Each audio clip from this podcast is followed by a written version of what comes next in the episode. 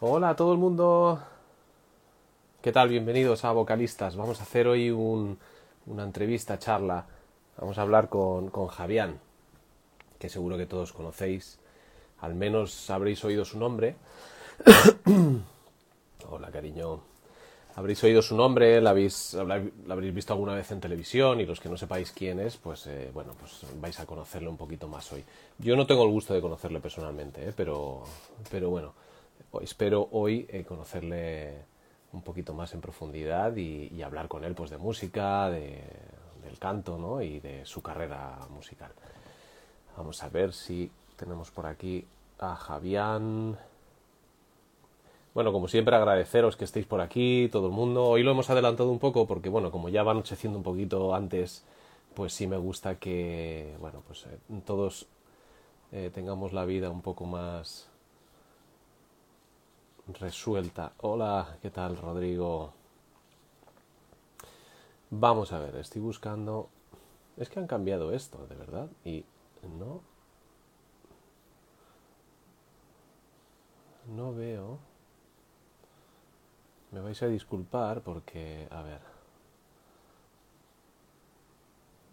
vamos a buscar a Javián. Ok. Ya le hemos enviado la solicitud. ¿Qué tal, Rodrigo? Sí, hola. Yeah. Bueno, a ver, tengo que decir que, el teléfono de... El contacto me lo pasó eh, mi hermano David Palau que ha trabajado con, con la gente de OT y OT1 y entre ellos Javián y él me pasó el teléfono y bueno, yo le comenté si, si, si podría pasarme contacto, hablé con Javián y la verdad que fue muy, muy simpático, muy amable en todo momento y estaba encantado de, de poder participar en, en esta conversación, en esta charla, en esta entrevista. Eh, Nada, yo estoy encantado. La verdad que le conozco muy poco. Eh, sí he oído alguna vez algo de sus proyectos, pero a nivel personal le desconozco, le desconozco completamente y, a nivel profesional la verdad que no, no he tenido gusto nunca de trabajar con él ni de, ni de tratar con él. No puede unirse. Vamos a ver. Javián. Buenas, ¿qué tal? ¿Cómo estáis? Yo quiero unir a Javián a la conversación, pero debe ser que no está conectado todavía. Le estoy enviando la solicitud. A ver si conseguimos hablar con él. Porque yo la verdad que como no soy periodista, ni estos son entrevistas al uso, ni nada, pues bueno, son conversaciones con compañeros, con colegas, en las que pretendo siempre que haya, pues eso, una conversación sin más entre colegas, que nos cuenten cosas de su trayectoria, de su vida, de cosas que, las personas que no están dedicadas a la música, pues eh, puedan, puedan escuchar cosas nuevas, ¿no? Cosas distintas que en otros medios de comunicación o en otras circunstancias pues no se suelen contar. Y que entre nosotros, pues como músicos y como cantantes, ¿no? Por eso, de alguna manera, por eso yo le he puesto el nombre de vocalistas a este entorno de, entrevistas, eh, me gusta, ¿no? Que tenga un poco ese toque, ese toque personal de- y ese sabor a, al mundo musical y al entorno de los músicos, ¿no? Que, que no es una entrevista de un, de un periodista a un músico. Que muchas veces las cosas se quedan un poco, ¿no? Como el aceite y el agua, ¿no? El aceite se queda por arriba y ya está. ¿Qué tal, Sergio? ¿Cómo estás? Un abrazo. Guapo. No se conecta Javián. Vamos a ver si si podemos. Javián, ahora sí, ahora, ahora sí. Vamos a. Ahora sí te voy a lanzar la solicitud. A ver si ahora le tenemos por aquí. A ver si conectamos. Conseguimos. Te acabo de enviar, Javián, la solicitud. Se ha unido. Oh, yeah. No te veo por aquí. ¿Estás por aquí? puedes conectar? No puede unirse. ¿Por qué no te puedes unir, Javier? Ya me vais a disculpar, pero la tecnología no nos está ayudando ahora mismo.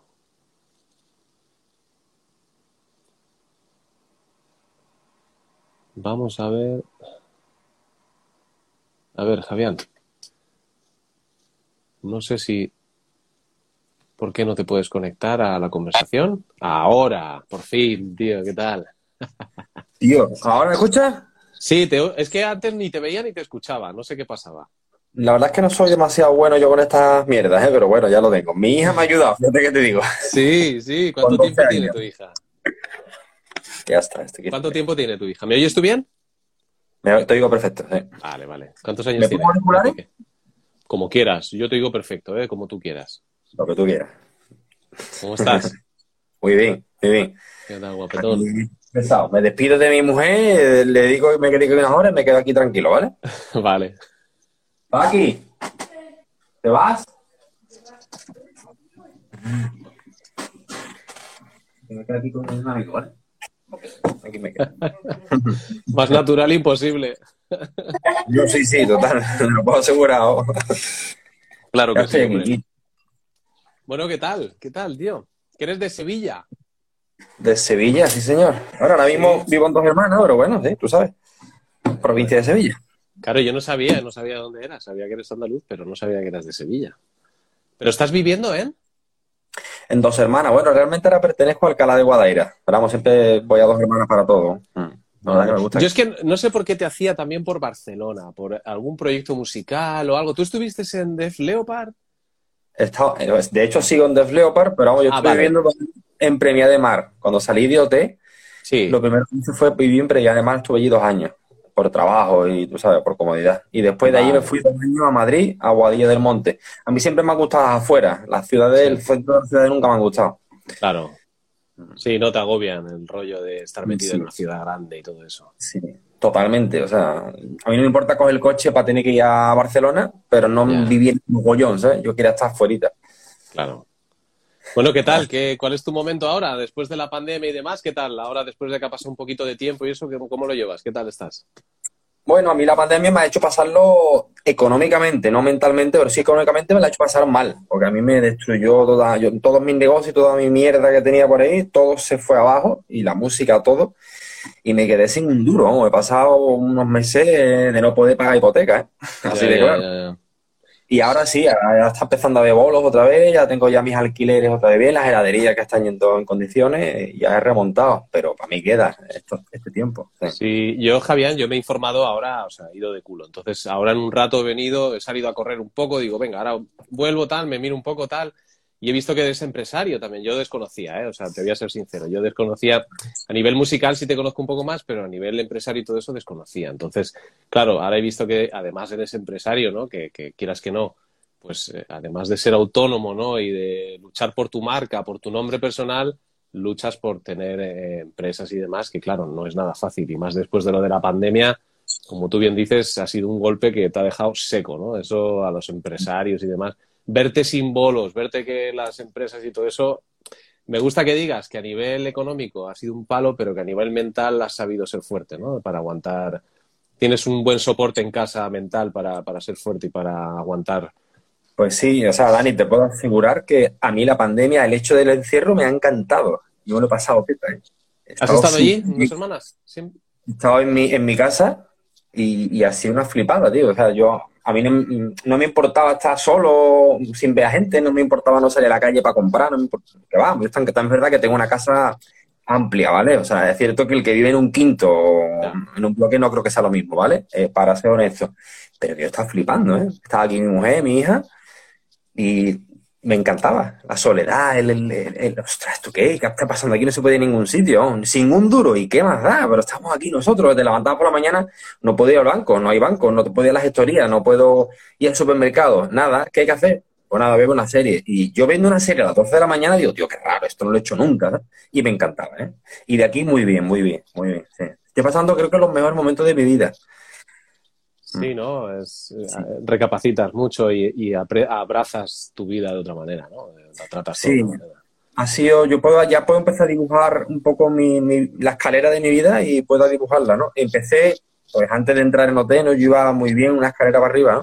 Al entrar en OT fue un salto de, porque aquello es grande y lo que se iba allí es muy enorme, vale, muy bien, y, sigue subiendo, pero después empezó una decadencia bastante fuerte, fuerte, fuerte. Y creo que toqué fondo hace unos tres años, empecé hace unos seis o siete años a ir tirar para abajo fuerte, y hace unos tres años ya toqué fondo. A nivel, ¿Te refieres a nivel artístico musical? No, no, no. Mental, ah, mental. Espiritual, sí, sí, o sea, lo que es personal, ¿no? De, nivel interior. Y creo que me ha venido muy bien porque eso me hizo buscar ciertas herramientas, empezar a leer y hacer cosas. Y entonces, después de tocar fondo, lo único que se puede hacer es subir. Y he subido cada vez más, estoy cada día mejor y mi vida es un, es un placer, la verdad. Qué bonito, qué bien, tío. Y, fíjate que hemos caído todos, ¿no? De repente y, y que ahora resurjas, ¿no? Y, y, en la música casi que también, así lo mismo. Si, quieres que te lo diga musicalmente, así, fue un poco lo mismo. Yo, yo era heavy desde los 12 o 13 años, pero muy metal, ¿vale? Mucho, mucho. Y, a los 24 por ahí dije, coño, yo toco la guitarra. Y estaba trabajando en 4.000 mierdas, de pintor, de camarero, lo típico que hace un estudiante para sacarse algo de dinero. digo, coño, ya que estoy haciendo esto, lo que puedo hacer es currar de guitarrista en una orquesta. Porque yo iba a las ferias, iba a, a los pueblos por ahí y decía, está ganando aquí una pasta esto para tocar la guitarra, sin fin y cabo. Aunque no sea mi música, porque estás haciendo una orquesta, pero es que yo estoy pintando. Claro. Y desde las 7 de la mañana o, o, de camarero, echando 12 horas que seguía, y me gano la mitad que este tío que está con la guitarra.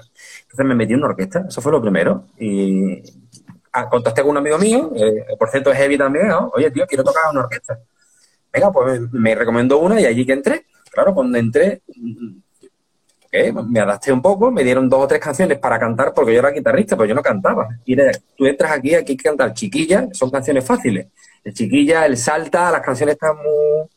Pero son, las tienes que hacer tú, que eres guitarra. Vale, yo no voy a cantar mi vida. cantaba esa y el cantante de la orquesta cantaba todas las demás, claro. ¿Con qué años hacías eso, Pues eso tenía 24. 24. O sea, ya habías estudiado guitarra, tú ya, ya le dabas a la guitarra. Porque yo tengo la guitarra de los 13 años. Yo soy guitarrista, yo tenía grupos de guitarristas, ¿sabes? Y cantaban los que fueran. Yo nunca he cantado en mi vida. Y entonces entró en la orquesta, lo que te digo, me dan estas tres canciones, yo, yo no sé cantar, ¿cómo voy a hacer? Toma, que el chiquillo es muy fácil, por la mañana yo me levanto, eso es muy fácil. Venga, vale, pues lo hago yo. Cara sí que tengo, eso te lo digo ya. ¿eh? y es que lo que pasa es que al año siguiente el cantante de la orquesta se va y me dice la dueña de la orquesta, que es esta que acaba de entrar, que es mi mujer ahora, me dice la dueña de la orquesta, oye, mira, que ¿por qué no entras tú de cantante? Que es que se va a ir José Manuel, el cantante. No se hace esto, ¿cómo hace? Que sí, hombre, que tú eres guapito, que tú eres lo que queremos, un chaval guapito, jovencito, te pones de guanto, ¿eh? Me peleé, y tú tienes pelo largo también, me peleé, digo, venga, vale. Y yo que me emocioné. ¿Y qué puedes hacer? Pues iba a hacer Ricky Martin, Chayanne, venga, vale, pues yo hago esto. Y yo, eso fue en un, mayo, junio. En octubre estaba en Operación Triunfo. Yo llevaba tres meses cantando. Hostia, ¿en serio? Con razón hice la puñetera puta mierda que canté allí, mi hermano. ¿Qué quieres? Y así o sea, tan, corto, tan corto recorrido llevabas cantando. Llevaba cantando tres meses y orquesta no se ha hecho en mi vida. Que le echabas, no te daba miedo nada. No, he tenido mucho morro, mucho, mucho, pero claro, no sabía quién era, estaba muy perdido. Yo he empezado a encontrarme hace tres años o cuatro, que he empezado a hacer algo. O sea, mi primera sorpresa es que yo en el reencuentro me puse una camiseta de Deslepar, que ahora llevo una de Narco, por cierto, que es un grupo que me encanta. Me, puse una camiseta de Deslepar y gracias al reencuentro, uno de los componentes del Death Leopard esto, Dan, el David, me llamó, me escribió por Facebook, oye, hemos visto que te gusta Deslepar, ¿tú te atreves a cantar Deslepar con nosotros? ¿qué dices, tío? Yo no voy a cantar heavy en mi vida. No sé cantar heavy, es lo que me gustaría hacer, pero nunca lo he cantado. Pero le eché cojón una vez más lo que te he dicho, que tengo mucha cara, y le dije, voy a probar. Y me fui a Barcelona, temblando, y hice un ensayo con ellos, que la voz me temblaba, y eso sí, Deslepa lo tenía aquí muy metido, yo soy fan de Lepa desde los 16 años. Y empecé, y me descubrí, y dije, coño, yo sé cantar esto. Y empecé a descubrirme, y llevo tres años, Dani soy nuevo. Claro, es que, hostia, tú lo acabas de decir, descubrirte. O sea, descubrirte, ya no como persona, como empresario, como músico, como cantante, como guitarra. No es lo mismo decir, coño, llevas tocando la guitarra tantos años y quieras que no, pues bueno, hay muchos estilos, ¿no? Si te metes en una orquesta irás el paso doble, no sé qué, tal, el chiquilla, y hay un, una amalgama ahí, ¿no? De, de, estilos, pero cantando, que es un proceso tan largo, ¿no? Y, y, que tienes que encontrarte y, hostia, que me dejas flipado. Yo no sabía que llevas tan poco tiempo cantante y que lo que hiciste fue echarle morro y cojones y pirarte a Barcelona y decir, venga, que yo me presento aquí. Sí, esa es una de las cosas que cuando fui al casting de Operación Triunfo a mí me dolía mucho, que yo, yo no había cantado en mi vida, yo llevaba tres meses cantando, como te digo, y yo me presentaba a todo. Era una época que yo tenía 26 años y decía, oye, pues yo, aquí está la gente en la ruleta de la fortuna, en el precio justo, yo me voy a presentar, si es dinero fácil. Claro. ¿Por qué no? Me toca a mí, o me toca un coche, o me toca lo que sea. Claro, yo me claro. presento por divertirme, ¿vale? Y puso una tele, eh, un anuncio en la tele que decía, ¿sabes cantar? Llama al teléfono tal. Operación Triunfo. Llama esto también con toda mi cara. Claro, ahora cuando llega el casting, a las 9 de la mañana del día tal, y llego allí, me, me veo una cola inmensa. ¿Esto qué es? ¿Esto, en serio, ¿eh? Me pongo en la cola y me dice de delante, dice, no, no, la cola es, esta es la de Sevilla, pero hay casting en Barcelona, en Madrid, en Canarias, en Valencia, y digo, y yo, vámonos ahora mismo de aquí. Y yo iba con mi amigo Ismael. Ismael, vámonos de aquí porque esto no tiene sentido. Esto es un casting de cantantes. Y hay cantantes por toda España. Yo no sé cantar. Y me dice Ismael, no, tú te quedas, que a ti te van a coger. Ah, No, sí. Ismael, te agradezco tu confianza, pero es que el que está cantando delante mía canta por Luis Miguel, que lo estoy escuchando y estoy flipando. tío. Yo eso no tengo, no tengo cojones a hacerlo, no sé nada. Tú te quedas aquí que a ti te cogen. Y yo te lo agradezco, de verdad, la confianza, pero es que vamos a perder toda la mañana y ¿para qué? O sea, vale que pueda pasar de Sevilla, no sé por qué, pero es que después hay casting por ahí por todos lados, que no me van a coger, tío, que esto es un casting de cantantes. Y me obligo a quedarme, tío. ¿Tú te puedes creer esta historia? ¿eh? Ismael. Mi amigo Ismael Lumbrera, de aquí de dos hermanas. O sea, Y me que- obligó a quedarme, tío. Y ahora, ahora entiendo que no era un casting de cantantes, si no, no me habrían cogido, porque yo no era de los 16 cantantes mejores de España, era un casting como Verano Azul, ¿no? Que cogen al guapo, al llorón, al gordito, a la de las gafas y a no sé qué, ¿sabes? Y a, desfile. Ahora lo entendí. esa, esa lectura la haces ahora, claro. Después del tiempo te das cuenta de que, de que ahí hay algo más, ¿no? Había algo más que, que el puro talento, ¿no? De, de cantar, de saber cantar y buscar. Te puedo asegurar que había muchísima gente, vamos, la mayoría que cantaba mejor que yo. Pero yo tenía un perfil con más, yo sé, sí, tenía una jeta brutal, claro. Yo hice el casting con una cara, sudaba de todo, ¿sabes? Y el que estaba allí pues quería eso, claro. Yo quiero a ese chaval que tiene desparpajo. Claro. Sí, de todas maneras, eso, eso marcó también un punto de inflexión, yo creo que en los castings, ¿no? De, de- de todos los programas. Todo lo que ha venido después, yo creo que ellos han debido encontrar una fórmula ya, ¿no? Para, para buscar un poco el resultado que luego quieren en pantalla, ¿no? Que, que ya en ese primer, en ese primer OT sería ya, habría unas ecuaciones ahí para buscar tal o cual, pero ahora yo creo que ya lo tienen como más, más estudiado, ¿no? Porque luego dentro eso sería la hostia. Yo no recuerdo cuánto tiempo estuviste dentro o... o Yo estuve un mes, Estuviste un mes. Un mes. Y lo pasé bastante mal, tío. Sí, ¿no? Por estar alejado de la familia, de los colegas y... No, por mis complejos. Ahí donde, ahí donde empezó mi de verdadera decadencia. Espérate, voy a poner esto aquí bien. Mi verdadera decadencia, tío. Porque ahí vienen los complejos, ahí viene la religión. Tiene mucha cara, pero cuando llegas allí dices, hostia, que este canta, que este también. Que yo no tengo ni idea de esto, ¿sabes? Y, y a la vez el público, cómo se vuelca en uno y en otro. Y te nacen unas inseguridades. A mí me nacen unas inseguridades brutal. Lo pasé fatal, fatal. Mis compañeros no tienen culpa. El, programa no tiene culpa. Es todo, es todo mía. Ya, ya, toda ya, mía ya, ya. y, y me empecé a hacer pequeñito, pequeñito y fue increíble, fue una mierda absoluta. Mm. Salí Sí, de ahí, La presión de Mm. saber que te estaba viendo todo el mundo, ¿a ti te daba igual o, o simplemente era una cosa personal tuya? era personal, sí, de, de, ostras, soy una mierda, tío, no valgo nada, no valgo nada, de los 16 soy el peor y, y lo noto además en el público y, y claro, es que es normal que soy el peor, pero claro, es que yo no sé cantar, imagínate Bisbal que es un cantante brutal, ¿eh? te puede gustar o no, pero reconoce Sí, sí. que canta, ¿Sabes lo que te quiero decir? Totalmente. Y yo lo vi en la mía y digo, ¡hala, tío! ¿y yo qué hago con el tío este, tío? O Busta, te puede gustar más o menos, pero tiene pedazo de voz, ¿sabes? Y me sentía pequeño, tío. Me sentí pequeño. Empecé a hundirme, a hundirme. Acabé de psicólogo. Yo estaba entre psicólogos. Mm. Yo, David, yo te voy a ser muy honesto, porque una cosa que he aprendido de las que llevo ahora muy a cabo es que yo digo siempre la verdad y digo lo que siento en el corazón, ¿vale? Hay, habrá cosas que te asusten o que te suenen raras. ¿Cómo un tío de esto me está diciendo a mí estas cosas? Porque a mí me suda los cojones ahora mismo de todo. No, claro, oye, es así. Oye, ya somos, somos adultos y, y yo lo respeto y, y lo admiro, ¿eh? Admiro y te agradezco, Javier, que seas así, porque de una, de, de una charla así es de donde sale la verdad, ¿no? Que dices, Sí. y yo no me voy a asustar, ya te digo que yo también tengo mi vida y, cada uno hemos pasado lo nuestro en, nuestra, en nuestras cosas y, te puedo asegurar que no, me asusta. Y te, agradezco, que te agradezco que seas sincero, me gusta que... Es que una de las cosas que he ido viendo a lo largo de estos años, he hecho muchas entrevistas, tío, y he visto muchos compañeros hacer entrevistas, imagínate con lo que he vivido, ¿no? Y hay una cosa de costumbre, tío, en las entrevistas y es mentir. Pero que es ya por costumbre, ¿sabes? Oye, tú no puedes decir lo que queda mal. Oye, y esto no, esto para aquí. Es que los fans, ¿eh? Mira, ¿sabes qué te digo? Yo no tengo que estar pendiente ni de fan ni de font, tío. Yo soy yo. Y si te gusta bien y si no te gusta, no pasa nada. Pero estoy acostumbrado a escuchar a los artistas mentir. Cada vez que veo una entrevista, y por supuesto no te voy a decir nombre de nadie, pero en general, es todo mentira, tío. Es todo mentira. Y a mí me cansa, tío. A mí me quedan treinta y tantos años, cuarenta años de vida, tío. Y yo lo voy a exprimir, y lo voy a flipar, ¿entiendes? Y yo no estoy aquí para mentir, porque cada vez que le miento a alguien, me miento a mí mismo, tío. Y yo no estoy en eso, tío. Así que esta es mi verdad.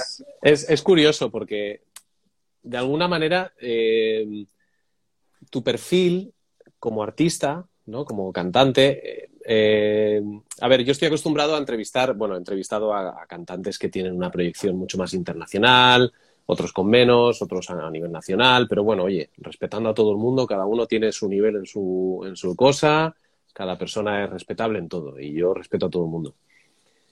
Pero tú sí me sirves un poco de unión a lo que es, eh, tú tienes un gusto que, que, compartimos, que es el rock, y es ese mundo real, que luego dentro de cada mundo hay como espacios donde la gente se flipa donde la gente también miente en las entrevistas. Da igual que estés en el mainstream o no lo estés, seas más famoso o menos. Hay gente que vive su... Pero claro, no es lo mismo vivir tu sueño y hacerte tu sueño en, el mundo del rock, por ejemplo, que no es más difícil pegar un pelotazo, en fin, todo eso. Pero en el mundo que, que tú me estás hablando, que es el mundo de la televisión, que hay mucho poder, hay mucha gente que te puede manipular si te dejas, es lo, entiendo un poco, ¿no? Tú nos sirves un poco de de vínculo ¿no? a, esa, a esa gran mentira entre la verdad. ¿no? Es, un poco todo eso, ¿no? que es curioso. A ver, a mí me, me resulta cercano porque yo trabajo con gente que, que trabaja y ha trabajado en la tele y en programas así. Entonces, de alguna manera, a mí no me sorprende que tú me cuentes cosas, pero sí me gusta que la gente... Eh, yo no quiero centrar la entrevista en esto, ¿vale? Pero sí es verdad que la gente hay veces que, que le cuesta creerse, ¿no? Que, que, que, la gente es de verdad. Parece todo como súper ideal, ¿no? Que, todo, y que no hay manipulación. Y dices, cuidado, ¿eh? Que este o esta no dicen tal o cual cosa porque si no se les cae el pelo y les dura el negocio dos días, ¿no? Así es, están manipulados, ¿no? De alguna manera es lo que dices tú, pierdes tu esencia. Estás metido en un, en un vagón en el que te dicen, venga, sí, te tira por aquí, di esto y no armes mucho escándalo, que ya te manejamos nosotros la imagen y todo eso, ¿no? Es un poco Son esclavos de ellos mismos, ya no es que le diga a la gente lo que quieran decir, que son esclavos de su éxito. Es que ellos saben que como yo diga esto, o sea, de hecho, la primera costumbre que yo vi, una vez que estábamos en la academia, es que nadie quería decir con quién se había enrollado. todo el mundo callado. Cuando pasó lo de a Bisbal, ¿no? Yo, aquí nadie puede saber nada. Yo pregunto, ¿y por qué, tío? Pero si yo, ¿por qué no me puedo enrollar con quien quiera? Tú tienes novia, tú tienes novio, ¿no? O incluso si lo tienes, lo has dejado, o te apetece dejarlo y tú quieres estar con él. Todo el mundo callado allí, ¿sabes? ¡Ey! Que no se sepa nada. Un secretismo. ¿Por qué? Porque eso lo ha hecho toda la gente, los famosos. Los famosos nunca decían con quién se enrollaban. ¿Y por qué? Me da igual. Yo no me enrollé con nadie dentro, porque si me hubiera enrollado, yo pues, me enrollaba dentro. ¿A quién le importa, tío? No, no, que eso no puede. Las fans de esa para decir que los fans del otro, entonces se van a pelear. Entonces yo pierdo éxito, que es básicamente lo que se trata. Entonces eres esclavo de ese éxito. Te tienen manipulado ese propio éxito. Como yo diga que soy gay, es otra consulta que ha pasado en los famosos. Como yo diga que soy gay, ¿no? Ahora parece que eso se está dejando de llevar porque ya alguien empieza a hacerlo. Oye, pues no pasa nada. Al, al final, como ahora mismo hay una homofobia generalizada y se está luchando contra ella, va a quedar hasta bien. Va a quedar hasta bien. ¿Es bueno para mi éxito? Pues venga, voy a decir que soy gay, que ahora pega, ¿sabes? No me vale ni antes ni ahora, tío. Antes lo mentías y ahora lo dices porque el interés es que viva el lucha, la lucha contra la homofobia, tío. Es más natural que todo eso, tío. Es mucho más natural que todo eso. Mm. Es que vas a una entrevista y te dice, oye, ¿eres gay? Sí. ¿Tienes novia? No, no puedo tener novia, es que soy gay. ¡Ah! Es que las niñas se van a desenamorar de ti porque eres gay. Ah, pues se desenamoren, ¿qué me importa? ¿Qué, van a escuchar mi música porque soy hetero? Hostia, qué porquería, ¿no? Así es, son mis fans, tío. ¿Tú te imaginas que la gente de gurú solamente le puede gustar a gurú si tú llevas el pelo largo? Si lo llevas corto, ya no te escucho, ¿eh? ¿Perdona? Claro. Por culo, tío. A ti te tiene que gustar mi música. Llevo el pelo largo, corto, verde o amarillo, ¿no? Pues Totalmente. un poco por ahí, ¿no? Es que si soy gay ya no le gusta mi música, ¿no? Y ahora al revés, ahora, ahora pega que lo digas, ¿no? Me parecen todos unos esclavos, tío, de verdad, unos esclavos. Y por eso digo que te hablo tan abiertamente, porque yo ya paso de toda la esclavitud posible, tío. Soy muy libre, tío. Y me da un placer poder serlo que me encanta, tío. Mi éxito, mi éxito es que me den por culo, tío. De verdad, en serio. Yo voy a ver Lepar gratis muchas veces, Dani. La mayoría de las veces. Que es un grupo de tributo que no, no, no se puede pagar demasiado. Somos teloneras muchas veces y lo que pagan es lo justo para el viaje. Yo voy gratis a cantar con Del Lepar. ¿Tú sabes el placer que yo siento ahí, tío? Me lo imagino que lo sabrás. Qué difícil, qué difícil es, porque es, es- está muy lejos lo que, lo que quizás pueda pensar la gente de ti a lo que realmente eres, ¿no? Que tampoco vas a hacer el trabajo de, de desmentir nada que la gente crea, simplemente el que se quiera acercar a ti que se acerque y ya está, pero que me encanta poder tener esta conversación contigo de alguna manera para que, hostia, a mí me sorprende que seas tan llano y tan, coño, tan normal, joder, y tan normal. Yo no me esperaba otra cosa, ¿eh? Porque David ya me dijo, eh, Javier te, te va a parecer un tío de puta madre. Es un tío de puta madre.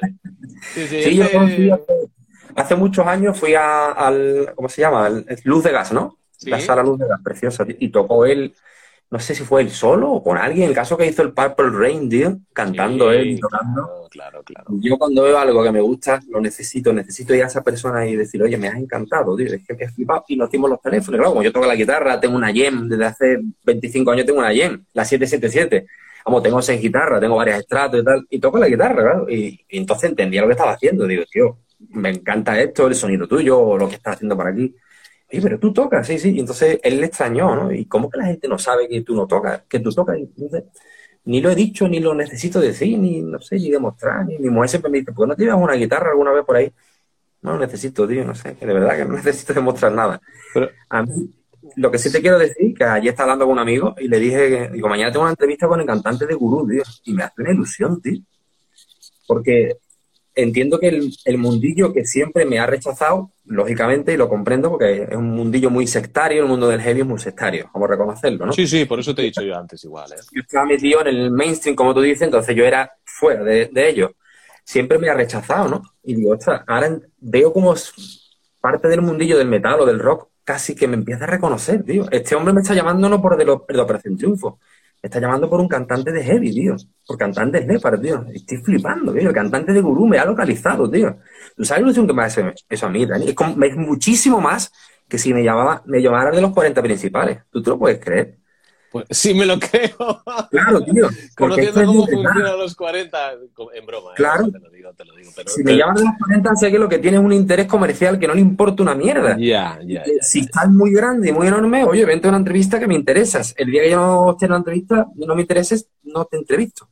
Pero que una persona como tú me localice, a mí me hace una ilusión bestial, tío. Sí, porque, a ver, yo de alguna manera siempre te había visto una parte totalmente ajena a lo que veía en la tele, ¿sabes? Y luego, a ver, ya te digo, que conocer a músicos que están metidos en el negocio y demás, y me decían, no, pero Javier no es como lo otro que ves. O sea, hay, hay un alma ahí de músico que, que, o sea, no es, no es como los demás, lo que tú dices, ¿no? Que se dejan llevar y se meten en su cabeza en ese mm, perfil, en ese, en ese acting, ¿no? De esa paranoia de quiero ser tal o quiero ser así y que la gente me ve así, porque claro, yo ahora me corto el pelo, ahora me pongo un traje y quiero ser como no sé quién, y ahora me corto la cabeza y hago culo y no- en fin, que se ve la realidad cuando hay. Tampoco hace falta muchas veces. Yo personalmente sí puedo decir que eh, a lo mejor en la tele es difícil, ¿no? Porque está todo como muy llevado a donde ellos quieren. Pero sí es verdad que en cuanto ya ves cosas, eh, fotos o entrevistas en otros lados, puedes decir, uy, este no es como lo que parece, o lo que quieren hacer que parezca, ¿no? Y en tu caso yo creo que es un poco es- eso, ¿no? De decir, ah, pero Javián se le ve, ya cuando te vi lo de Def Leppard y todo esto, porque yo conozco a Ignacio Prieto, que también ha estado en, Claro, también le entrevisté y es muy colega, ¿no? De muchos años. Yo soy de Madrid, ahora vivo en Barcelona, pero, pero yo le he conocido allí hace muchos años. Y, y claro, yo de Def Leppard digo, coño, eso no lo hace cualquiera. Digo, si Javián está ahí, porque cantar por, de los temas de Def Leppard y... Porque Def Leppard tuvo una época que fueron la banda más grande del mundo, de rock. Es verdad, eh, es verdad. Y, sé pasa en España, que no tienen demasiado, aquí no tienen demasiado historia, ¿eh? Pero por ahí fuera son grandes, ¿eh? No sé. Tampoco soy yo fan ya del todo, ¿eh? Yo, es que a mí me marcó muchísimo con 15, 16 años, yo me, yo me monté con 16 años en un autobús solo, y esto organizaba un autobús, una radio que se llamaba aquí Unidos por el Rock, y, el, y el comentarista de la radio organizaba un viaje a determinados conciertos que había en Madrid. Claro, vivíamos en Sevilla y aquí no hay conciertos. O sea, no sé, por, por una, el precio de la entrada y del autobús, el tío te llevaba, entraba en el concierto, terminaba el concierto y el autobús de vuelta. Y toda la noche dormía en el autobús, ¿vale? 16 años, ¿eh? Y me fui solo a ver The Slepar, porque yo tenía que verlo. Y me hice una foto con Rical en el batería. Era muy, muy fan. Sí, sí, muy fan. Yo, yo iba peinado como Joe Elliot, tengo fotos por ahí. O sea, yo me lo sabía todo, me la tengo discografía, los singles extraños, tengo libros, tengo de todo del Leparo, ¿vale? Desde un año y empecé ya a bajar porque otra cosa de las que también he cambiado es que ya no creo en la melomanía, o sea, yo no creo que haya que engrandecer tanto a un artista, ¿vale? Lo sigo admirando porque me gusta su arte, pero no son más que yo. Cuidado. Sí, sí, sí, totalmente. Michael Jackson, Michael Jackson es Dios, una polla. Michael Jackson es un tío con culo y con huevo, y ya está, y caga y mea. Que canta muy bien y, baila muy bien, perfecto. Y mi vecino hace unas sillas de Nea que flipas y el otro afila cuchillos de una manera que nadie lo hace. Son talentos del ser humano.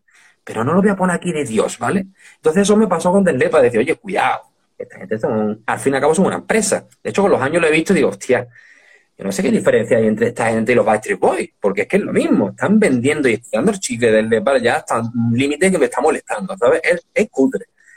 Pero bueno, a mí con 16 años me, disparó el histeria en la cabeza y me dejó listo de mover, total, ¿sabes? Entonces me quedo con eso. Pero que de verdad que estoy ya en contra de tanto ídolo, ídolo. Esto de pedir autógrafo, de... Yo he hecho cola porque mi ídolo era Ingrid Mastin y yo quería darle la mano a Ingrid Mastin, ¿sabes? Y le di la mano y me di una púa y me hice una foto y yo, ¡ah! Y otro día con Steve Vai igual. Y ahora no, tío. Ahora yo voy al concierto y, si voy a un concierto de Vai, que fui hace unos años, digo, joder, qué bien toca, qué, qué buen artista, ¿eh? Pero Dios, es churrar, tú no eres más que yo, ni yo más que tú, no te vayas a flipar. Tú tienes un talento de tocar la guitarra muy bien, muy bien. Tú sabes el talento que tiene mi mujer parece otra cosa. A lo mejor un desastre cocinando, mi mujer cocina muy bien. Pero es que engrandecemos aquí a, personas que hacen cierto, cierto, ciertas habilidades. Por ejemplo, darle patadas a un balón, ¿sabes? Es que mira cómo le das las patadas a un balón. Pero es que no, Messi no es Dios, tío. Estamos gilipollas, ¿lo que es, tío?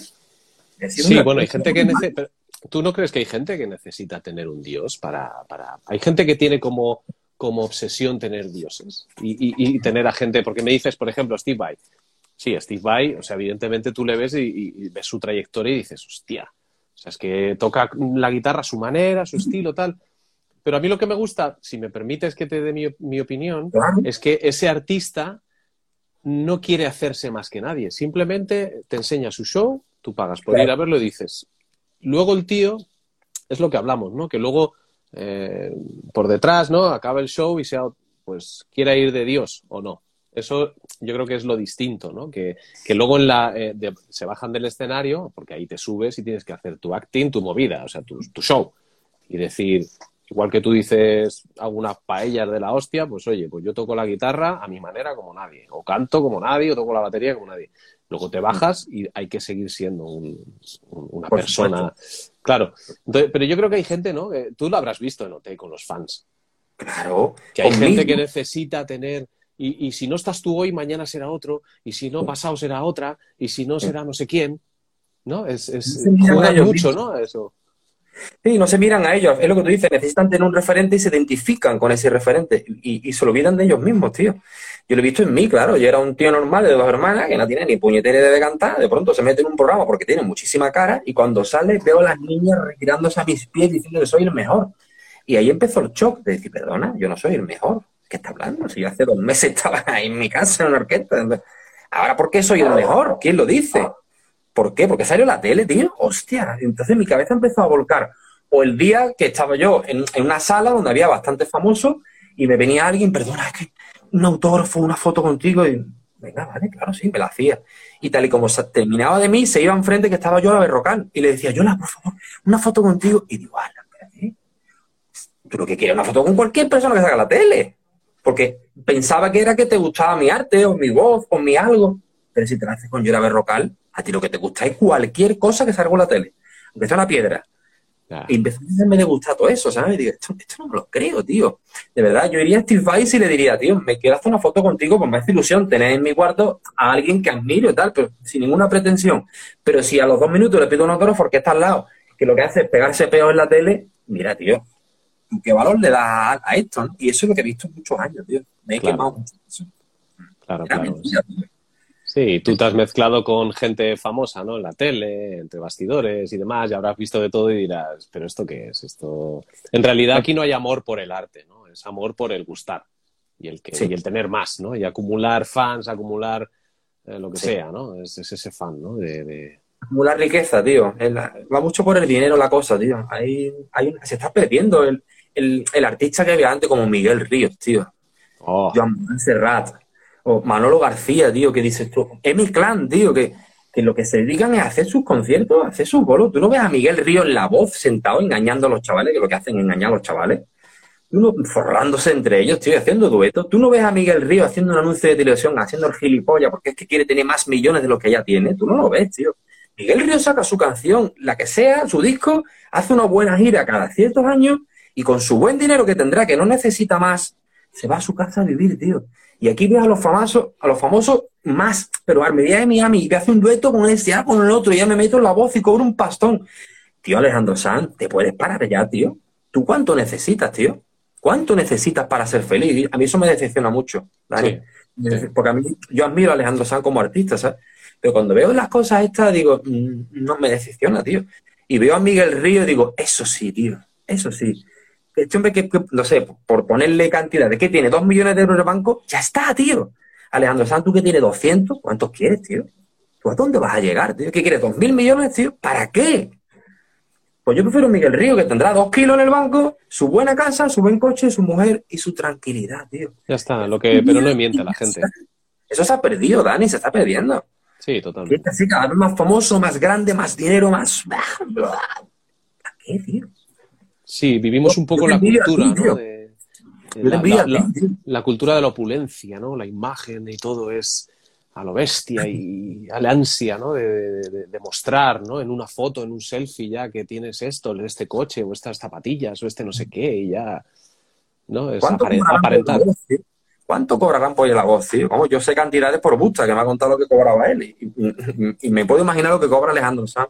Te hace falta, tío engañar a esos chavales que lo están engañando, porque de la voz no sale nadie. Ahí todos los que le dicen es regalarle el oído a todos. Y qué guay, eres muy bueno, termina el programa, yo me he forrado, tú no has ganado un duro, te vas a tu casa, hemos hecho un programa donde no hemos forrado todo menos tú.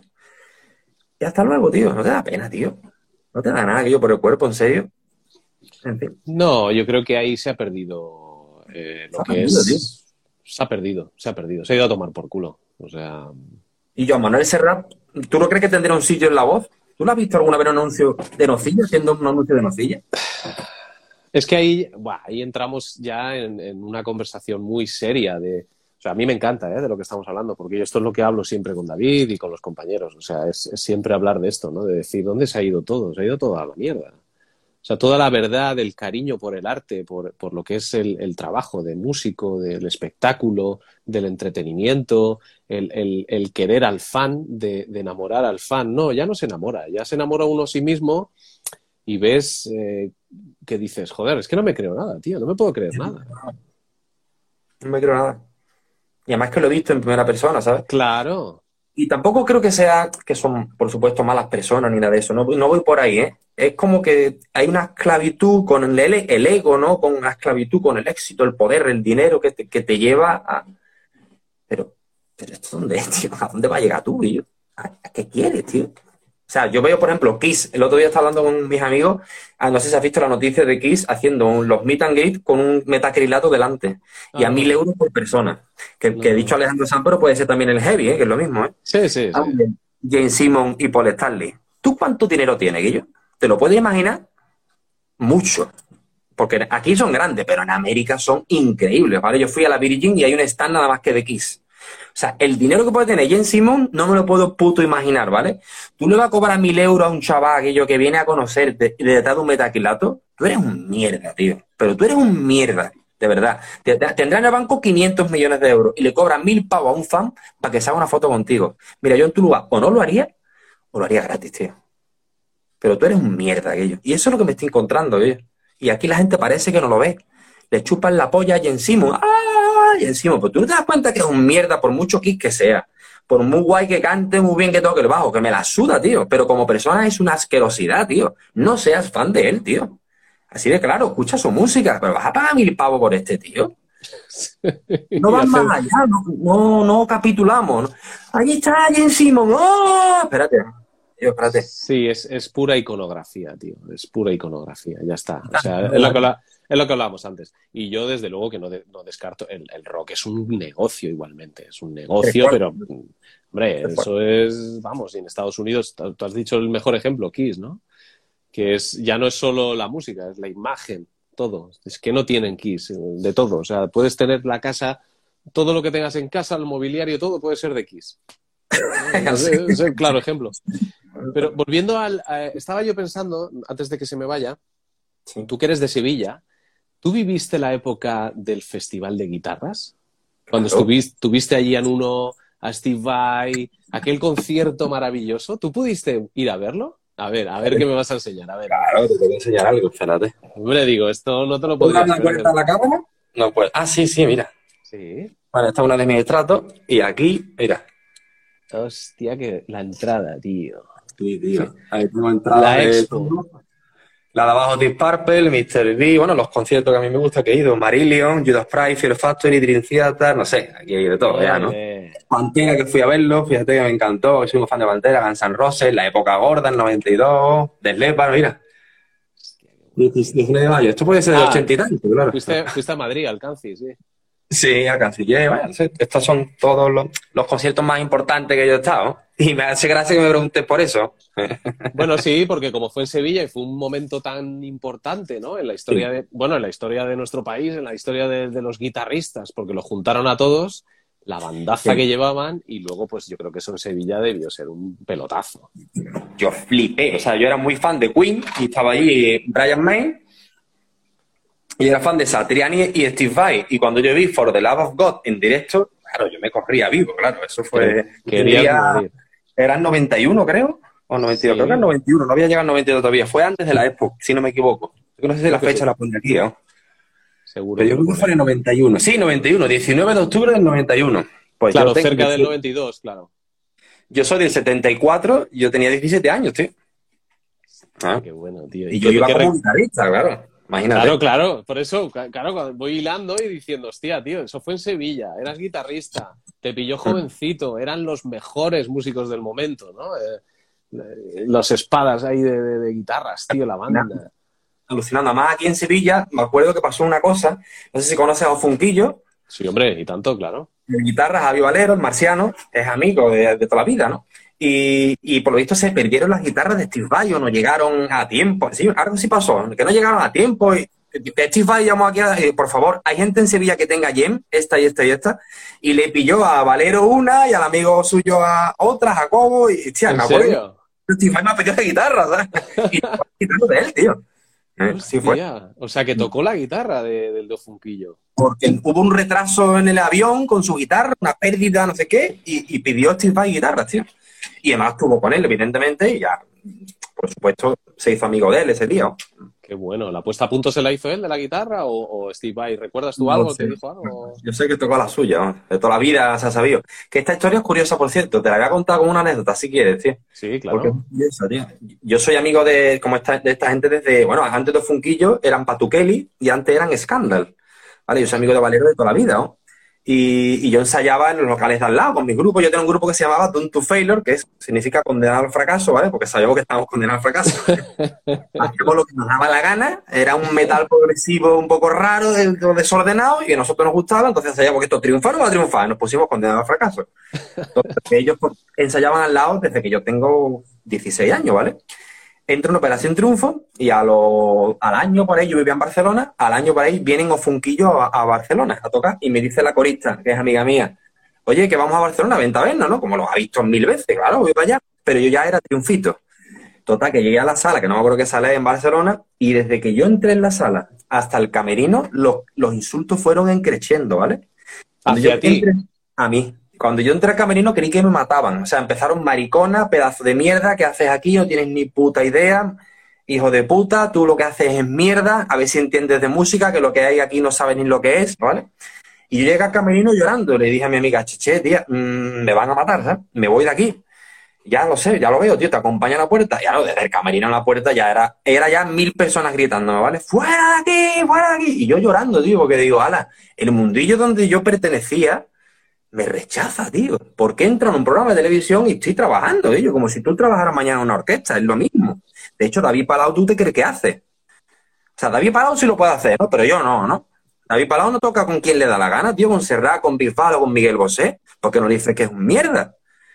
No sé, pero yo hago lo mismo, estoy, en una banda donde no es mi música, pero aún así la disfruto y lo gano bien, porque soy un mierda, tío. Y, claro, este día para mí fue terrorífico, tío, porque yo le quería decirle a la gente, antes de que vosotros conocierais a Funquillo, yo ya, yo ya era muchos años amigo de ellos. No tenéis ni puta idea de quiénes son, tío. No, no tenéis ni puta idea de quién soy. Pero por otra parte lo entendía. Si yo hubiera sido un heavy de estos cerrados que lo era antes y tiene una sala y viene un triunfito de esto, yo creo que hago lo mismo, tío. Yo creo que hago lo mismo. Sí, ¿tú crees? Es por ser sufrido, ¿eh? Hostia, qué fuerte, ¿no, tío? Es normal, es normal. es que ahora mismo lo entiendo. Ahora, en su día, para mí fue una depresión. mi, gremio me rechaza. Mi propio gremio me está insultando, tío. ¿Y yo qué he hecho? Si tengo mi, cuarto lleno de, heavy por todos lados, tío. Si aquí lo que está es Maiden, si aquí lo que está es ACDC, tengo guitarra, tengo todos los discos del mundo. Y llevo toda mi vida escuchando metal, tío. ¿Por qué me insultáis? Yo no lo entendía. ¿Esto, ¿esto cuándo dices que fue? ¿Fue poco después de OT o, ya había pasado tiempo? Sería un año después, por ahí, 2003, más o menos, no sé. Ya, sí, lo problema yo creo que fue que en ese momento todos los que estaban en OT era la comidilla, ¿no? Y claro, eso una mariconada, y claro, ¿cómo puede salir un heavy de ahí? Eh, ni de coña, claro, claro. Sí, sí, sí, es lo fácil, es lo que hace la gente, pensar rápido, pensar mal y pensar fácil y ya está. Y... el heavy siempre ha sido muy así, ¿eh? El heavy es muy. Sí, Sí, sí, sí, sí, totalmente. Eh, lo mío es lo mejor y todo lo demás es una mierda. Totalmente. Eh, entiendo que John Manuel Serrat escribe bien, pero es una mierda, ¿eh? Y Ricky Martin es una mierda. Espérate, tío, tampoco se trata de eso. Yo escucho metal. Pero he llegado a, acariciar artistas como Ricky Martin, por ejemplo, que digo, pues este tío es bueno. Me gustaría estar verlo en concierto porque creo que lo hace bien. Canta bien y lo hace bien, ya está. Oye, después escucho Maiden, ¿vale? Pero no me disgusta. O Manuel Carrasco, tío. Qué bien lo hace ese chaval. Lo que te he dicho antes, Bisbal. Qué buen artista es, tío. Pero no es mi música. Pero reconozco que está bien. Eso es con los años. Eh, yo hace 20 años, todos eran unos mierdas y no cantaban seguro.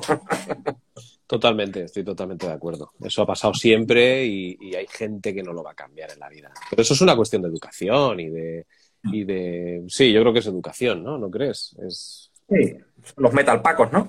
Los metalpacos, ¿no? Siguen ahí todavía. No, sí. ¿Tú ¿Tú te acuerdas de eso que decían? a mí me hacía mucha gracia, ¿no? Después de ser fan de Toto y de, músicos así de Los Ángeles, ¿no? De nivel, de nivel y tal, y escuchar a los heavies decir, el mejor batería es el de Metallica. Y tú mirar así y decir, joder, pues no Simon Flynn es de los mejores batería que hay en el mundo, ya está. y, la tú te en la cara en cada concierto, tío. No pasa nada, se puede decir. Sí, sí. Otra cosa es que digas, a mí el que más me gusta es la Al Rich, o lo que sea, muy bien, perfecto. Pero decir, el mejor guitarra es, yo qué sé, tío, cualquier, yo qué sé, como salía siempre toda la vida, el mejor bajista es Steve Harris, en las votaciones, ¿no? De la Metal Hammer o del Heavy Rock o todo esto, y decías, bueno, vale, pues, o sea, no vamos a salir de ahí, ¿no? yo recuerdo esa época de niño, eh, recuerdo cuando salió como mejor batería o como mejor guitarra salió Kirk Hammett. Y ya yo tocaba la guitarra ahí. Y yo decía, hombre, a ver, me gusta mucho Metallica, pero este yo no es el mejor guitarrista, a. Es que sí que puede ser que mejor ha creado ciertos solos y ciertas canciones que son icónicas, o, como le pasa a Angus Young, que no es que sea el mejor, pero ha creado unos riffs que son importantes, ¿no? Pero que en la Guitar Player me pongas que es el mejor, entiendo que no va por ahí, ¿no? Valorar más técnico, ¿no? El que tenga más conocimiento de armonía, ¿no? No lo sé. Bueno, ese, es el metal paco, ¿no? Que hay en este país, ¿no? Que, defienden un poco algo que es indefendible. y que bueno. Quiero decirte una cosa, tío.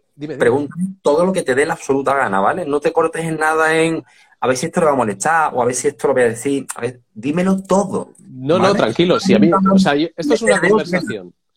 a mí lo que me gusta es que surge la conversación. No, yo, yo voy hilando, o sea, voy no nos, tú y yo no nos conocemos, que lo sepa la gente. Hemos hablado por WhatsApp un par de veces y para concretar la entrevista. Yo ya dije en la anterior entrevista con Manu, el de Jolly Joker, que mm, en las anteriores entrevistas con Ronnie Romero, Ignacio Prieto, etcétera, yo llamaba unos días antes y de alguna manera, pues, oye, cuéntame un poco para yo tener un guion, pero yo ya he dicho paso. Me gusta más que surja así, más natural, ¿no? Queda más. Me mola más, no sé, es más, más chulo, ¿no? Pero si hay una pregunta de que sea esta de, hostia, pues le quiero decir que aquel día cantó fatal. Dímelo, no pasa nada. O quiero decirle que esto me pasó mal. O que esto Eso, no me gustó. no, yo, yo pasa eso nada. no te lo puedo, no, no te lo puedo hacer, Fabián, no por una, por principio, simplemente porque no te he seguido lo suficiente como para poder decirte, pues aquella vez, O me Te lo digo sinceramente. te vivo, sí, yo. No, yo- no, no. yo esto, ¿sabes? No sé, no pasa yo, nada. yo perso- personalmente supe que te gustaba el rock cuando, pues, bastantes años después de lo de OT. Porque yo, yo tuve un, yo, a mí, yo sufrí, entre comillas, lo de Operación Triunfo, porque claro, yo llevaba cantando desde los 14 años, heavy, Claro. y, y- y, bueno, pues todo mi entorno, ¿por qué no te presentas? Porque Y yo diciendo, pero qué cojones me voy a presentar yo ahí, si yo salgo a cantar y a hacer gritos y, y a cantar no sé qué y no sé cuántos y qué coño pinto yo ahí, si ahí no lo buscan lo que yo tengo. ¿no? De alguna manera yo sufrí, entre comillas, ¿no? Ese, hostia, Operación Triunfo, todo el mundo sabe cantar ahora. Y, y tú qué cantas, tío, ¿por qué no? Porque la gente me escuchaba y decía, tú cantas muy bien, tío, pero tal, no sé qué, preséntate. Yo, ¿qué, qué cojones me estoy contando? pero no veis que esto no es, no es lo que... Un poco más, ¿verdad? Los heavy, los programas. Antes no. De hecho, creo que eso fue también lo que a mí me decidió, que yo cuando llegué al casting, te lo puedo asegurar, Dani, que el día que llegué al casting dije, ¿qué canto? O sea, muestro mi personalidad e intento cantar algo rockero, como, aunque sea el chiquilla. Y dije, miré para los lados digo, no, tío. mm, Ricky Martin. Porque lo había hecho en la orquesta dos o tres veces, porque veía mi imagen y decía, tío, yo creo que soy guapito y esto lo puedo vender. Y yo quiero entrar ahí. Yo quiero entrar ahí. Mi sueño era ser famoso, tío. O sea, todo lo contrario que ahora, ¿vale? Pero yo quería ser famoso, tío. Yo quería, sí, sí, conseguí dinero, conseguí vivir de la renta y conseguí y que me regalen cosas en el corte inglés cuando yo entre. Yo, ser famoso. Yo quería ser eso. De verdad, es que tengo que decirlo honestamente. ¿no? Y entonces, ¿qué partido puedo sacarme a mí? Pues yo creo que si hago algo de rock, me van a coger nunca en la vida y no me van. Pero si hago Ricky Martin, me van a coger. Así lo pensé, tío. Fue así de vacío. Es honesto, pero es así. Sí, no, bueno, es que la honestidad es lo que te hace ser más grande, ¿no? Y, y tener, o por lo menos tener la tranquilidad de que, de encontrarte a ti mismo, Mm. ¿No? Me alguna- eh, eh, no. Claro, es esa conversación que tienes contigo mismo por la mañana, por la noche, cuando estás con la familia, cuando dices, si voy a abrir la boca para cantar, que sea honestamente, que lo que Sí. vaya a cantar sea de verdad, coño, que lo estoy haciendo porque quiero hacerlo, porque estoy con mi gente, porque quiero desahogarme, pasar un rato de puta madre y se acabó, ya está. No es porque hay unos tíos aquí detrás que se llaman Universal o Sony o etcétera, lo que sea, y me estén metiendo el dedo en el culo y diciendo, eh, chaval, que como pierdas fuelle y no veamos que suben los likes y no sé qué, te, te mandamos a tomar por culo cagando hostias, ¿no? Encima tener esa presión ahí, ¿no? Exactamente. Eso es algo que también reconocí de las discográficas. No es por sacarle punta ni, ni a- yo nunca voy a hablar a la par de gente, ¿vale? Pero sí puedo describir mi experiencia como yo la siento, ¿vale? Pero yo entendí de decir, a ver, aquí se monta una empresa y la empresa va a ganar mucho dinero y son cinco o seis personas. Esa, hay cuatro personas que no tienen talento y necesitan a un quinto para que con su talento vivamos los cinco. Vamos a coger a un triunfito, a el que quieras, ¿vale? Oye, con tu talento vamos a hacer un disco y vamos a forrarnos los cinco. Pero nosotros cuatro vamos a estar tan tranquilos en nuestra casa con nuestras mujeres y nuestros niños. Tú vas a ser súper famoso. Eso significa fama es igual a esclavitud. Es la misma palabra. Fama y esclavitud es la misma palabra, ¿vale? Tú vas a ser esclavo. Eso sí, te vamos a hartar de dinero. Pero yo iba a tener el mismo dinero que tú sin ser esclavo. Hacemos una empresa a los cinco y digo, esto no funciona, tío. Esto no funciona, espérate. Ay, me están engañando, tío. Eso es lo que vi un día, ¿sabes? Si vamos a hacer un anuncio de televisión, un millón de euros. Y 200.000 euros para cada uno. Pero, pero sí, pero yo, yo cobro 200.000. Pero tú también. Pero yo soy esclavo y tú no, tío. Tú sabes la esclavitud. Te habrá contado David, ¿no? Bueno, Los artistas que bueno, ha trabajado. Javián, la esclavitud que conlleva eso. Sí, claro, y tú te juegas tu imagen, ellos no, porque Claro. ellos están atrás. Claro, Como tú te vayas a tomar por culo, hay, tú eres sustituible, ellos no. claro. Como a otro. Pero ellos no tienen talento, tú sí. Claro. Entonces es una manera de chuparte el talento para llevárselo para ellos. Y hacerte un esclavo, tío. Y que va, tío. yo ya no soy esclavo de nadie, yo te lo puedo asegurar. Pero es esclavo de ti, de lo que tú quieras hacer y de lo que tú quieras montar. Por eso me llama la atención ver en Wikipedia que eres empresario. Y eso a mí, joder, yo también he sido empresario. Yo he tenido un negocio de alimentación unos años y sé lo que es llevar tu, tu, tu arte, ¿no? Tu, tu, tu, marca, ¿no? Que es de alguna manera lo que, lo que tú cuando sales a cantar, agarras un micro, la guitarra, eres tú. Tu nombre es tu marca, ya está. Defender eso y luego defender cuando te bajas del escenario, decir, a ver, me salen los números, tengo este negocio, tengo tal, no sé qué, y luchar por eso, tener esa mentalidad. A mí siempre me, me, no sé, Yo creo que me es cercano y lo, y lo valoro. Era de los mayores, era, sí, bueno, el segundo más mayor de Operación Triunfo. Yo estaba con chiquillos de 18, 19 años, yo tenía 27. Ya eso me dio un poco más de lucidez a la hora de decir, esto se va a acabar. Además me lo decía, Nina me lo, decía muchas veces. Javier, mm, estáis flipando porque estáis ahora mismo en la cresta, que sepáis que después vaya a pegar un batacazo brutal. Y algunos se estabilizarán y tal, pero esto no dura siempre. Y yo me lo creí. La gente no se lo quería creer. Ah, yo voy a ser famoso para siempre y todo el dinero para siempre. Y yo lo entendí, digo, che, verdad, esto va a caer. Entonces intenté guardarme mucho el dinero y invertí y comprarme un piso. Por ejemplo, yo veía que cuando salimos de OT, todos alquilaron un piso. Pedazo de duple allí que te caga, voy en taxi a todos sitios, personal manager para mí. Yo no. Yo me compré un piso en Vereda de Mar, como te he dicho, me compré una moto para poder ir a los sitios, no gastarme dinero en taxi y yo no tenía personal manager. ¿Para qué necesito un personal manager? ¿Para que me haga la comida, tío? Y me haga la compra. Entonces empecé a ahorrarlo. Me fui de Barcelona, vendí el piso, le gané dinero. Me fui a Madrid, en vez de alquilar un piso, me compré otro piso en Boadilla. A los dos años lo vendí, le gané dinero. Con ese dinero me abrí una ladería en Sevilla. Entonces yo ya iba pensando en, esto se va a acabar, ¿sabes? Pero es verdad que era de los mayores. Una chiquilla con 18, 19 años no tenía todavía la capacidad de decir eso. Claro, claro. Sí, se lo, ya se lo hacen todo de alguna manera, claro. No tienen, a no ser que seas una persona independiente y con inquietudes o tengas al lado un adulto que te, te ayude a manejar la situación, claro. Ahora tengo dos heladerías en Punta Umbría y tengo dos pisos que de estos que lo alquilo de Booking, de Airbnb, como pisos turísticos, ¿no? Aquí en Sevilla, en el centro de Sevilla, y mi mujer y yo pues los arreglamos y los, alquilamos y ya está. Sí, bueno, funciona eso. De grupos tengo un grupo de versiones de Queen que yo toco la guitarra, soy Brian May. Hostia. sí, sí, se llama La Reina. Llamo, el grupo lleva 20 años, pero yo llevaré 12 con ellos. Eh, después tengo The Leopard, que eso es casi un hobby. Ahora hemos hecho Bones, que es un tributo a Bon Jovi, que a ver si se lo estrenado, todavía no se ha estrenado. Y después tengo un grupo de versiones de los 80 que se llama mucho ahora para hacer bodas y fiestas y demás, que se llama La Mafia. Este un Miguel Río, Luz Casal, Los Secretos, Los Guardias, todo un poco más rockerizado, que ahí sí canto. Y de eso vivo, tío. Javier, vamos a hacer una parada de 5 o 10 minutos porque Instagram corta la hora, ¿vale? Y retomamos. ¿Te apetece seguir? Cuando tú quieras, sí. Yo estoy encantado, me está encantando la entrevista. O sea que volvemos en 5 o 10 minutitos, ¿vale? Que te dé tiempo a hacer un par de cosillas y volvemos. Ya un cigarrito y me lo pongo aquí para fumármelo contigo ahora. Vale. Venga, guapo. Vale. Hasta ahora. Vocalistas, retornamos a este espacio que un día se me ocurrió hacer y que la verdad que lo estoy disfrutando muchísimo. Me encanta, me encanta poder entrevistar a gente tan interesante como, como Javián. La verdad que me, me está encantando, me está sorprendiendo mucho, me está pareciendo...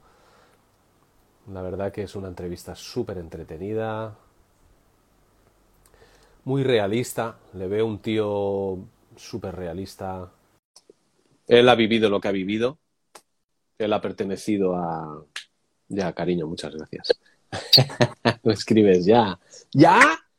Cuando tú me digas. ¿Estás fumando el cigarro ya o no? Aquí lo tengo preparadito, me un cigarrillo y ahora me lo voy a fumar aquí tranquilito. Ole tú, claro que sí. Un poquito, pero vamos, de vez en cuando cuando estoy charlando me gusta echar un cigarrillo. No soy un fumador como tal, me fumo tres o cuatro días. Bueno, bueno, bueno, pero te alivia un poquito echar un piti. Sí, no sé, cogí la costumbre hace tiempo y sé que es mala costumbre, lo sé, pero bueno, ahí lo tengo. Te quiero decir algo, tío, me he acordado aquí en estos cinco minutos. Una de las cosas que siempre frena a gente como yo a decir todo lo que te estoy diciendo, que ahora sí lo estoy diciendo, es que automáticamente la respuesta de la gente siempre ha sido, claro, como tú no estás triunfando ahora mismo, tú lo que tienes es envidia y entonces lo que haces es despotricar contra el mundillo y no va por ahí, tío. Mira, Javier, así. Claro, tío. Así, que no, tío, que no, que la gente, mira, hay, a ver, tú lo sabes de sobra. Tú llega un punto y yo creo que es un poco el momento en el que tú estás, ¿no? Que llevas tiempo de decir, mira, que os den por el culo a todos. Soy lo que soy y si os gusta bien y si no, ya tenéis otros 20.000 por ahí para elegir y ya está. Si lo sacan, a ver, no, no es por hacer de menos a uno mismo, pero es para decir muchas veces, pero si lo sacan como churros. O sea, yo soy como soy, tengo mi personalidad. Y ya es tomar por culo. Si lo queréis bien y si no, pues ahí tenéis. El mercado hay para todo y para todos. Hablaba, permíteme que te diga, Javier, que hablaba yo ahora con mi mujer que es acojonante, ¿no? El, el, el, mundo del rock, que se supone que es tan puritano, tan maravilloso, tan no sé qué, tan... Hay partes que sí. Hay partes que no, hay que, hay que, hay que decir que, que es, un, es, un, mundo muy jodido. Yo, mira, te voy a contar una anécdota personal. Yo en el, en el 98, 99 tuve la fortuna de, de, formar una banda que se llamó Spain. Sacamos un disco que se llamó 1999, nos lo produjo Timo Tolki, el que fuera guitarra de Stratovarius, y tuvimos la suerte de telonearlos en, Madrid. En una sala grande, estaba petada porque Stratovarius estaba en su momento álgido. Y bueno, pues estos señores llevaban siempre la bandera de su país, Finlandia, y luego la bandera del país donde tocaban. Entonces, claro, tú imagínate en Madrid una bandera de España en el bombo de la batería y una banda que se llama Spain. que, bueno, que se me ocurrió a mí y dije, bueno, Spain, oye, si salimos fuera luego a tocar, de alguna manera, pues es fácil que la gente lo... Bueno, bueno, bueno. Según salimos, fuera, no sé qué. Sí, o sea, eso sí, claro. El primer tema, claro, la gente no sabía, cantábamos en inglés y pero en cuanto salí yo hablando en castellano y tal, ¡eh, fuera, no sé qué, tal! Dices, venga, coño, no me jodas, tío. Eh, tío. Y ahora después voy a entender porque van siempre con la, el atuendo de Gran Bretaña, su bandera la llevan en todos lados, cantantes siempre ha ido, y el batería siempre va con la bandera de Gran Bretaña y no pasa nada, tío. Qué pena. Sí, hay un problema, ¿no? En este país con esto, tío. Hay un, hay, no sé, es... No creo que sea malo amar tu país, tío. Es lo más bonito. De hecho... Eso digo yo, ¿no? Es... Claro, tío. Hay veces que me pregunta la gente, oye, pero Mm, porque se, hubo un, resquicio, cuando yo salido te dije que era de Sevilla. Dije Sevilla porque es provincia, yo qué sé, yo estaba en la tele, estaba en un país nacional y no, no dije dos hermanas, porque yo vivía en dos hermanas. Entonces, ¿de dónde eres? De Sevilla. Pero no, no creía, yo qué sé, me vino a la cabeza que no creía que la gente supiera lo que es dos hermanas. En dos hermanas me pusieron tibio, tío. Me pusieron pierde. Mira, reniega de dos hermanas, porque más. No, tío, no, no, dos hermanas, si yo vivo ahí es que yo qué sé, he dicho Sevilla, porque es, la ciudad, ¿no? Y, ya no ve en Sevilla, pues vale, dos hermanas, pero me pusieron a verde, pero años, ¿eh? En el periódico, ¿eh? El triunfito que reniega de su pueblo, da. Hay que ver las cosas que se magnifican en esta televisión, cómo se cambian los textos, cómo, cómo está diciendo algo honesto, como estoy diciendo ahora mismo todo lo que está hablando, y, y, ahora va a haber gente que diga, es que claro, tienes envidia, porque es que como tú no has conseguido lo que has conseguido tal, pues entonces ahora vas a despotricar joder, con eso te vas a quedar, tío. Con eso de verdad, con lo que yo te estoy dando de mi corazón, de mi verdad, para que tú intentes entender cómo funciona el mundillo por detrás. Con eso te vas a quedar, tío. Y así funciona esto.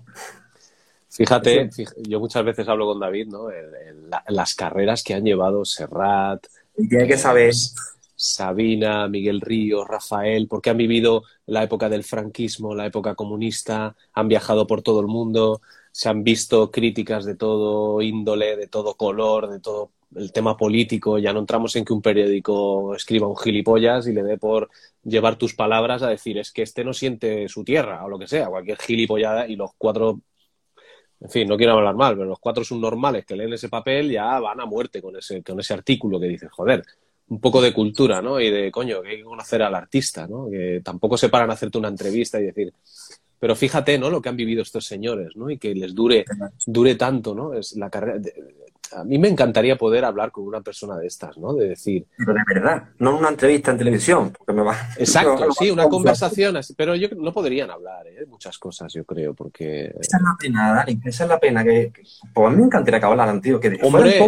No, tío, es que no, que, esto no lo puede decir que los fans de aquí de Colombia se van a. No, diga esto, que la gente de España van a pensar, tío, di lo que quieras, tío. ¿Qué más te da, coño, con todos los fans que tienen ya? Pero séme de verdad, tío, que yo pueda ver a alguien de verdad. En el Heavy sí pareció que, que, la gente hablaban de verdad. Los, los, Heavy cuando hablaban, hablaban un poco que les sudaba la polla y, si, si, querían beber en directo, pues se alcoholizaban. ¿Y qué pasa? Soy alcohólico. Y veía que, ahora, como mola, esta gente les da igual, ¿no? Tú no sabes de los artistas de ahora nada. Tú no sabes, no te decir ningún nombre, pero aquí nadie hace nada. Y después yo me entero, porque yo, claro, ya tengo amigos metidos muy dentro y sé que se ponen hasta aquí más de, más de 15, ¿vale? Pero después en la tele todo es happy, todo es bonito. Eh, tío, no, nos entera que os están engañando, tío. ¿Por qué no lo dices, tío? No pasa nada, ¿sabes? Porque no, fans. Exacto. ¿No, ¿No crees que hemos entrado en una gran mentira? Ya no hay, el arte ya no es irreverente, ya no hay irreverencia, ya no hay autenticidad, es todo... Hostia, tío, si te metes una fila o eres un puto yonki de mierda, entre comillas, porque hay gente que lo necesita porque tiene una vida de mierda y tiene unos problemas que a lo mejor, yo qué sé, pues necesita... Exacto, cocaína o tal, pero luego hay gente que lo necesita porque, pues, porque es guay, ¿no? Ya llega un punto de guay a nivel artístico y, hacen un show y luego se juntan los dos o tres que salen con el pianito y no sé qué y luego se esconden por ahí detrás y se van a... Oye, cada uno que haga con su vida lo que quiera, pero eh, se usa, ¿no? De otra manera, ¿no? Es, llegar a un nivel, ¿no? Un estatus y formar parte de esa, de esa sociedad guay, ¿no? A mí me ayudó mucho a ver eso la serie de Luis Miguel, ¿la has visto que está en Netflix? La he dejado no sé si a la mitad. Me quedé más o menos a la mitad, hace ya unos meses. Empecé a verla y. Sí, porque además yo, Luis Miguel, es un, es un personaje que cuando empecé la serie dije, hostia, estoy conociendo cosas, tío, que no. Es, fuerte, ¿eh? es fuerte. Pues ahí se ve mucho, ¿no? Que Luis Miguel pues era un chaval, como es normal, con 20 años, que se hartaba de tía, de cocaína, de bebida, de lo que fuera, pero después de la entrevista, oye, esto no me lo preguntes, esto no me lo preguntes, esto no me lo preguntes, esto por aquí, esto todo perfecto, todo muy bien, y está amargado por su madre, está amargado por su familia, pero eso no se puede saber nada, eso no puede saber nada. Y todo es mm, la carita lavada y dientes blancos, ¿sabes? Tío, eso te lleva a ti mismo, a Luis Miguel le llevaría a una puta depresión, tío. Eso no se puede llevar adelante, tío. No hay derecho que se haga eso, tío. Y los fans tampoco se merecen eso, tío. Yo prefiero conocer quién es el artista.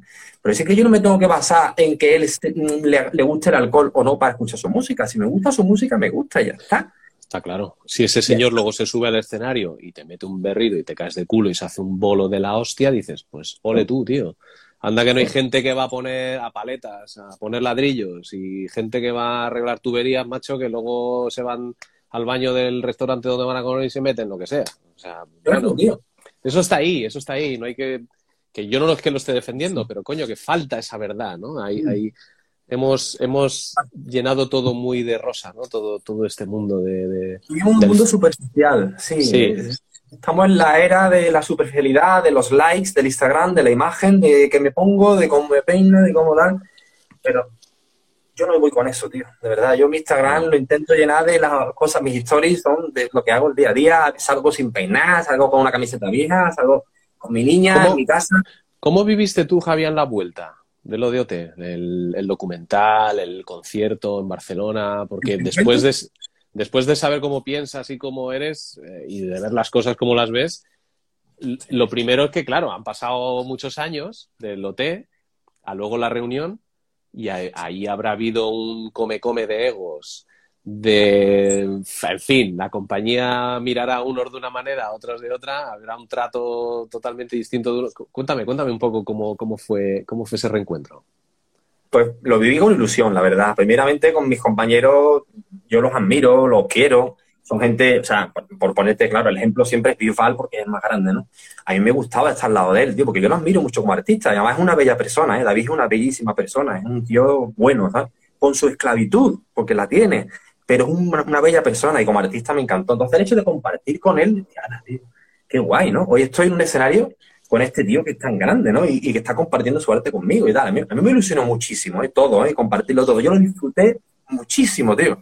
Pero sabía quién era yo, sabía lo que mis limitaciones, las limitaciones que propiamente tiene el concierto, las diferencias de precio, las diferencias de estatus, las ves. A mí no me molestaron en absoluto, ¿eh? Pero sí, se ve, claro se ve la diferencia. En el, en el reencuentro hay, hay momentos en que, en las entrevistas mías, por ejemplo, vinieron a mi casa. Y yo, claro, oye, que vamos a hacer una entrevista, ¿dónde quieres que la hagamos? O donde queráis, donde queramos. Pues puede ser en tu casa, claro, sí, la hicimos en la cocina. ¿Quieres que salga tu mujer y tu hija? Sí, me da igual, ¿por qué no? Y cuando ya llegaron me lo dijeron, dice, mira, es que eres el único que nos ha abierto las puertas de tu casa. ¿Y por qué mis compañeros no lo han hecho? No sé, lo hemos hecho en un hotel, en una prueba de sonido, en un estudio, en, la calle, pero nadie, no, que mi casa no se puede ver, que yo, que si tengo novio o no, que si tengo una hija o no, que... ¿Y por qué, tío? o sea, lo, lo, que has comentado antes, que ya pasaba en OT, vuelve a pasar en el reencuentro. La gente no quiere saber qué, qué, qué, qué, hay, qué no hay, ¿no? En sus vidas. Es fuerte. Bueno, el encuentro no ves la casa de David, por ejemplo. De verdad, no lo digo con crítica, lo digo. Ya, ya, ya, ya. Suena crítica, joder, y no quiero criticar a David porque de verdad que lo adoro y es un tío fantástico. Pero, oye, es, es cierto, es que hay que decir la verdad. Nadie lo hace en su casa, ¿no? Y yo lo hice en mi casa. ¿Qué pasa? La entrevista encima yo hablé esto como estoy hablando ahora. Toda la puta verdad, lo que yo sentí, tío. Pero además lo que hago es destruirme mucho a mí. Yo no hablo de los demás que son una mierda, al revés, que yo era mierda, que fíjate lo que me ha pasado, que yo era heavy, que de pronto me puso un traje para poder entrar en el programa me dije toda mi verdad. Entonces, en la entrevista, cuando ya llegamos al final, que hubo una fiesta después del concierto, me vinieron varios redactores. Y me dice, empezaron a saludarme, mira, que te queremos conocer. Ah, encantado. Tú eres el que me hiciste la entrevista, pero estos dos, estos dos son redactores también, pero es que te querían conocer porque después de tener tu entrevista nos peleamos por editar la tuya porque era la más importante. me dio alegría porque sí, claro, te gusta que te digan eso, pero a mí me dio pena. Digo, tío, o sea, que aquí hay 15 personas que todavía no están siendo honestos, tío. ¿Por qué, coño? Di la verdad, ya. Que no pasa nada, tío. Que yo tengo el dinero en el banco que necesito, Dani, no necesito más. Yo mientras que tengo para mi comer y para ir a dos o tres sitios con mi moto, yo no necesito más nada. Tengo en mi casa y de puta madre, tío. Yo no quiero más. Yo no tengo que estar engañando. Y claro, a ellos les encantó eso, ¿no? es que vimos una entrevista de verdad, auténtica y con sentimientos profundos de ellos.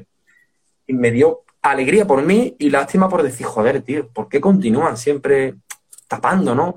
Lo hacen de buena, no lo hacen de mala. Es que lo hacen protegiendo su éxito, protegiendo su estatus, protegiendo. No protejan más nada, tío, que todo lo que proteges te hace daño a ti. Mientras más abras el corazón, mejor te viene de vuelta. Pero no sé, nosotros siempre hemos tenido referencias de artistas, sobre todo norteamericanos, ¿no? Ingleses y demás. Y luego, cuando tú sigues a un artista, lo más maravilloso, a mí por, por lo menos a nivel personal, conocer la parte humana de ese artista siempre te decías, hostia, qué guay, tío, tiene una hija, tiene un jacuzzi en el jardín, yo qué sé, no por pensar tiene más que nadie o menos, simplemente por decir, te acerca, ¿no? A eso, no es solo el escenario y, y las bambalinas, ¿no? Y, y todo eso, ¿no? Es... te vas a morir, tío. Pero tú qué te crees, que tienes 40 años, churra, que te queda nada, que te quedan 30 o 40 años de vida si no tienes un accidente como le ha pasado a Ale y te vas en dos días. ¿Qué haces, tío? Para allá, coño. Sé feliz, tío, y disfruta de lo que hay. Que en vez de 100.000 fans vas a tener 90.000, porque le den, tío. Pero, pero cuenta tu cosa, tu vida.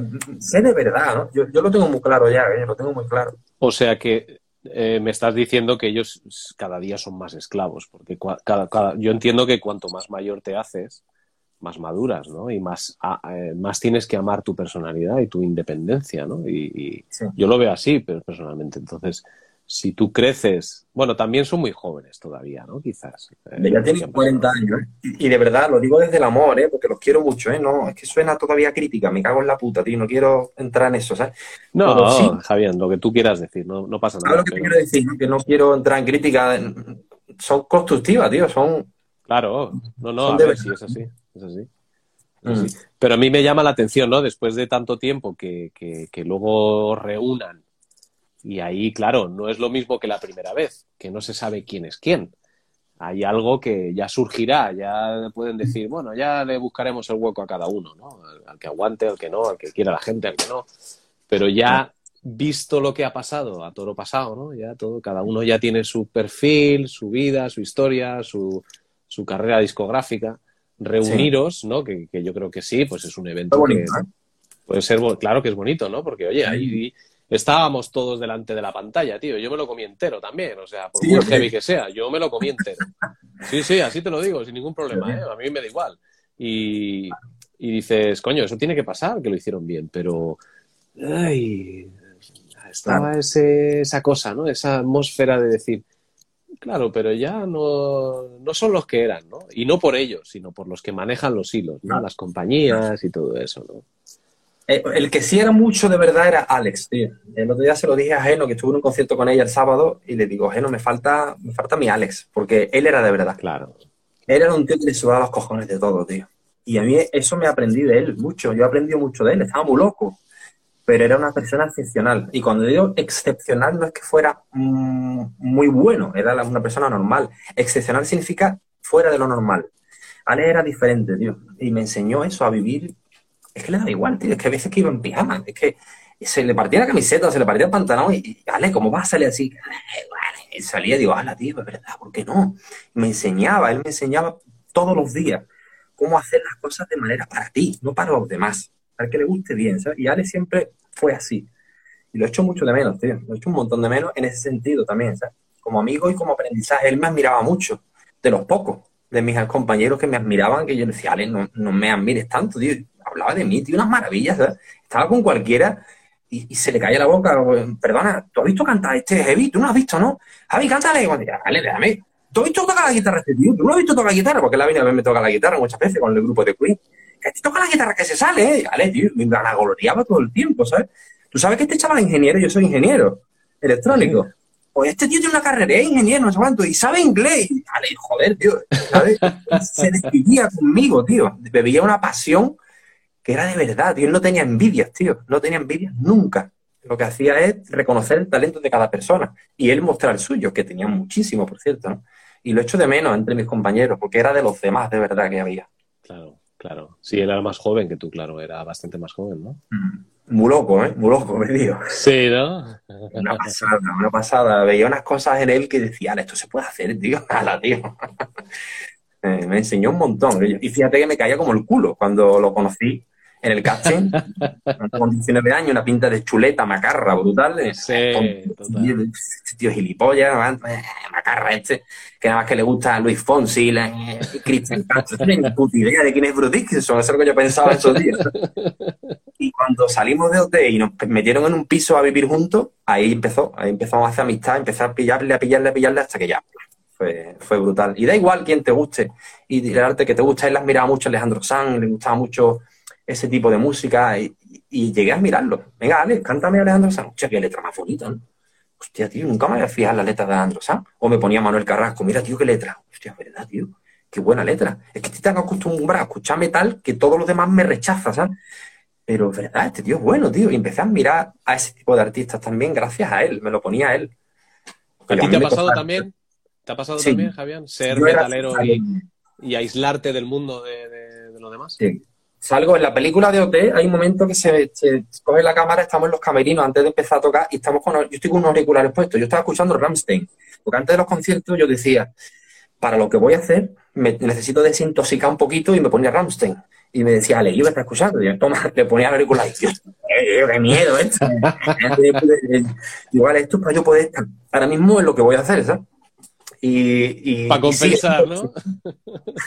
me gusta mucho Rammstein, la verdad. Lo he visto en directo y es un grupo que me encanta.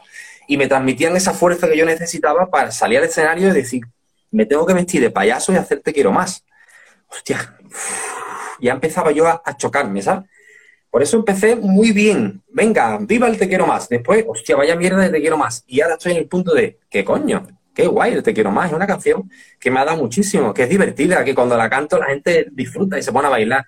Pues vale, tío, pues vale, no pasa nada. Ni la reniego ni la vanaglorio, ¿sabes? Estoy en medio, lo disfruto todo, tío. Si me mandan a un programa como el otro día que fui a Top Star, pues hago lo que quiero, tío. Y si voy a otro programa y me dicen que cante como el otro día, Nino Bravo, el Te Quiero, Te Quiero. Pues venga, porque no, es una canción bonita, joder, no pasa nada. Hay que cantar Bon Jovi aquí siempre, ¿sabes? Y entonces ya estoy disfrutando de todo, tío. No pasa nada. Claro, hombre, además tú tienes cerca ¿no? la posibilidad de que te llamen de algún programa de televisión y, hmm. poder participar y ser un visto, ¿no? Y, revalorizar un poco tu... No, te queda la sensación, no lo sé, ¿eh? te pregunto, de, de, reeducar al público sobre tu imagen? ¿No te gustaría que te vieran eh, un nuevo Javián? Sí, el otro día le decía a mi mujer eso, él mismo le decía, en verdad ahora mismo estoy en el punto ya de verdad que me suda los cojones de lo que la gente piense, me suda los cojones a de ti, de un, tío como el cantante de Gurú, ¿no? Que me conozca, que sepa que yo canto heavy. Mira, ¿sabes qué te digo, tío? Que me da igual lo que pienses tú, tío. Te lo digo, vale, para que lo entiendas, ¿no? Me da igual. Lo importante es que yo me quiera, que yo me respete, que yo me disfrute. Pero reconozco que sí, que hay un riconcito de mi corazón que digo, qué guay que el cantante de Gurú me ha llamado, tío. Me ha reconocido. Sí, hay una parte que sí me gustaría que la gente me conociera. Sí. ¿Para qué lo voy a negar? Es verdad. Porque, coño, es que toco la guitarra por Queen, tío. Me hago un show de hora y media, tío. En Instagram tienes vídeos, si lo quieres ver. Y, digo, esto no lo sabe nadie. El otro día estaba, fíjate, estaba en Vélez, Vélez Blanco, bueno, en Chiribel, en un pueblo de Almería, tocando con el grupo de Queen. Y me pusieron un Instagram muy gracioso, tío, que ahí dice lo que tú me estás explicando ahora. Un tío que no conozco del público, pero me etiquetó, entonces por eso lo vi. Y me puso, este, estaba yo haciendo un solo de Queen, ¿vale? Y me estaba grabando un vídeo y puso un texto que decía algo así como, eh, David Bisbal tuvo el gran honor de cantar al lado de este artistazo. Igual, tío. Vaya piropo, tío. Evidentemente mm, es un, piropo y está magnificado y tal, pero este hombre se había dado cuenta en ese momento de que ese triunfito que era un mojón para él, de pronto, hostia, pues este chaval, vale, tío, está tocando la guitarra y hace algo que a mí me mola, ¿no? Y digo, qué injusticia, tío, lo que estoy viviendo, de que de tantos millones de españoles, solamente un 1% sepa realmente lo que yo hago. Que no es que sea ni mejor ni peor, pero que no sabe lo que hago. pero tú compones, porque una cosa es hacer covers de una banda de tributo a Queen y demás, pero tú compones, tú eres compositor. Sí, tengo canciones. De hecho, esa canción de ellas mías. Tienes que escuchar Ángelo Diablo, la tengo por redes. Y bueno, No Somos Héroes también lo sacó, que la presenté para Eurovisión. Y tengo más canciones escritas en el ordenador y tengo que sacarlas adelante, Dani. Es que reconozco que he tenido una temporada de, no es frustración, pero sí de, joder, ¿para qué me voy a hartar de currar si esto después no va a salir para? Si no tengo el apoyo de discográfica, tío, me tengo que gastar dinero en producirla, me tengo que gastar dinero en un videoclip, porque si lo hago, lo hago bien, tío. No voy a grabar un videoclip mal hecho. Un videoclip va a costar como mínimo dos o tres mil euros producir la canción me va a costar con un buen productor 1.000, 1.500 pavos. Me voy a gastar 4.000 euros y después voy a tener 3.000 visualizaciones. ¿Para qué hago esto, tío? Entonces me cansé, ¿no? pues me dedico a los tributos y tal. Pero ahora estoy otra vez pensando en que llevo un tiempo diciendo, sí, tengo que sacarlo. Aunque le haga más o menos, tío, pero tengo que sacarlo. Por mí. Me quiero sacar un EP de cuatro temas, con canciones mías, que me gaste el dinero y que después se, vendan 10. Me da igual. Pero tengo que hacerlo. Mm. Sí, pero eso es más la satisfacción personal. Luego lo que pase eh, bueno, tú me estás dando cifras y me estás hablando de, del recorrido natural. Eh, hacer un buen videoclip, eh, moverlo, pero ahora yo creo que la pandemia a muchos nos ha enseñado que muchas veces puedes hacer las cosas tú por tu cuenta sin tener que gastarte tanto, ¿eh? Sí, hago vídeos en YouTube, hago vídeos de cover, como estás viendo, medio, medio grabado a ti y tal, pero claro, para hacer una canción propia mía yo no sé producir, tío. Yo me hago, base me hago mis maquetas, pero no una producción. Yo tengo ya, ya, Sí, no te quiero decir que te saltes pasos de, pero por ejemplo, videoclips y que no me. A ver si me van a ver ahora personas que trabajan haciendo vídeos y me van a decir, ah, tío, tú te lo haces con el Filmora o no sé. Pues sí, menos. pero creo que soy un gran creador de videoclips. Me gusta ver la idea y crearla y qué, puedo hacer diferente, de qué manera. Yo me acuerdo cuando vi el vídeo de Steve Vai de In My Dreams With You, tío. No sé si te acuerdas de ese vídeo. Pero ese vídeo a mí me flipó, Guillo, porque era, el vídeo iba al revés. Eh, o sea, tuve todo el tiempo de ellos haciendo al revés. Pero la boca y la mano va bien. ¿Cómo puede ser que esté al revés y la boca y la mano está bien? Claro que Steve Vai y, y Devin Townsend, que hicieron una entrevista en, en, en la MTV, dijeron, ¿cómo habéis hecho esto? Y dicen, mira, pues muy sencillo, nos aprendimos la canción al revés. Y dijeron, eh, Devin Townsend y Steve Vai, una, dos y tres, venga, una, dos y tres. Y hicieron algo así como, y dice, ¿qué has hecho? Dice, por favor, ahora coge este vídeo y ponlo al revés y que se escuche.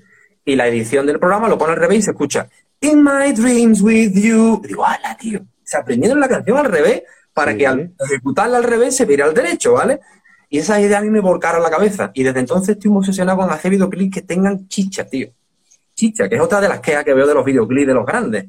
Que dice tú, joder, despacito, el mejor tema de la historia. Yo te voy a decir una cosa. Te voy a, dar mi, te voy a dar mi opinión, ¿eh? Y te voy a ser sincero. Yo creo que tú no, tú no encajas en el, en el sistema. No. encajas. Porque tú, tu forma de ver las cosas es de artista de verdad. Y tú tienes una inquietud que a ti te mueve lo de verdad.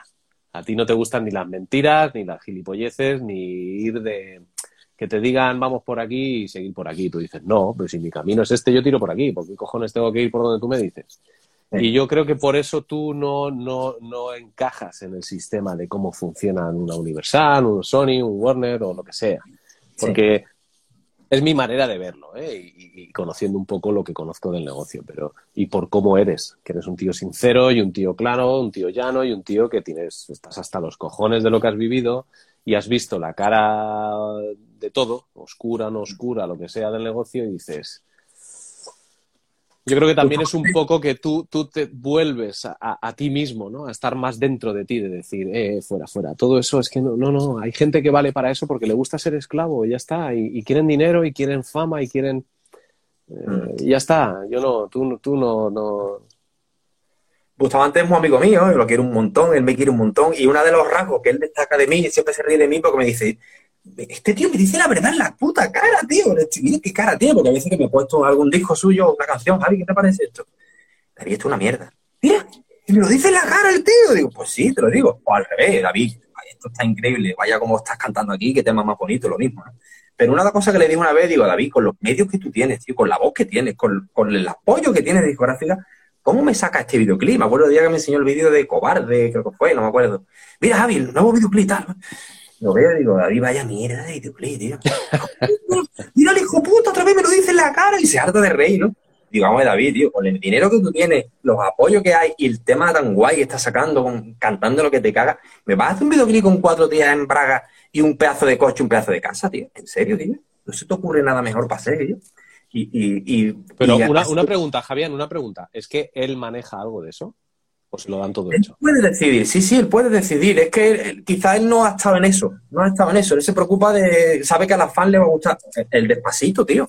Despacito, el tema que más dinero ha generado en la puta historia. Me va a sacar un videoclip Coño, con Javier. bailando. Pero es que siempre van a ir detrás de lo, de lo que se lleva. No eres un generador de contenidos, no eres un artista de verdad.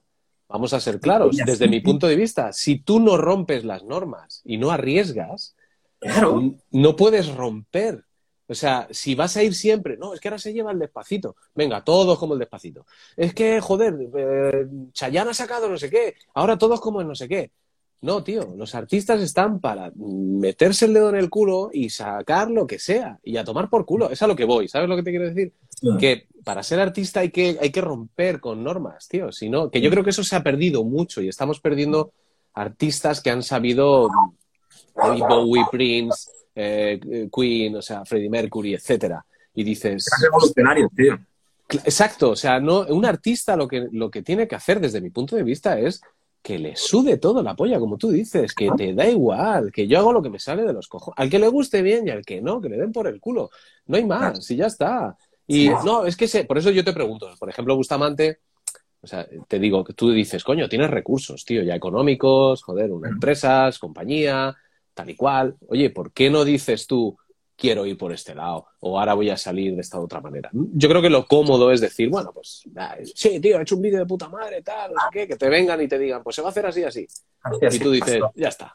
Yo pongo la cara, pongo no sé qué, la pose, grabo el disco y a tomar por culo.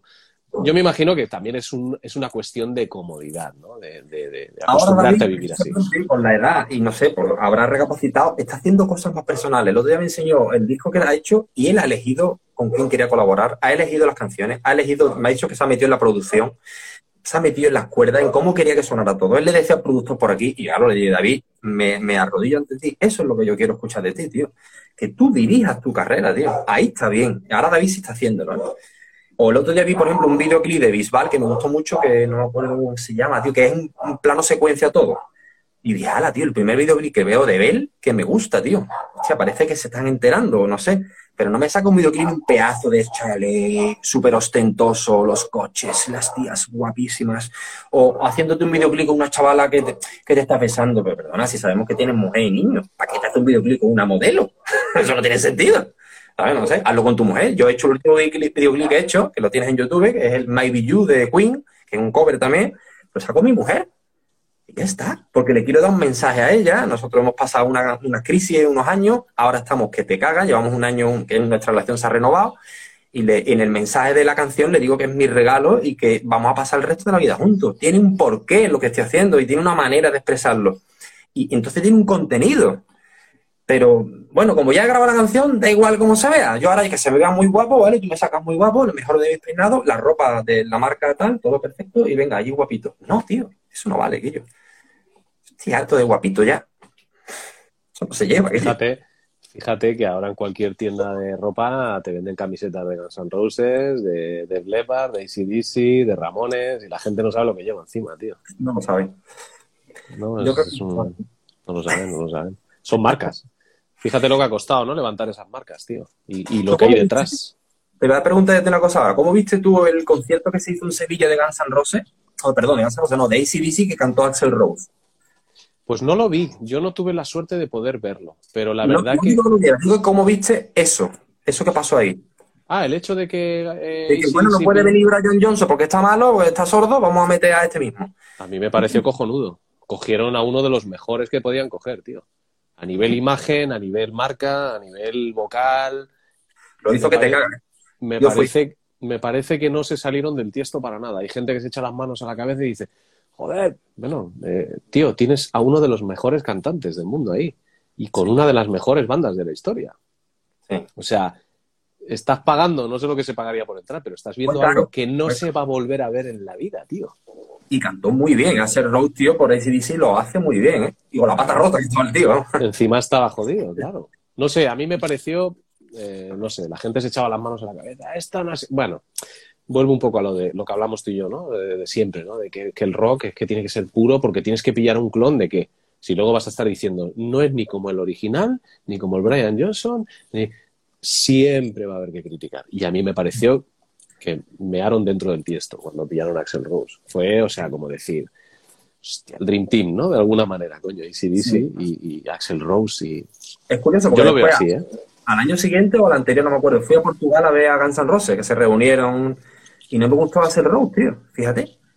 De hecho, no me gustó Guns N' Roses. Yo los vi en el 92 y flipé en colores. Era una banda con energía. era una, una, una, pisonadora yendo contra ti, ¿vale? ¿Eso fue con Suicidal Tendencies y Brian May? No, fue con eh, Soundgarden y Face No More. Hostia, qué bueno, tío. Sí, tío. De hecho, Face No More le pasó una cosa muy guapa porque el cantante, que es muy chulo ahí, no sé qué pasó, que le tiraron algo y dijo, venga, venga, tirarme cosas, no sé cuánto. Y yo, yo estaba en el público y de pronto se vio una puta nube de latas, pero una nube. Yo no sé si había 2.500 latas, ¿vale? Todas contra el escenario, claro, los chavales así. Se paró el concierto, todo lleno de latas, tuvieron que venir gente a quitar las latas y pasó eso, una tontería. Y Guns N' Roses fueron atronadores.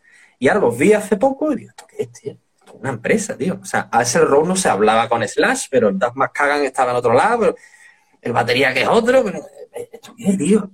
un coñazo, tío, de hacer rock cantando fatal, tío, fatal, la verdad, tío. Y, y, y Slash 300.000 solo hizo en nota allí. Tres horas de concierto, tío. Está aburrido, tío. ¿Esto qué es, tío? Ya cambió. Que fue una mierda. Para mí. Que fue una mierda, sí. Yo creo que cuando nos equivocamos cuando decimos que algo es una mierda. Eh, lo correcto sería decir, para mí fue una mierda. Yo tenía al lado a mi amigo Fernando que estaba flipando. Digo, Fernando, esto es una mierda. ¿Y qué dices, tío? Esto es la hostia. Digo, yo, tío, entonces, ¿qué es? Pues lo que cada uno quiera ver, quizás, ¿no? A mí no me pareció bueno. Bueno, pero yo me fío de tu, de tu opinión y de tu criterio. Me, pareció eso que, tío, aquí hay que reunirse porque hay que ganar mucha pasta. Vamos a hacer una gira multitudinaria. Sí, está claro, está claro. Pero no hay ese sentimiento de, oye, quiero tocar con vosotros, me apetece tocar con vosotros. No, vamos a hablarnos que aquí hay pasta, tío. Sí, porque además se hablaba, hombre, que ya sabemos que los medios de comunicación a veces pues inventan cosas y demás pero sí vivieron un momento chungo de, imagen y a nivel personal, que la verdad que no, no, cuadraban, no encajaban. Se ve claramente, ¿no? Que Slash quería tirar por otro lado, ¿no? Ha hecho su banda y, aquello es pasta, igual que han hecho Molly Cruz, me imagino, ¿no? Claro, sí, porque Vince Neil... Está ya para, el perro. Está, está el pobre que vamos. Y John Corabi ha dicho que nada, que le den pomada. Fíjate que Queen los adoro, tío, los adoro, pero cuando fui a ver a Queen con, con Roger, con, con, Roger, con Paul Roger, o sea, me gustó mucho porque Paul Roger me flipa, ¿vale? Pero decía, vamos a ver, pero ahora que están con el chavalito este, que para mí no pega ni para mí, ¿eh? El Lambert. Adam Lambert canta que te cagas. Pero no me encaja, tío, no sé por qué. Y lo veo una empresa otra vez. Y otra vez me hago la pregunta que te he hecho antes. Digo, vamos a ver, Brian May, ¿cuánto dinero tienes, tío? ¿Cuánto más quieres, tío? ¿Tú de verdad estás haciendo esto porque te gusta tocar Queen? Para mí el más honesto de todos fue el bajista, tío. Fue el bajista que, dijo, se acabó Queen, muerto Freddy y yo me retiro de aquí. Tengo dinero para aburrir, para todo lo que quiera de mis nietos ya, ¿vale? Yo no voy a hacer esto, tío. Y lo vi honesto, tío. Es mi opinión, ¿eh? Sí, sí, sí, totalmente. Chicle, tira chicle, Queen se está vendiendo ya en todo, tío. Sí, yo te, voy a, yo te voy a dar mi opinión. Yo, yo siempre que. Siempre digo lo mismo, ¿no? Y, puede sonar feo, pero Brian May se muere todos los años, tío. O sea, Brian May, perdón, Freddie Mercury. Freddie Mercury, sí, sí, sí. muere cada año, entonces puede sonar feo, ya, ya lo siento, ¿no? Pero, pero hay veces que cansa, que dices, hostia, tío, es que... Y ahora con la película, yo también agradezco que la película se haya publicado porque a mucha gente joven se le ha acercado el rock, ¿no? Y, y, ha habido gente que ha dicho, hostia, ahora escuchan, a raíz de escuchar Queen, escuchan Guns N' Roses, escuchan... Y bueno, yo creo que eso sí es positivo, ¿no? Que, que se acerque... Sí. Pero es como ya una bola demasiado hay musicales por todos lados, todos. Y yo conozco gente que toca, bueno, conozco Dani Gómez, le conoces, que es guitarrista. No que es el, bueno, ya, ya, te hablaré de él en privado y demás, pero él, él es, eh, trabaja con Brian May directamente y hace música de, de, Queen y demás, y la verdad que es una maravilla. Pero bueno, que, que quiero decir que lo de Guns N' Roses es mantener la marca y el banco, la, la cuenta bancaria, ¿no? Ahí siempre. No se detecta eso, tío. Los, los públicos no lo detectamos, tío. ¿Por qué estamos tan ciegos, tío? Lo que pasa es que yo creo que la gente quiere ver. Yo qué sé, también a, CDC yo me acuerdo cuando les vi en las ventas, que sacaron aquel DVD hace... No, no. O sea, tenía yo 17 años, tío. Y, y, y, y decías, es que va la última gira. Y dices, joder, y ahora tengo 45 y digo, pues si es que siguen haciendo giras, tío. No sé, es un poco también lo que nos venden, ¿no? Que la vuelta de Guns N' Roses y luego vas y ves eso, ¿no? Ese show y dices, joder. Yo creo que, que, que, no pierde la esencia de que unos chavales se unieron en un local de ensayo, hicieron el Apetite for Destruction, fue destructivo y tenían energía y aquello salía y tal. Y ya pasan los años, ya estás millonario, ya drogado, bebido, ya eres un gilipollas, ya estás frito, ya no vales para nada y ahora lo que quieres es más pasta. Y entonces hacen una banda por pasta y ya huele, ya huele a mierda, tío. Ya no es lo que era antes, lleva a mí no. Pero claro, recurrimos a ver aquellos ídolos con aquellas canciones que nos encantan. Yo soy muy fan del Apetite, la verdad. O sea, ese disco a mí Sí, es de claro. mi seguro. Eso Sí. es para mí amador. De hecho, lo de la película que ha dicho de Bohemian Rhapsody me gusta mucho que lo digas, tío, porque yo soy muy fan de las películas estas de biográficas de artistas, ¿no? De- he visto la de de todos, tío, la de Michael Jackson, la de Elvis Presley, la de Luis Miguel con la serie, la de Bohemian Rhapsody y Freddie Mercury, y después he visto más que la de Ray Charles, he visto un montón, tío. Y, y en todas veo lo mismo, tío. En todas veo gente que empiezan con una energía brutal, que se quieren comer el mundo, que son artistazos, que van a conseguirlo todo y cuando lo consiguen empiezan ya la decadencia, ya empiezan las drogas, la falta de amigos, la falta de amistad, la familia se retira, el dinero te hunde, te encierras en tu casa de oro y te vuelves un gilipollas hasta que ya tu vida es una mierda. La de, la de este hombre, el Elton John, que la vi el otro día también, me pareció igual, tío. Digo, tío, la gente no se entera de esto, tío. ¿Por qué siempre perseguimos esto? Y estuve dando clase en una, en una escuela que hay aquí en Sevilla de artistas y, y mi, cometido era hablarles como te estoy hablando a ahora. Y hablaba de esto. Yo, yo, no soy profesor de canto, no soy profesor de guitarra, pero le hablaba de cómo funciona el mundillo. Esa era mi clase. Y le decía en la primera clase, le decía a los chavales, digo, bueno, mm, uno uno, decid qué queréis ser, qué queréis conseguir. Y todos me decían, pues yo quiero ser como Luis Miguel. El otro, yo quiero ser como Shakira, ¿no? Pues yo quiero, hombre, yo quiero cantar para más gente mejor, ¿no? Porque mientras más gente, ese es el éxito, ¿no? Y cuando terminaba le digo, sois todos iguales, sois todos iguales, tío. ¿Por qué queréis ser como Shakira, tío? Nadie me está diciendo yo quiero hacer música. Nadie me está diciendo, oye, yo lo que quiero es hacer un concierto, me da igual que vengan 100 o que vengan 10.000. No, no, todos quieren ser famosísimos. Pero tú no estás viendo las películas de esta gente, tío. Tú no estás viendo que Michael Jackson fue uno de los mayores desgraciados de la historia, tío. Tú no te enteras, tío. ¿Para qué quieres conseguir eso?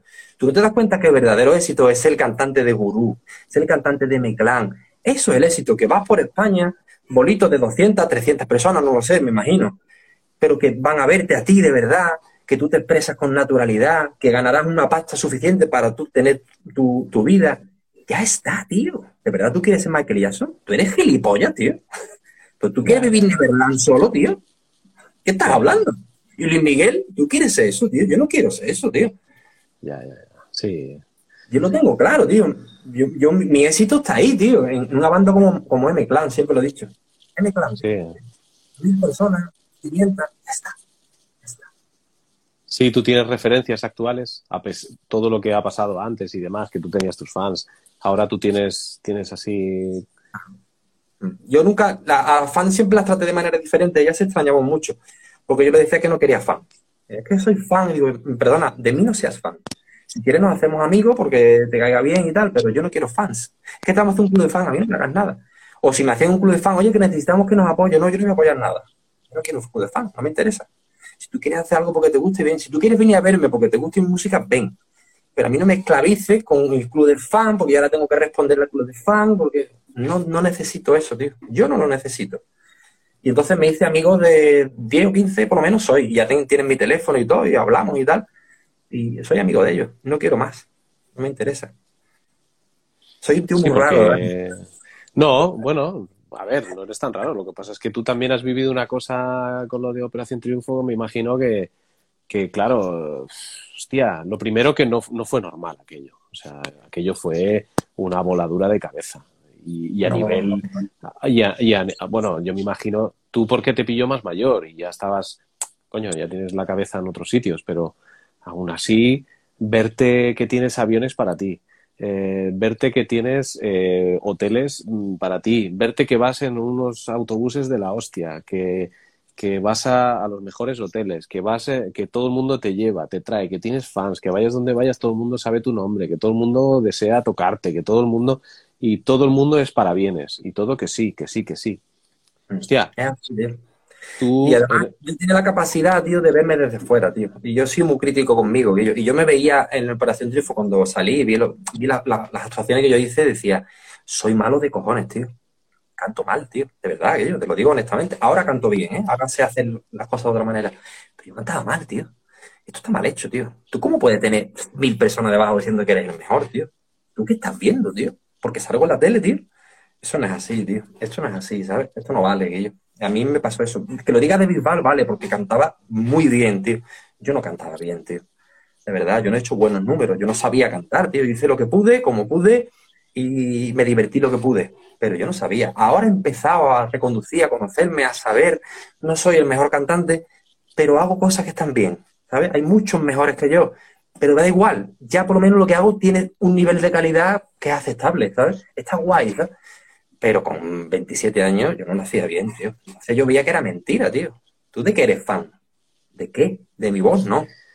¿Se mantenía la tensión de la, de la academia luego fuera? ¿Te obligaban a tener clases de canto, de acting y de todo esto? ¿O, pasaban de ti? Una vez estabas fuera ya pasaban de ti tengo que decir que en el programa me trataron muy bien, tío. No tengo ninguna queja, nos trataban fenomenal, tío. Nos cuidaban con todo, no nos obligaban a nada, nos aconsejaban mucho. Nos apoyaban en todo, nos ponían foniatras si nos hacían falta, si necesitábamos procesos de canto, pero no nos obligaban a nada. A mí nunca me han obligado a nada, ¿eh? Esas palabras que he escuchado muchas veces, creo que Rosa incluso las dijo, que le obligaron a esto, a lo otro. Yo no me las creo, o por lo menos a mí no me las hicieron fue todo un buen trato. Aunque fuera interés económico, aunque esas personas estuvieran luchando por su empresa y yo fuera su monigote, vale pero a mí me han tratado siempre súper bien, tío. Me han dado una parte de dinero muy buena, que ellos han ganado mil veces más, vale. Pero a mí me han dado dinero, tío. Y me han pagado bien, ¿sabes? Y siempre a tiempo. Y, cariño por todos lados, ¿eh? De verdad, ¿eh? Estaba metido en un mundillo de quizás de mojones, pero a mí no me importaba, tío. Y, también comprendo que el que crea el programa es el que tiene que ganar, tío. Yo tengo una ladería. Yo tengo que ganar más que la trabajadora, churra. Si no gano más que la trabajadora, vamos mal, ¿sabes? si no, no tendrías trabajadora. Eh, así, o sea, es que, es que es normal, tío. O sea, si mañana Pink Floyd mete a un batería, perdona, pero David Gilmour tiene que ganar más que esa batería. Él ha creado la marca de Pink Floyd. Entonces, el que creó para hacer un Triunfo, que fue Tony Cruz y la Trinca, ¿no? Pues ganarían una pastonada. Es que te han robado, a mí no me han robado, tío. Esa gente crearon eso, tío. Y se arriesgaron un montón de millones para crear este programa. Que les ha salido bien, pues que se forren. A mí me han dado una buena parte. Y ya está, no voy a mirar lo que tendría que haber ganado.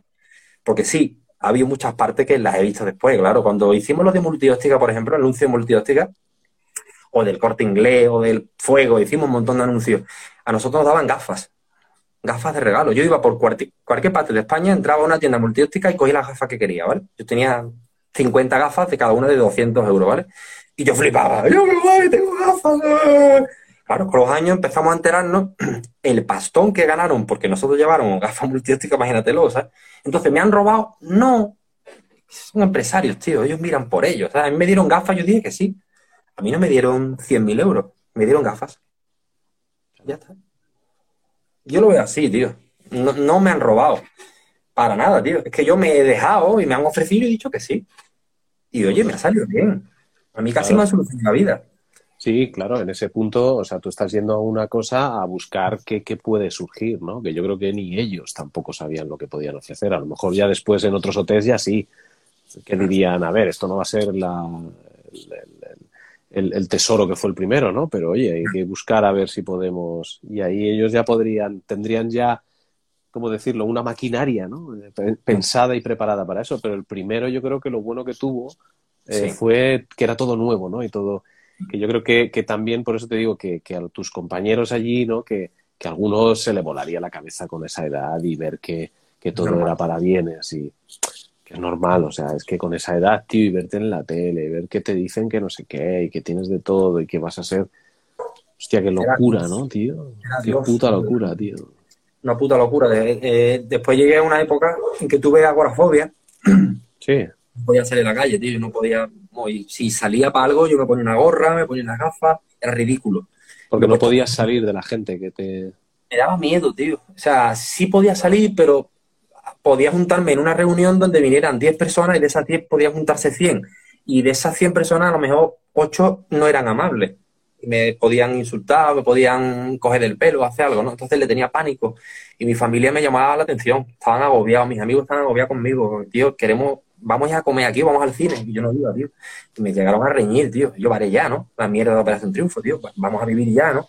Y yo no podía, tío. No podía, no podía. Entonces estuve de psicólogo intentando salir de esa cosa, que me la creé yo, que no me la creaba nadie, ¿vale? Pero sí, lo pasé mal, tío.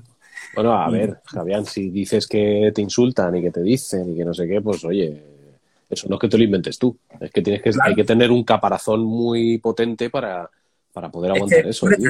Si yo al día saludo a 100 personas, que es lo que podía saludar perfectamente cada día, desconocidas, de 100 personas, dos capullos hay. Y, y ya me estoy quedando corto, ¿vale? A ti te puedo asegurar que de 98 que te han dicho guapo, se te olvida. Pero dos tíos que te amargan el día, te lo dejan amargado, ¿eh? Como te digan maricón de mierda, ya, ya estás tú cruzado todo el día, aquello. Con dos personas, pero 98 te han dicho cosas bonitas. Entonces eso es lo que me causaba el rechazo a salir, ¿eh? Fue así. Sí, encima sin poder coger y darle dos hostias, porque entonces ya, vamos, te buscan la ruina. Nunca he hecho eso, nunca lo he hecho. Claro, claro, claro. A mí hubo un, estigma muy importante que, que, decían que yo era gay, que yo era gay, que yo era maricón, que yo era maricón y nunca, no lo entendía, porque yo, yo qué sé, digo, estaré amanerado, no sé, yo tampoco me veía amanerado. Es verdad que la manera de vestir, pero bueno, la manera de vestir la, la de la época, la época pop de los 2000 era de vestirme así, con camiseta estrechita, yo tengo un cuerpecito también que de gimnasio y tal, entonces pues, y me llevé años, tío, con lo de maricón y maricón. Mi mujer, que tiene una orquesta, me ha contado mil veces que iba por ahí por, los, por las ferias, ella nunca decía que era la mujer de Javier, nunca, entonces iba cantando. Y como la conversación era Operación Triunfo siempre, porque se hablaba siempre de eso, entonces hablaba con el de la barra, con el concejal de festejo, con el que fuera. ¿Qué está viendo Operación Triunfo? Sí, sí, mi mujer, fíjate callada. ¿Eh? Hay un de hermana de aquí de Sevilla, ¿eh? se llama Maricón. Me ha dicho un amigo mío, que lo tiene confirmado, que es gay, vamos, no sé por qué el chaval no sale del armario y no escuchándolo, ¿sabes? Y llegaba y me decía, ver lo que me ha pasado, tío. Que no está asegurando que eres gay. No es que él pensaba que eras gay, ¿no? Que es que él sabe que eres gay. Y ahí me llevé un montón de años, tío y ya está. Que a mí me da igual, fíjate, si hubiera sido gay, por lo digo y punto, ¿no? Pero son las cosas que, que vas viendo y dices, tío, qué de mentiras hay aquí, tío. ¿Esto, cómo funciona? ¿Qué locura es esta, tío? Y que no, y que no puedes hacer nada, que no, o sea, es que ahí. Porque si luego haces por salir con tu mujer o tu pareja o lo que fuera, la gente va a decir, bah, esto es un montaje. no, es que es la hostia. Así es, Claro, ¿cómo manejas eso? Porque, hostia, estás en el punto de mira, tío. Es, jodido, ¿no? Bueno, yo la verdad es que eso lo he llevado bien. Lo del gay, eso me, ha dado igual. me reía, me reía. Yo nunca he tenido. Yo estoy tan en contra de la homofobia que no estoy ni a favor de la lucha contra el gay. Fíjate lo que te digo. O sea, a mí no me parece ni bien lo del Día del Orgullo Gay. Porque ¿para qué tienes que decir que venga que los gays? Pero si es que sois tan normales que no hay que decir nada. Yo tengo amigos gays que he dormido con ellos en la misma cama, tío. Además yo duermo calzoncillos porque me gusta dormir calzoncillos. Y yo, oye, que voy a dormir feliz en calzoncillos, no me importa. Vale, vale, ya está. No me importa, tío. Haz lo que quieras. Tú eres gay, haz lo que sea, me suda los cojones, tío. ¿sabes? Pero no estoy en contra de que la homofobia, que... Hay una lucha ahí con el gay, tío, que no... me cansa, tío, me cansa, tío. O la lucha con lo, del, lo de la mujer, el maltrato a la mujer. Pero perdona, el maltrato a la mujer no, es el maltrato en general que es a una mujer, pues hay que condenarlo, que es a un hombre también, a un niño, a un perro, lo que sea, tío, ¿sabes? No, es, no se trata del maltrato a la mujer, ¿no? Yo creo que cuando luchas contra eso, más fuerza le das todavía, fíjate. Pienso yo. Sí, sí, sí, estoy de acuerdo, estoy de acuerdo. ¿Qué, cuéntanos, así que estás haciendo así lo más, eh, lo más que lo más importante, así que tengas, además de lo de Queen, cuéntanos un poco. Ahora mismo, bueno, estoy en una etapa de mi vida eh, me lleva unos años, un par de años llevo ya, dos años y medio, un poco de retiro espiritual.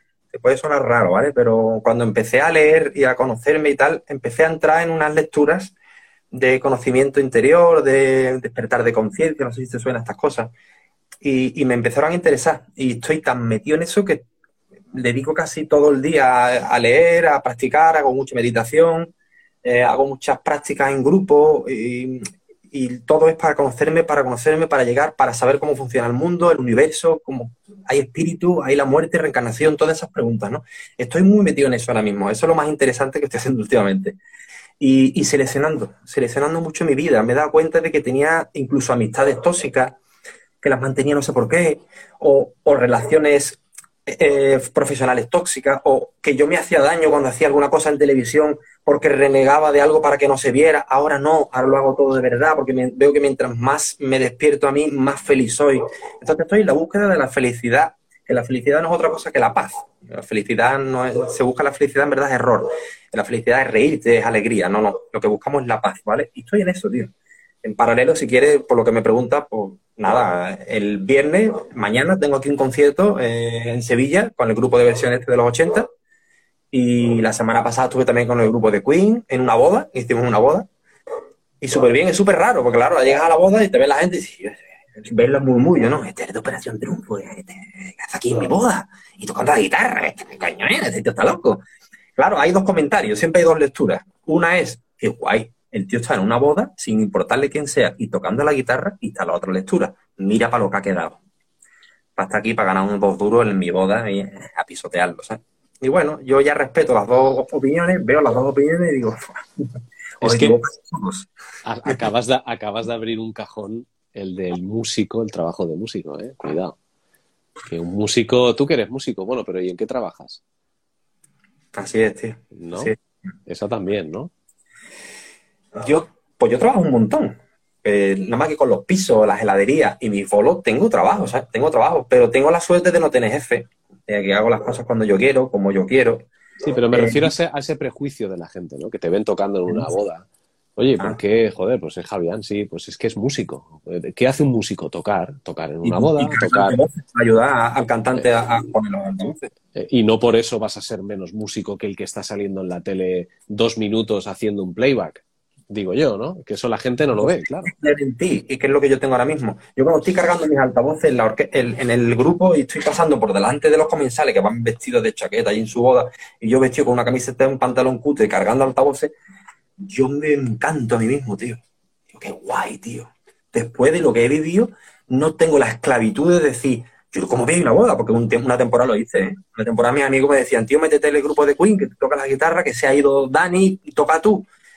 No, tío, ¿cómo voy a hacer eso, tío? Que yo soy de Operación Triunfo. Yo como vi un pueblo ahí a tocar con y estaba esclavo, no me estaba dando cuenta, hostia. Ahora me di cuenta y digo, ¿qué coño? Soy libre. Estoy con mis colegas, voy a ganar esta noche una buena pasta, tío. ¿Qué me hace falta para mi casa? Estoy con mis amigos riéndome, voy a hacer un concierto de Queen para mí, el que quiera verlo que lo vea, porque me suda el nabo. Yo voy a tocar para mí, tío, guau, qué buen solo, qué buen sonido tengo, qué flipo, tío. La batería, el bajo, cómo encaja todo, qué bien canta mi cantante, guau, qué bien, guau. Y ya está, que tú quieres pensar otra cosa.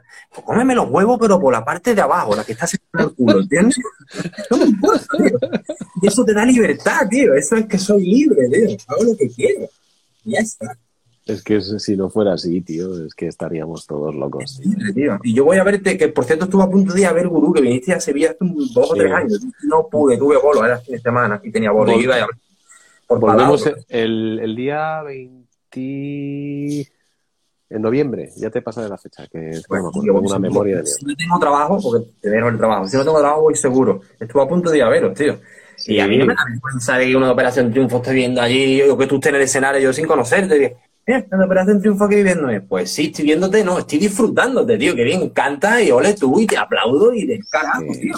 Bueno, eso en la Casa Guru te puedo asegurar que no va a pasar, que, que, miremos raro a nadie, ya te lo digo yo. Porque ahí hay, hay, galones y hay un señor que es David Palau que, que él nos, nos muestra de alguna manera, nos acerca a ese mundo y sabemos, sabemos cosas y bueno, sabemos eh, cómo, cómo tratar a mí me encantó conocerle. Yo en su día veía un hevilón allí con la Jen y digo, ¡hala, tío, qué guay! Y él estaba metido en todo el mundo que estaba metido yo, pero la misma P me comprendía. Entonces estuve una noche hablando con él allí en Luz de Gas y me encantó. me encantó porque conecté con, con, mi manera, él sabía, claro, ya empecé a decirle los nombres Satriani y no sé qué, o sea, tío, a ti te gusta esto, claro, tío, David. Es que él, él, estuvo en el concierto de Sevilla también. También, ¿no? Con unos colegas de Barcelona, sí, sí, claro, claro. Sí, sí, sí, sí. Bueno, es, es, es, curioso, ¿no? Que yo qué sé, que no, te pillo en un punto, me mola, ¿no? Porque te pillo en un punto vital bastante importante en tu vida. Yo siento que es, que es, es un punto importante y un punto de inflexión y que ves todo, que te ha revirado la vida y has dado 180 grados a tu vida y, después además es que, de la pandemia. ¿no? para aprender de ella, macho, no ni para quedarte para hundirla, ni para quedarte atrapado novela. Si estamos aquí para vivir, para aprender, hostia.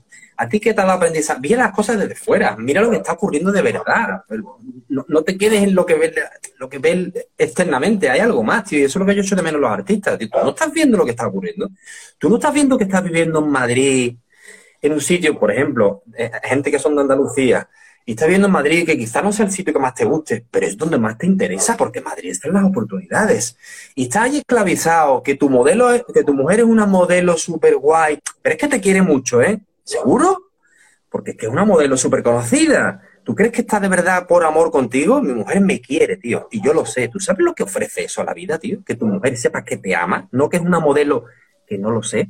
Que le interesa, claro. sí, pero dentro de dos años te pega el palo y ya, ¡pum!, se acabó, ¿sabes? ¿Sabes cuánto vale eso, tío? ¿Tú no te has dado cuenta de eso, tío? ¿Tú qué necesitas, tío? Tú estás todo tiempo encerrado en que esto es cada vez mejor porque ya, ya estoy a punto de comprarme el barco más grande. Ya estoy a punto de tener más discos. Y ya estoy a punto de hacer un dueto con el tío más famoso. Tú eres tonto, tío. Para allá. ¿Y tú? ¿Dónde estás tú? Pero es su rueda. Es que es su rueda. Ellos funcionan así. Sí, sí, claro, claro. Totalmente, claro. Es como una rotonda. No saben salir de la rotonda. Están todo el día dando vueltas y les cambian el centro de la rotonda y ya está. Pero lo demás de fuera no, no son capaces de recoger. Yo me imagino un chino dentro nuestra, ¿vale? Un chino por decir algo. Un chinito que vive dentro nuestra y que él no sabe lo que está ocurriendo fuera. Pero le vienen tubos, ¿no? Y le vienen felicidad o tristeza, o felicidad o tristeza. Él no sabe dónde viene, ¿no? Yo quiero pensar la felicidad que tienes que obtener tú cuando haces un bolo de gurú o la felicidad que tiene que tener cierto artista cuando hace un bolo de estos para niñas que están diciéndole guapo y guapo. ¡eh! No es la misma, Dani. El chino de dentro está diciendo, che, a mí me llega más felicidad aquí. Y cuando abre la cabeza, digo, coño, pues ahí estoy en un bolo de gurú. No estoy en un estadio olímpico lleno de personas. Que tienes que saber lo que más te gusta a ti.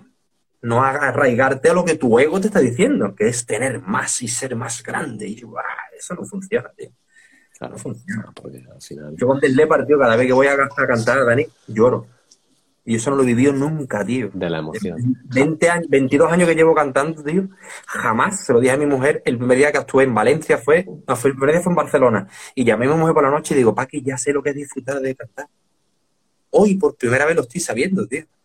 Que me voy a emocionar hablando de esto, tío. Porque yo estoy llorando, tío. Yo canté histeria allí y había, había poca gente. Ese día vinieron 30 personas. Estaba medio vacío, un desastre. Fue un, bien, desastre. Bien. Perdóname que te interrumpa. Quedan 30 segundos. Cortamos y, y, retomamos, ¿vale? Seguimos. Perdóname que te interrumpa, pero es que se No, no, no, nada. No es culpa tuya. Ahora volvemos. No tardo nada, porque además he cortado la entrevista en un momento súper cálido y, y, muy bonito. Teníamos a Javián contándonos algo muy interesante y, bastante personal, ¿no? Que era que se emocionaba al hacer los shows con, con la banda de, de Def Leppard. Def Leopard. A ver si vamos a retomar la conexión con, con Javián. Yo sé que estáis muchos eh, escribiendo, preguntando cosas. La verdad que como está surgiendo tan natural la conversación y tan interesante, eh, hay veces que lo siento mucho, se me pasa eh, leer las, entre, las preguntas y, y, trasladárselas a él, ¿vale? Gracias, Jordi. Pero la verdad que me estoy llevando una sorpresa súper grata con Javián. La verdad que es un tío súper natural, súper llano y, un tío excepcional. La verdad que me gusta mucho ver que, bueno, él ha vivido una, una realidad dentro del negocio, de la música, que no es fácil, ¿no? No todo el mundo tiene la oportunidad de, de vivir, ¿no? Esas, esas, eh, esas batallas, ¿no? Internas, porque al final eh, tú como artista ya tienes tu, propia vida y tus movidas y, y, siempre tienes que dejar tu vida atrás, ¿no? Para poder ser artista.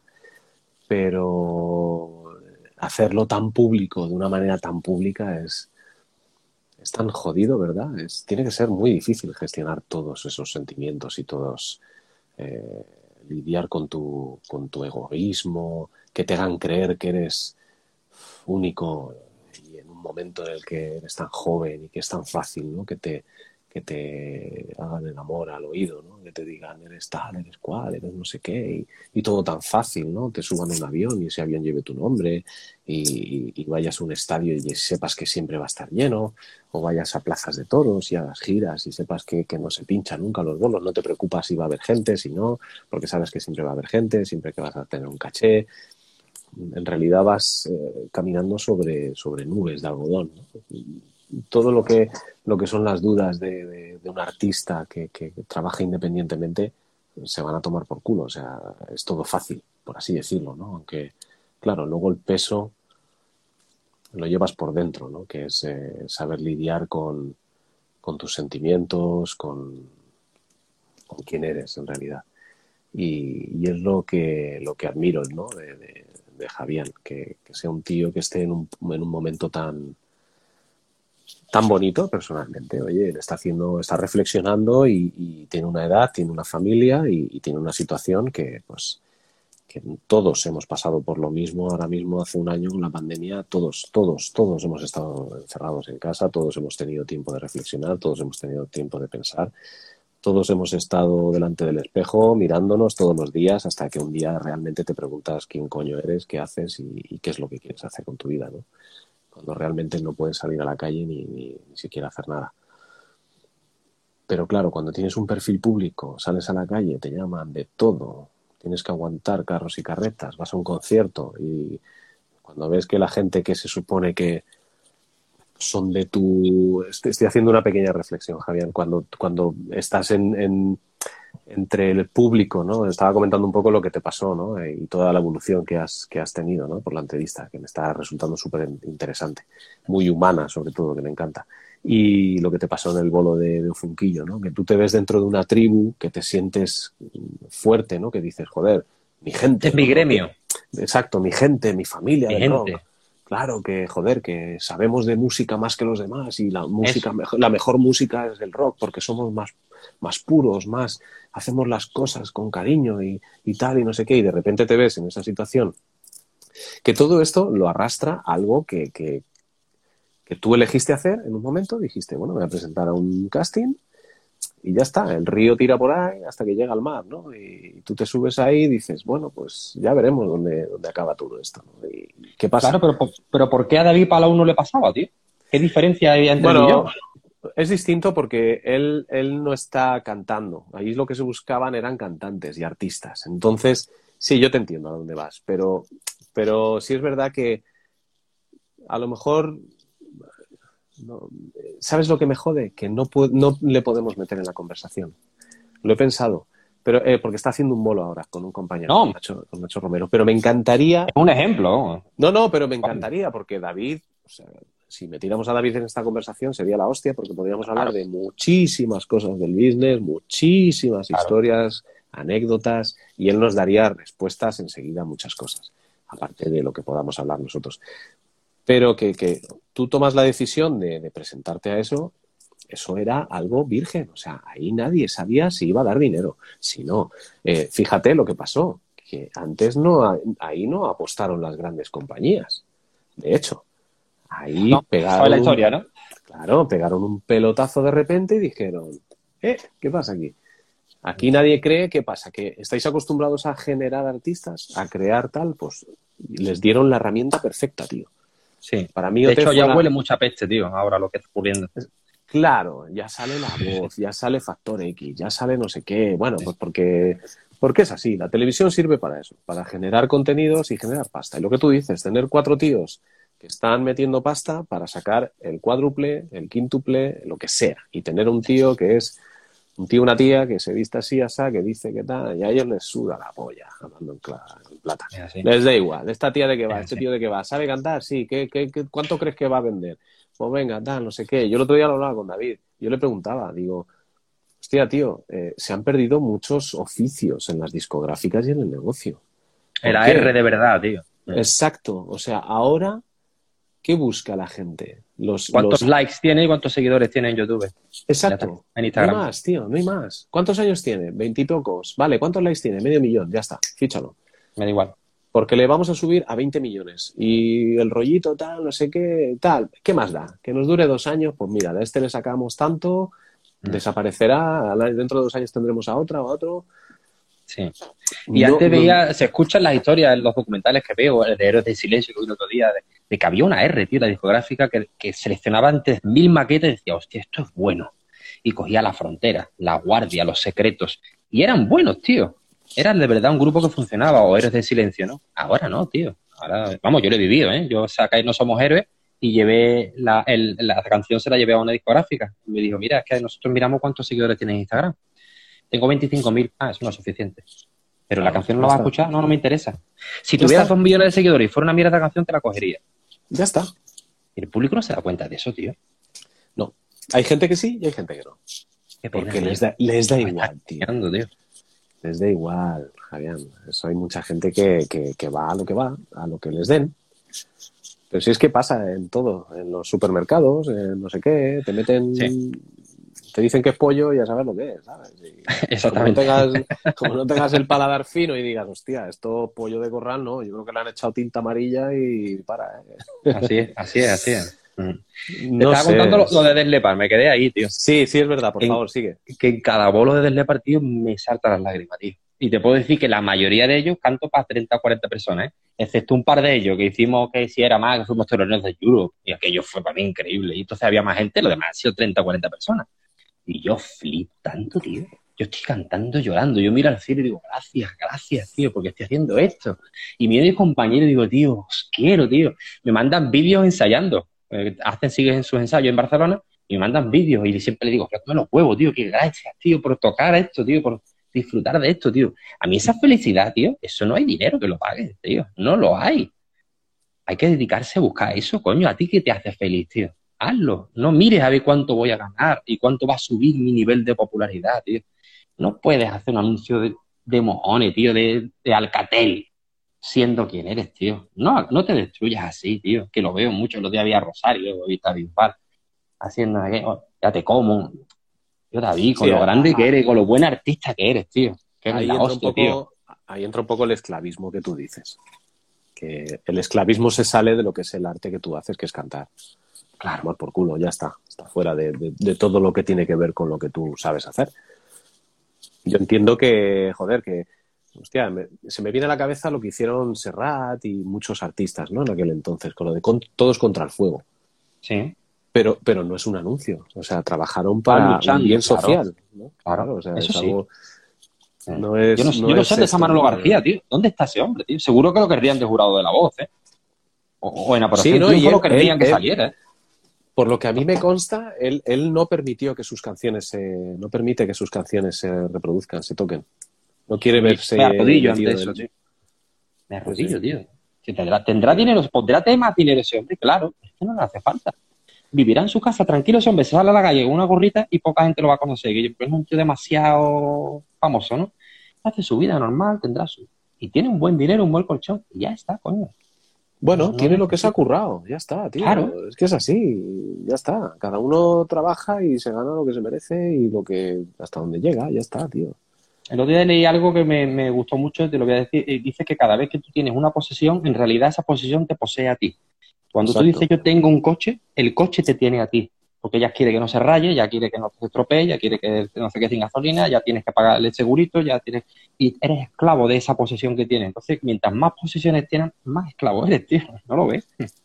hay que vivir con menos, tío. Hay que vivir con lo que te hace falta.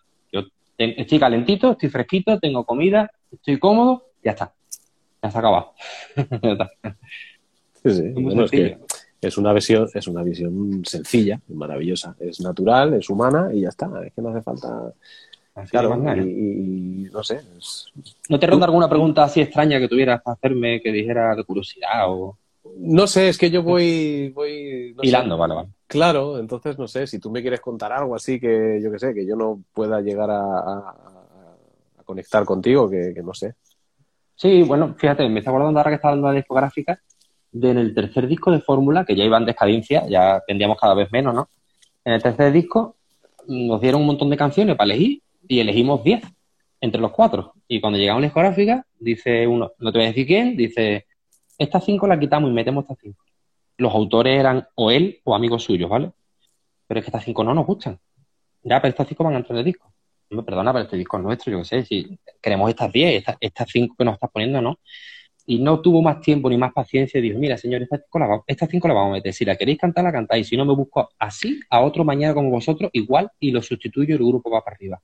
Así que si queréis firmar esto bien, que si no, miráis. Tú te tienes que ver a Geno y Mireia llorando, tío. Y ese día aprendí, ¿sabes? Gracias por me lo transmetes, tío. Gracias. Así funciona, ¿no? Vale, vale, vale, vale. Ya está. Que se sepa, claro, es que es así. Hay Eso sí tiene que nivel- saber. Eso Sí, tiene que saber. que Y no es una crítica, ni, ni he dicho el nombre de la persona, ni estoy Es una realidad. Pero te tiene que saber estas cosas, tío. Esto de ocultarlo todo y que salga el artista a la tele con un brillito aquí, ching, ¡Hola! Es perfecto todo. Y tú como, ah, mi club de fans, porque yo mis fans. Y, ya, ya, tío. Habla de corazón, tío. Cuéntame las cosas.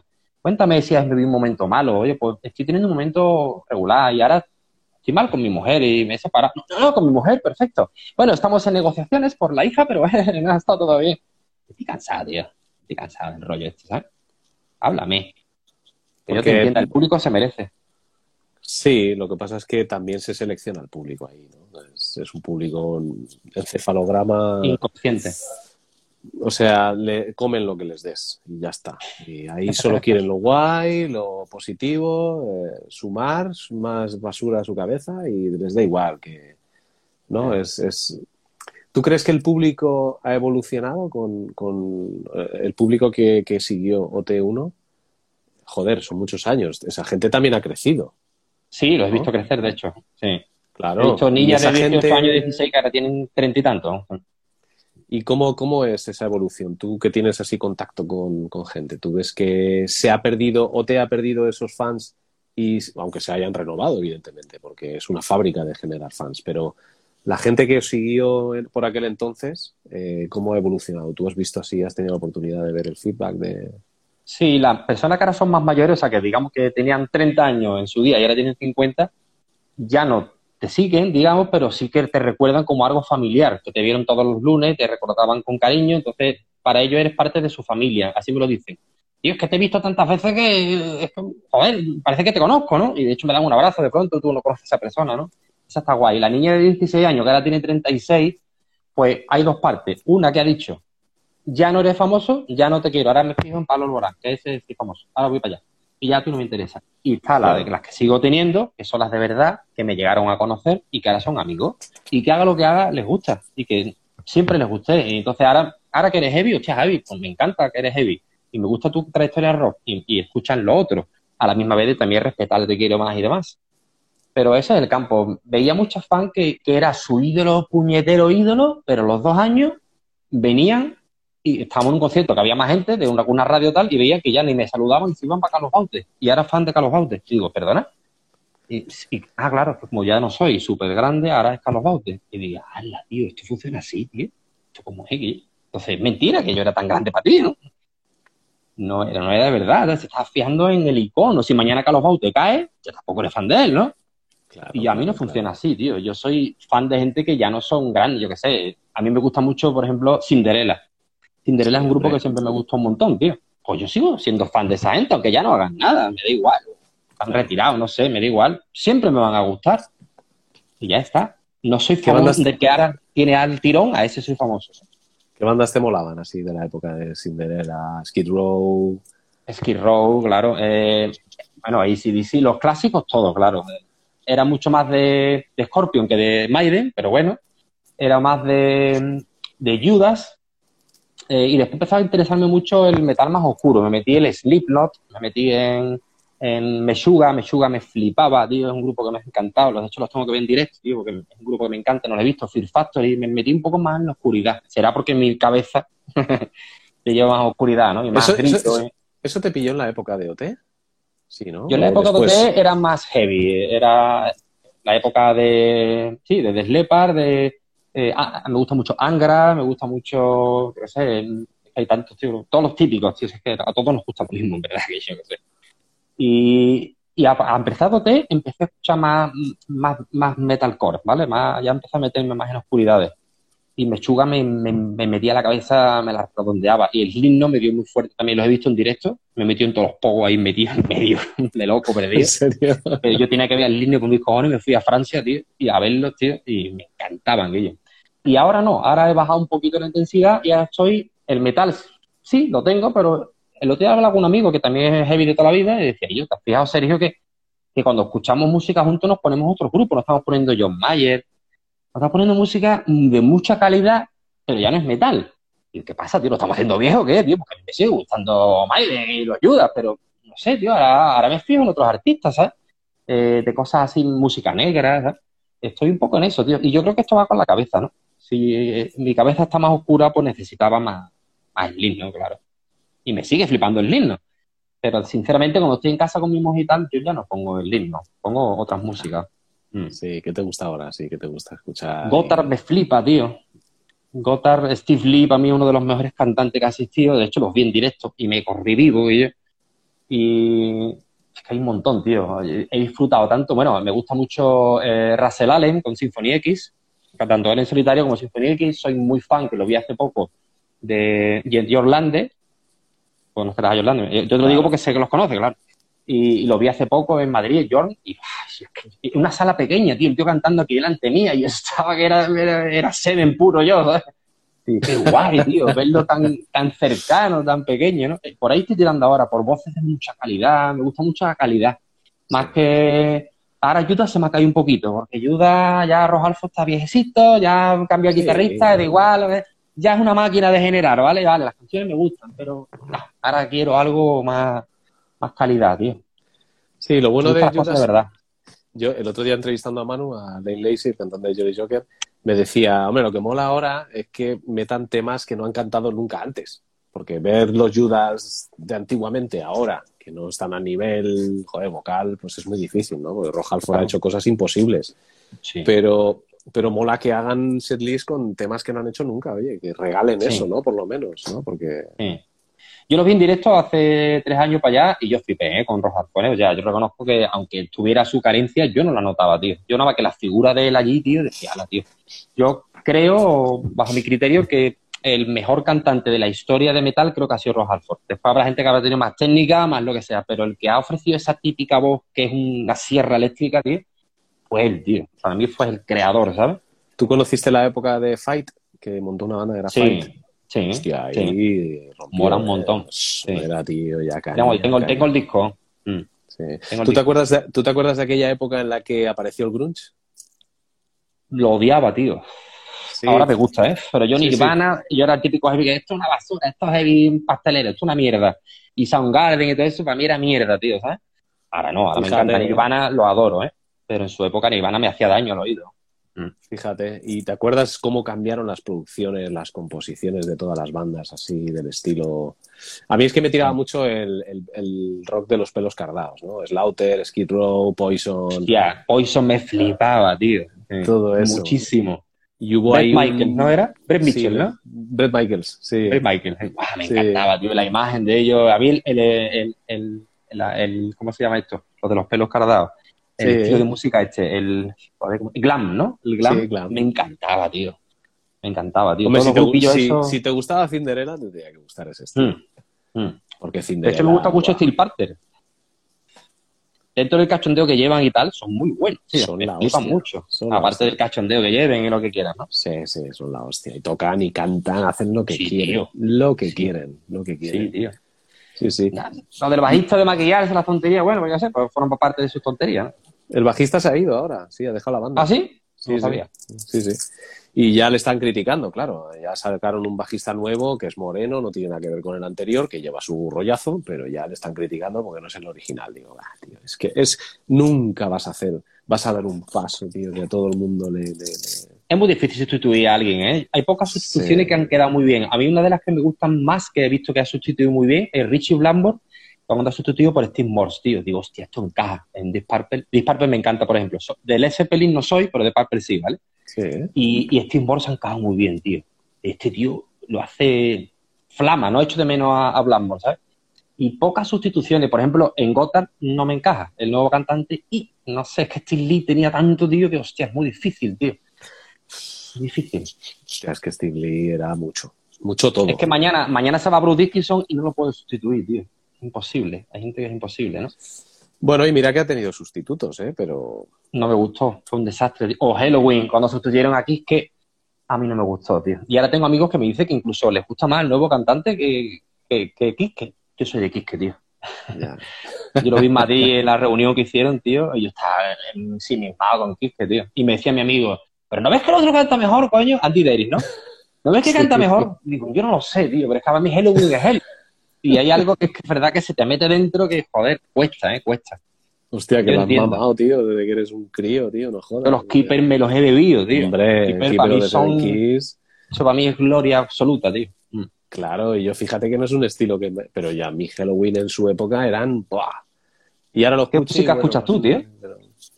Sí, bueno, pues eso, un poco de todo. Yo tuve una época de 6, 7 años que dejé la música y dejé de cantar y me centré en estudios y demás y, y la tuve un momento de... hace ya bastante De negrura.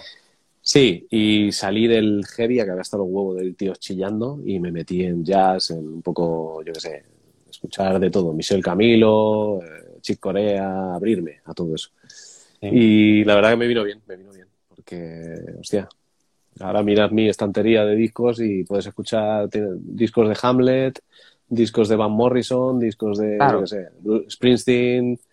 Claro. Para mí. Bruce Springsteen en su época era un mierda. Y ahora digo, La- bueno, yo tío. porque yo tengo dos por hermanos, tengo dos hermanos mayores que yo y, y siempre Bowie, Beatles, eh, Grateful Dead, en fin, he mamado siempre un poco de, aunque yo era pequeño y decía, "Eh, es una mierda, yo quiero ver tíos ahí con el pelo cara, chillando. Pero A luego mí yo no tuve esa suerte, tío. Qué guay, tío, que te hayas tenido eso. Yo no, yo empecé solo. Mis padres no escuchaban nada de esto, ni mi hermana, ni nada. Entonces, a mí me llegó un día una marqueta de Venom. Fíjate, Sí, hostia. cuando escuché eso sentí miedo, tío. Pero a la misma Es- vez un- es como cuando veo una película de miedo. Un placer, pero hostia, qué terror me da esto, esta voz, esto qué. Y me Sí. interesó. ¿Qué disco fue el primero que tuviste así de rock? El primero fue el Love at First Sting de Scorpion, tío. Hostia. Fue mi primer disco que yo flipé ahí con eso y empecé a interesarme. Y después me compré el Seven Son, que Seven Son es mi disco favorito de Maiden. Por Maiden. cierto. Sí.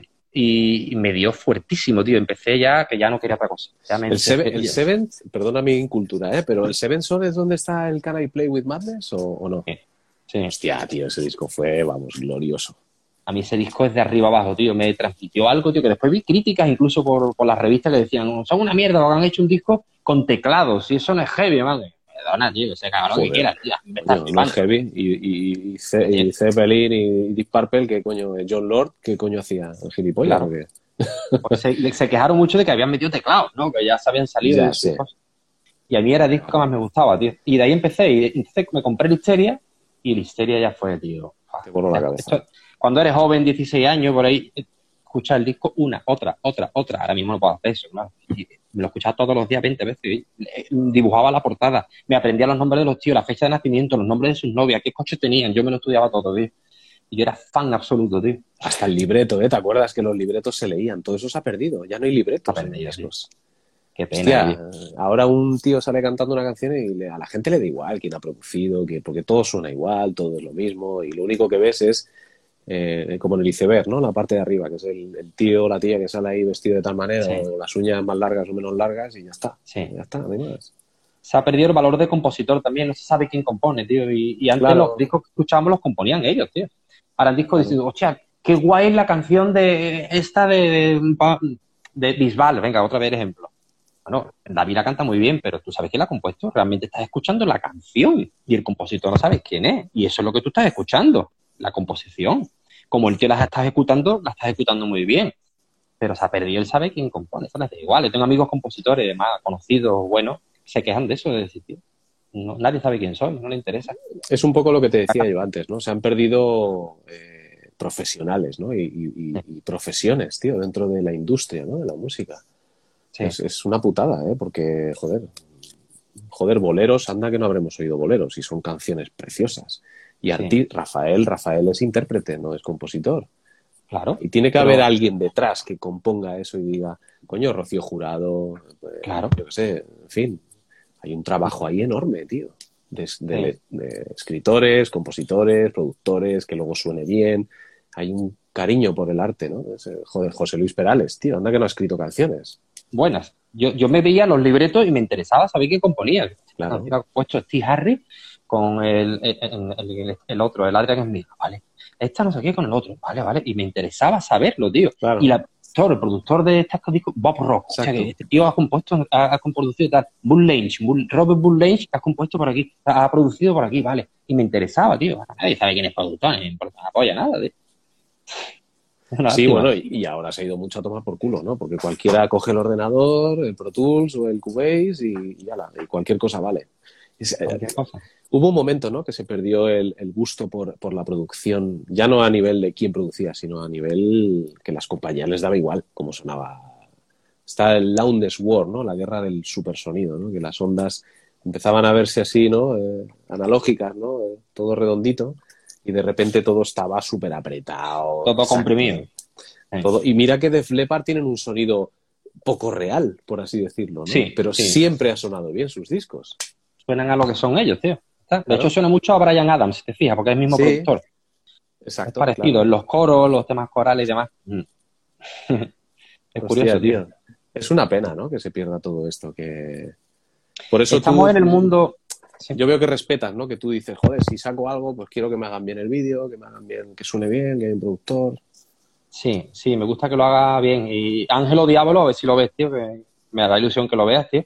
Eh, El último tema que hice me procuré que sonara bien de la composición, que estuve meses, tío, detrás de la canción, y yo cómo lo hago, de ¿Tú compones solo o tienes a alguien así? No, con que gente, te- con gente. De hecho, Ángelo Diablo está compuesto con gente. Mm. Yo suelo componer cosas y después se las enseño a amigos míos que componen y digo yo, pegame un tientito a esto. Hombre, mira, eso lo puedes decir por aquí. Ah, vale, pues verdad. O el productor, ¿no? Esto, mira, aquí el estribillo lo vamos a hacer de esta manera. ¿Te parece que gire? Vale, vale. Y, y, y haces tus opiniones porque creo que es interesante. Si te encierra nada más que lo que tú hagas, a lo que tú haces, hombre, está bien porque eres más puro. Pero bueno, tampoco está mal de escuchar el consejo de si tú haces mañana una canción y te dice David Palau, vale, tío, pero esto en vez de en sol, ¿por qué no lo haces en la? ¿Por qué no vas a echarle cuenta, tío? Está bien, ¿no? Hombre, claro. Es Si tu canción la trabajo, hace ¿no? más Eh, grande. Y David sabe muchísimo de música. Vamos a escucharle, tío, a ver qué dice, ¿no? Claro, bueno, es su trabajo, ¿no? Y Claro. tiene que, claro. Ujú. Que eso pasa a lo mejor con artistas de ahora, ¿no? Que no quieren escuchar nada, quieren que se lo den ya y, y- y ni se les entienda. Ahí está. Ah. Qué pena lo que está ocurriendo. Llevamos en decadencia. A la misma vez, bueno, porque creo que vamos a implosionar. O sea, esto está llegando a unos niveles ya de porquería, tío, de musical que, que nada más que lo único que puede hacer es reventar ya mejor, tío. Así que que reviente ya, por favor, que yo que reviente ya. ¿Tú te presentarías ahora a Operación Triunfo? Si con todo lo que sabes, lo que has vivido, lo que has visto ahí dentro y, y lo que es el business y todo esto. Buena pregunta, tío. Sí me presentaría, pero claro, consciente de lo que quiero. Usando esa plataforma para lo que yo quiero. Y siendo muy consciente de lo que hay, ¿sabes? Sí, lo usaría. Hay una parte bonita, tío. Hay una parte, coño, que, que, que te soluciona la vida, tío. Y eso es interesante, tío. Yo no me levanto a las 7 de la mañana para ir a una fábrica a trabajar, tío. Eso es interesante, tío. Eso está bien. Y, y el hecho de conocer a tanta gente que están en el mundillo te da oportunidades, tío, coño. Pues, Claro, yo estaba con Brian May, tío, y con Roger Taylor, que me llevaron, por ser el triunfito, me llevaron al musical y me llevaron a las fiestas donde estaban ellos y le di la mano a Brian May. Eso es gracias a Operación Triunfo, tío. Entonces, oye, hay cosas muy buenas, ¿sabes? Y sí, me metería en una discográfica. ¿Por qué no? Tú, a ti te interesa lo mío, ¿vale? A mí me interesa lo tuyo, que tú me muevas en tus radios, en tus porquerías. Pero es una, una relación puramente comercial, ¿vale? Eh, yo veo muchas veces los artistas que son amigos de los dueños de la discográfica, van con ellos a todos sitios. Y claro, digo, tío, ¿tú no te das cuenta que este tío no es tu amigo? Que hay una relación comercial que está bien. Pero no, no, aquí parece que hay cariño y no lo hay. Yo iría con esa premisa. Sí, ¿eh? lo haría. Pero por otra parte, estoy cansado de estos programas, ¿vale? Estoy. Es que, es que ves Operación Triunfo, tío, y por favor, es que ya Bueno, es todos que abrazándose y. la, la pregunta, Javier, tiene cosa, ¿no? Porque, o sea, no es lo mismo el OT1 que hace 20 años después, ¿no? Cómo ha cambiado la industria. Es que ha cambiado la industria, todo, todo se ha ido a la mierda, todo. Sí, se ha cambiado todo. ¿eh? Y, y los ves que el presentador propio, Jesús Vázquez, bueno, ¿y cómo, cómo vives esto que estás viviendo ahora que, que vas a triunfar, ¿no? Y tu pueblo ya entero te quiere, ¿no? Yo estoy pensando de aquí, ¿qué dices, tío? Si este dentro de dos días no se acuerda nadie de él, ¿cómo le estás mintiendo así, Jesús? ¿Cómo le dices eso, tío? Lo ves en la voz, lo ves en... Bueno, ¿qué? Y ahora ya, ahora que eres súper conocido, con otras palabras, ¿no? ¿Ahora qué vas a hacer con tu vida? Pero si a los dos días no se acuerda nadie de ti. Eso ocurrió no te uno, ya no ocurre. Es muy raro que ocurra, ¿no? Es raro. ¿Tú conoces Fíjate, te algún de después? Eh, ¿Triunfitos de después? Sí. Sí, a muchísimo, a casi todos, a casi todos. Y, muchos de ellos le he intentado dar consejos, algunos me han escuchado.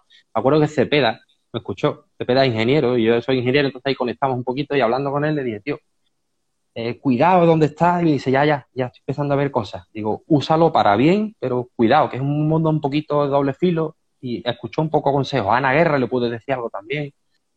Y Mimi, eh, que es la de Lola Índigo, y después de triunfitos de las ediciones, casi todos he hablado con ellos, casi todos.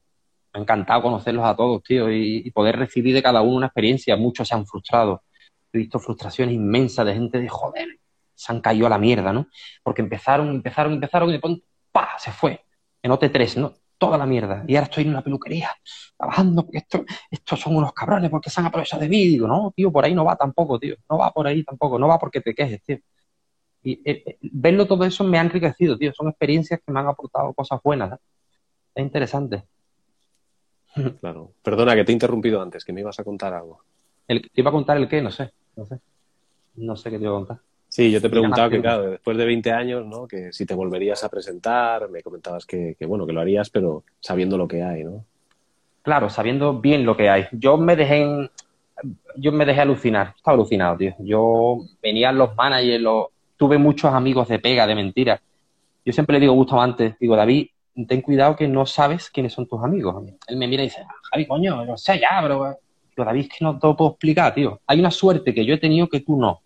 Y es que yo he vivido lo que tú estás viviendo, el súper éxito, pero yo he tenido la suerte de vivir la caída. Tú todavía no la has vivido. Entonces tú no sabes. Tú sigues en el éxito, está muy bien, pero el- la caída te da una tranquilidad de ya saber cómo funciona. Tú sigues engañado con aquellos amigos. Yo tenía amigos que decía, este sé que es un basurilla que puede estar por interés. Este no lo tengo claro. Este no, este es mi amigo de verdad. Y cuando pasan los años y ves que aquel amigo de verdad era un puto mierda, que lo que le interesaba es pegarse a ti, porque tú eras muy famoso y después te da de lado, no me lo podía imaginar, tío. Hola, tío. Mi amigo tal, hostia puta, ¿cómo me la metido, tío? Y con los años vas viendo uno y otro, los que se quedan son de verdad. Claro, veo a Bustamante y digo, David, cuidado, tío. No, de los 100 que tienes, hay 90 que no. Y, y- y te digo que es imposible que los reconozcas porque se camuflan muy bien. Claro. El que se pega a ti es una alegría, una felicidad, un amor que te da tan. que parece de verdad, tío. Y cuando empiezas a caer, se retira, te dejo el teléfono, te damos. Hostia, ¿qué pasa, tío? Que ya no eres grande. Que ya no eres grande. No interesa. Ya no interesa. Claro. Y eso hace daño, tío. Eso a la persona nos hace daño. El vivir en rodeado de una energía negativa, de una energía de interés, eso es malo, tío. Eso es lo que tienen que ver esta gente. Cuidado con, lo que te rodeas, tío. Que no, no, no está bien. No, no, no. Bueno, a mí me da igual porque yo tengo mi barco. No. Estás rodeado de una energía de interés, de, de acaparamiento, de chuparte, de serpiente. Vivir entre serpientes no es bueno, tío. No es bueno, tío. Tú puedes un día hacer un negocio con una serpiente. Eso sí puedes hacerlo. Sí. Oye, me interesa de ti. Tú tienes una nave, vamos a alquilarte la nave, pero es un mierda, me da igual. ¿Cuánto quieres? Mil, toma, mil. Una Exacto. relación comercial, pero ser amigos, no. Y en el mundillo de la música se lleva mucho eso. Que tú ves a los artistas grandes rodeados de, de los demás súper grandes. Y no, eso no vale. ¿Tú, Javier, has visto el documental de, de Quincy Jones? No, tío. Pues deberías verlo. no lo he visto. Te lo aconsejo. Vale, ¿está en veas. Netflix? Sí. Vale. Porque, bueno, la figura de Quincy Jones es, o sea, ha sido productor de Frank Sinatra. eh, Sí, lo he visto, perdón. Sí, lo he visto. Michael Jackson. O sea, Sí, lo he visto, lo he visto. Sí, sí, lo he ese visto. señor, lo que ha hecho ese señor no lo ha hecho nadie. Esa Y- nota de súper viejo entregándole unos premios. Sí, sí, lo he visto, lo he visto. Que no me y, acordaba. sí, sí. dices, y dices, aquí no hay un Quincy Jones. Falta gente así, que luche por la música de verdad. Sí. Que, que, coño, que coja la ilusión de gente joven con talento. Ya no te digo hacer un casting como T, ¿no? Que a lo mejor lo que tú decías, ¿no? Al principio de la entrevista, que, que tú ves gente que canta de puta madre y no la cogen, porque lo que les interesa es una imagen, un, un arquetipo, que a ellos les encuadre, ¿no? Hacen así, vale, tal, eh, sí, canta, bueno, deja- hazle que cante, que ya veremos a ver si tiene abdominales, tiene el pelo así, no sé qué. Coño, que se potencie el talento de verdad y el trabajo y el esfuerzo, ¿no? De- real, de artista, de decir, coño, Sí. Mm. No, no, Se no está hay. perdiendo. eh, Se ha perdido totalmente, yo creo. Surgió, esto sí. un, mun- surgió un mundo indie, ¿no? Que, Sí. que- que yo siempre digo ahora, bueno, el mundo indie de independiente ya no tiene nada, porque han generado otra industria. Total. O sea, ya es otra industria. La independencia ya es, o sea. Pero, pero bueno, dice, no, es que un colega, bueno, Javi dice, "E- eso es mentira. Aquí tenemos a Luis Cobos, que le den a Quincy. Aquí Este, bueno, eh, Javi es colega mío, bueno, es, es, es Vale. un figura. bueno, en fin. Aquí te preguntan algo, ¿no? La verdad, Def Leppard acá en América fueron una locura. Estoy viendo ahora los comentarios, no lo había visto. Sí, sí, no, está todo el mundo escribiendo eh, todo el rato. Lo que pasa es que No lo veo, yo, hostia. yo me pierdo. Vale, Han vale. preguntado que en qué posición quedaste tú en OT. El tercero. Salió dos chicas, después salí yo, después mía salió Alex. Mm. Vale, vale. Era muy duro para mí, tío. El salir a, la- a- a los programas de OT. Esto que te voy a decir se puede traducir en envidia, ¿vale? Y quizás la tenía. Pero llévatelo también a la parte, oye, a la parte emocional de cada persona. Tú eres artista, tío. Y tú vas a un escenario donde hay 16, el programa, te hablo. Y salía yo a cantar y aplaudían normal, un aplauso normal. ¡Ven, Javián! Ahora decían, Rosa. Y se caía el escenario, tío. ¿Tú sabes lo que significaba eso para ti? Sé que suena envidia y quizás la tenía, ¿eh? Pero era destructivo, Guillo. Era comparación. Ahora sale Dani de Gurú. Cuatro aplausos. Y ahora viene, eh, mm, no sé, eh, Ignacio Prieto. ¡Uah! No me digas que no te jode, tío. No me digas que hay una parte de ti que hace, hostia. Pues eso es un programa de televisión, una comparación constante, el jurado juzgándote. Nadie tiene derecho a juzgar, tío. ¿Quién me va a juzgar a mí? Eh, Es que yo trabajo en los 40 y este es el productor. me- ¿Va a juzgar de qué? El arte es arte. Cómpralo o no lo compres, a lo que quiera, pero no, es que aquí eh, la interpretación se me ha quedado corta, por no sé qué. ¿Estás hablando, tío? No sé, no, no funciona así. Así no se enseña a un artista, tío. Así no se le enseña. Es a mí me preguntaban, me preguntaban en la escuela esta que te digo que yo daba clases a chavales y me decían, bueno, ¿y, y qué nos recomiendas? Porque aquí estaban dando clases de canto, de interpretación, de todo.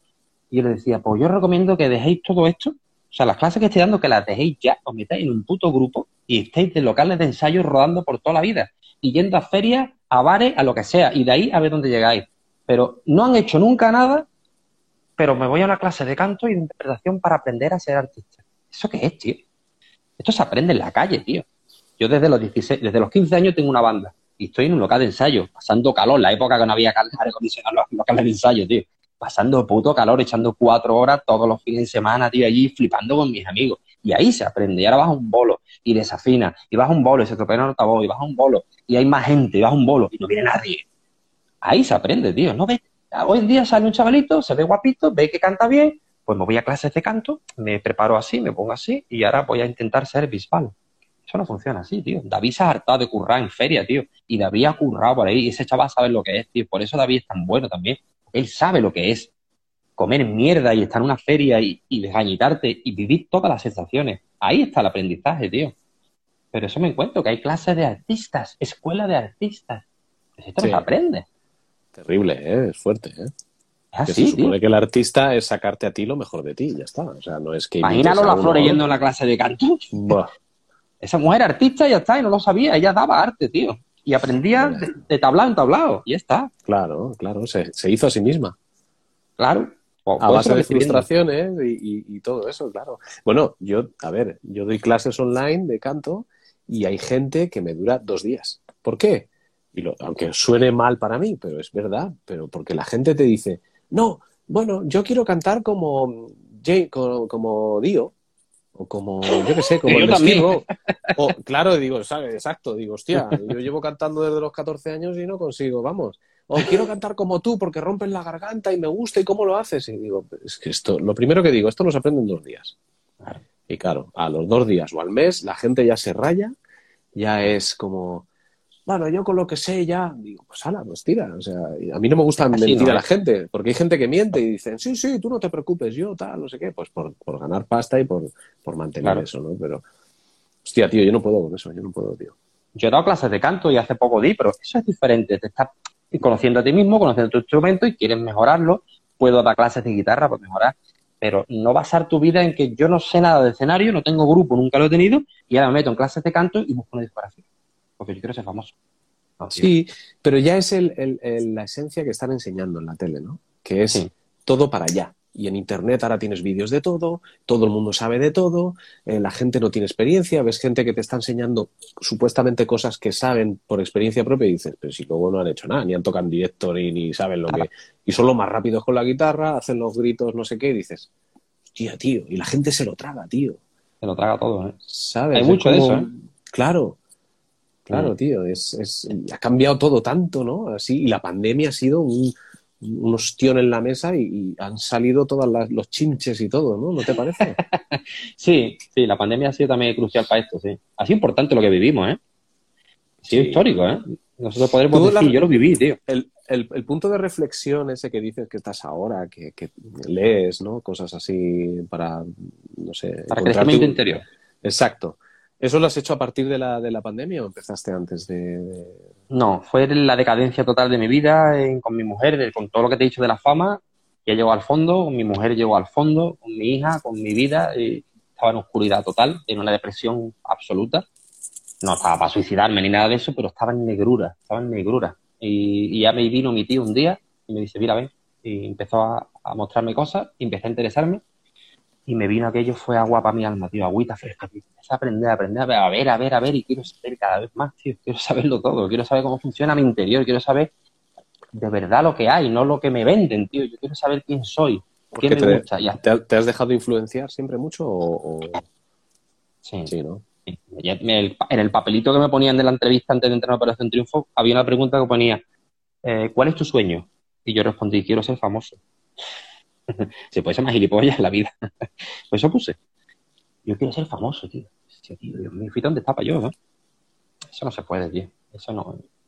Así no se puede. La, la fama, ya te he dicho, es sinónimo de esclavitud. Porque además, eh, por lo que te veo, eres un tío que te que, que guardas todo ahí. Lo guardas todo. Te- tienes buena memoria y sabes Sí. recordar. Sabes recordar. Yo he estado Y- en todos los sitios observando. eh, Cuando estaba por ahí por la gira de Operación un foto grande con los super managers que había, el avión privado, estaba detrás. ¿Qué dice el manager? ¿Cómo lo hace? ¿Por qué? Eh, quiero saber. Ellos estaban en el camerino flipando, cantando, jugando. Estaba mirando, tío. ¿Qué esto funciona, tío? Yo quería saber, tío. Y me interesé y, y vi la verdad de todo. Y hasta que llegué digo, esto es un engaño, tío. Esto es un engaño, hombre. Aquí me la está metiendo. Que va, que yo. Esto no funciona así. Tú me quieres ¿Cuántos atrapar. ¿Cuántos discos publicaste con, con Hotel o que hicieras? eh, de- Un montón. Con, con Operación Triunfo fueron varios, tío. A lo mejor álbumes, dos. Se vendieron casi dos millones de copias. ¿eh? Es una una pasada. ¿eh? Dis- aquello. ¿eh? Disco Sí. de diamante tengo ahí en la estantería. Es una pasada. De versiones, tío. Ya ni canciones nuestras. ¿eh? Estábamos, mi música estuvo en la única. Pero después sa- sacamos recopilatorios de Disney, de las galas, y después con Fórmula Abierta, tres discos completos. Después he hecho colaboraciones con mucha gente, no sé. Discos completos, solamente seis o algo así. Colaboraciones en discos, 15, no, sé. No he hecho tanto, no he hecho tanto. Y canciones sueltas que ya, claro, ahora lo que saca es single. Ahora eso, no somos héroes, single. Ángelo Diablo, single. Ya no saco disco. Por eso quiero hacer un EP. Para tener algo de verdad ya cerrado, ¿no? Y tengo temas ahí escritos, tío, de hace años, tío. Y temas que se me ocurren y sigo escribiendo. Pero no los saco, los saco, los escribo a mí, los dejo ahí, los voy dejando y después saco cualquier cover. Me divierte mucho hacer cover. Pues, ahora estoy preparando uno de Isabel Pantoja, flipa, ¿vale? ¿En serio? En formato metal. Y, y vamos con lentitud, con tranquilidad, los amigos, oye, que ahora mismo no puedo cuando se pueda, tío, llevamos tres meses con el de Isabel Pantoja y van avanzando ¿eh? y lo sacaré. Y me, me hace ilusión, tío, no sé, no tengo pretensión, es que no me hace falta Estás- sacar un single y petarlo. ¿Estás, ¿Estás retomando ahora mismo? Estoy disfrutando de heavy, tío. Yo, yo no O- sabía, ¿O te lo estás, en, prometo. de- estás en un punto de llano o en un punto de, de volver a en la música, te quiero decir? Porque tienes tus, tus proyectos musicales, pero para currar, ¿no? Entiendo yo, no, no tu movida personal, personal. de- de- Claro, es que no se puede decir que esté ni plano ni crecimiento porque yo no, no pretendo ahora mismo sacar nada para hacer nada.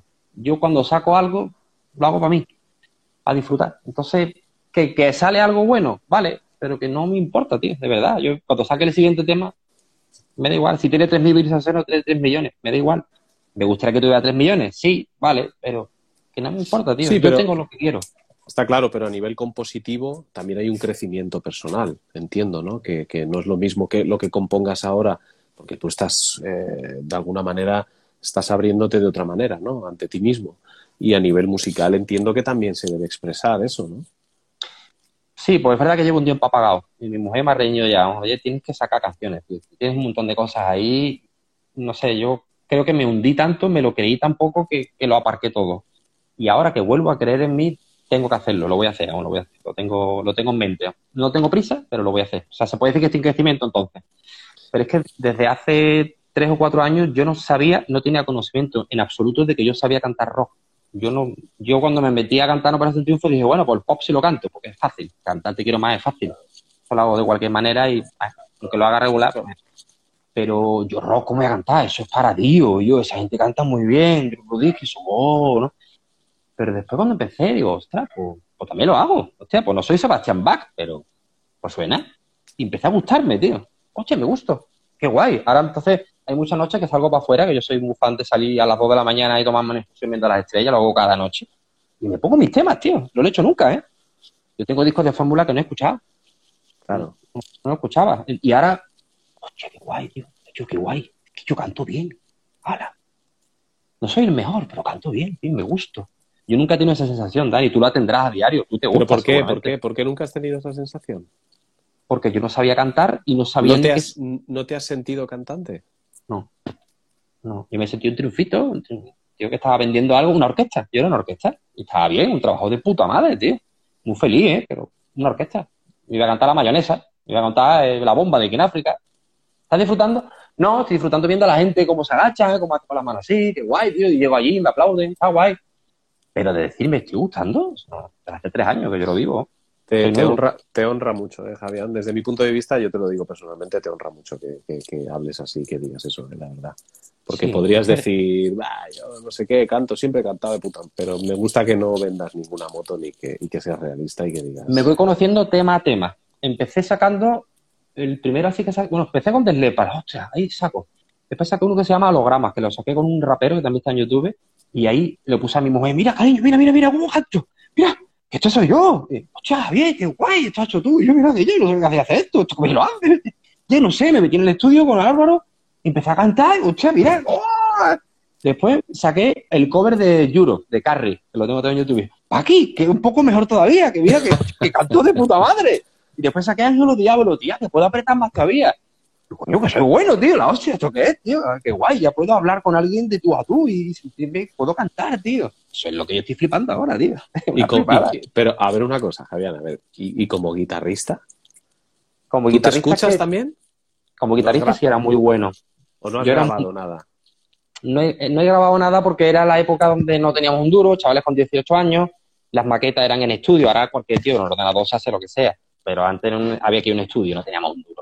Y no grabamos nada, tío, teníamos un montón de canciones, las tengo en YouTube también en directo, Eh, si se escuchan regular, pero bueno, se ve. Y componíamos nosotros, y tocaba la guitarra muy bien, ¿vale?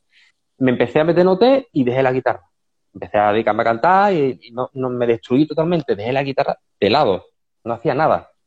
Entonces, en vez si tienes el recuerdo de cómo yo tocaba, pero ahora no tengo la digitación. Entonces, cuando me pongo a hacer cosas, los dedos no me responden bien. Y, y entonces me metí lo de la reina y, y me aprendió los solos, me los he aprendido y los hago, pero no tengo mucha capacidad porque no ensayo. Yo echaba antes al día cuatro o cinco horas todos los días. Desde los 15 años hasta los 25, yo he echado cuatro o cinco horas al día. Yo era muy bueno. O sea, yo me tocaba las canciones de Steve Vai, imitaba a Angry Martin, no igual, pero casi, ¿eh? Y, me, y Satriani, yo me la hacía todo, ¿eh? Y aquí en Sevilla la gente me venía a ver porque tocaba bien, tío.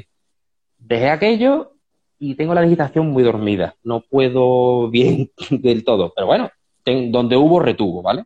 Donde hubo retuvo. Claro, no, a ver, te digo esto porque me da la sensación de que en tu cabeza hay como dos, dos vertientes, ¿no? Dos caminos, que es el guitarrista, que nunca hablas de Sí. ello, pero siempre has sido guitarrista. Sí, Y, y, a ver, que esto es una entrevista de vocalistas y todo eso, pero luego al final siempre acabamos hablando de todo. Y Vale. tu parte vocal como que siempre, o sea, nunca la has agarrado por los huevos de decir, y entiéndeme bien, ¿eh? De decir. Sí. hostia, coño, que lo puedo hacer, joder, que voy a evolucionar y voy a tirar y voy a pegar, si estoy aquí, voy a ir allí a tomar por culo, a tener una mm. técnica. Nunca, no, nunca te has planteado, eh, a ver, no digo ahora, ¿no? que es distinto, ya lo ves todo de otra manera, pero durante tu recorrido desde OT, hasta ahora nunca has tenido tú la iniciativa de tener profesores de canto, de, dar un salto cualitativo y, de, calidad, ¿no? De decir, eh, coño, quiero hacer esto y lo voy a hacer, hostia, voy a probar, a ver. Porque yo, me da la, perdona que te interrumpa, me da la sensación de que el hecho de estar en OT no te permitía eh, llegar a unos límites para conocer dónde podías llegar. Yo no le echaría la culpa a OT, la verdad, era mía toda. Yo no creía en mí absolutamente, yo acepté que yo no era un buen cantante y que para mí lo que quedaba era el Te quiero más y Fórmula Abierta y, y está bien, un buen trabajo de puta madre y ya está. Pero yo acepté que, bueno, pues ya está, oye, pues en mi genes no, no, tengo esta cualidad, no tengo este talento de tener esta voz que tiene aquel y lo otro. Yo admiraba a todos, menos a mí. No lo, no lo veía, tío. De verdad, no lo he tenido. No lo he tenido. Es hasta hace poco, cuando yo ahora sí quiero crecer, sí quiero. Y ya está. Y me puedo mañana cantar con. Pero es porque te enfrentas a otros retos, ¿no? Te estás poniendo unos límites más altos y dices, ahora sí. que ahora me voy a hacer un repertorio de esto, me voy a hacer un repertorio de esto otro.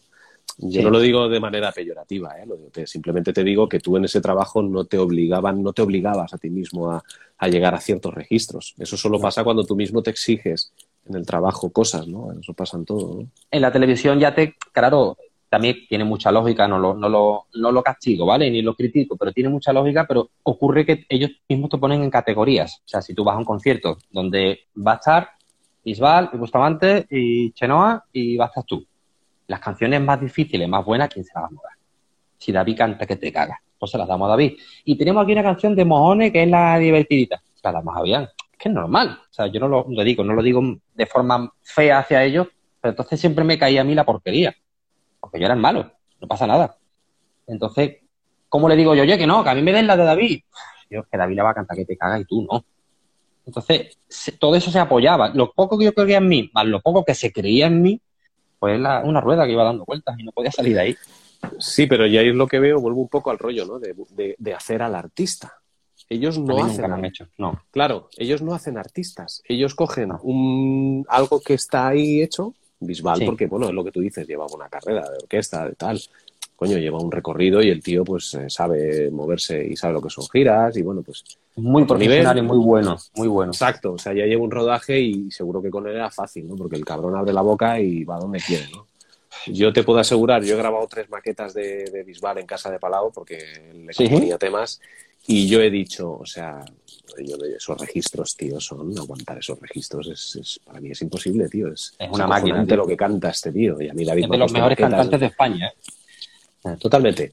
Pero que no crean artistas. O sea, aprovechan un poco el diamante que hay ahí, lo mm. pulen y lo llevan. Y, lo demás, ¿no? Como que se va diluyendo, ¿no? Ya haremos otro té, ahora saldrán otros, ¿no? Es, es, es... Esa es la pregunta que yo le haría a David, tío, si, si lo vieras, le diría a David. ¿Tú de verdad estás haciendo la música que tú quieres, tío? Porque yo conozco a David, le encanta Luis Miguel, le encantan las canciones con contenido, con letra, ¿no? Estos regatones que tú estás haciendo, ¿De verdad te los quieres yo, Yo te voy a decir la respuesta, Javier. Por lo buen artista que eres, tío. No. Y me arriesgo a decirte que no porque, porque tiene que ser así. Bisbal, Él tiene buen gusto. Tiene buen gusto y lo que pasa es que pues no, no ha escuchado a la gente que tenía que escuchar que estaba a su lado musical es lo que te has dicho, es que la empresa de atrás le está diciendo, yo, esto que se lleva ahora, venga, esto lo que hay que vender, eh, te usamos para vender. Pero también te voy a decir una cosa, Javier, desde mi punto de vista. Este señor, Bisbal, sí podría haber dicho, no, que os den por el culo, yo tiro por aquí. Yo voy a seguir con mis bulerías y con mis cosas. Claro. Mí me, comen los huevos eh, ponerme el trajecito y no sé qué, y cortarme el pelo. y eh, Bisbal, las carreras de los grandes artistas han hecho poco a poco. No quieras cambiar así. Y en cuatro años, tío, pegar un giro que la gente dice, tía, este tío ya no quiere hacer su giro.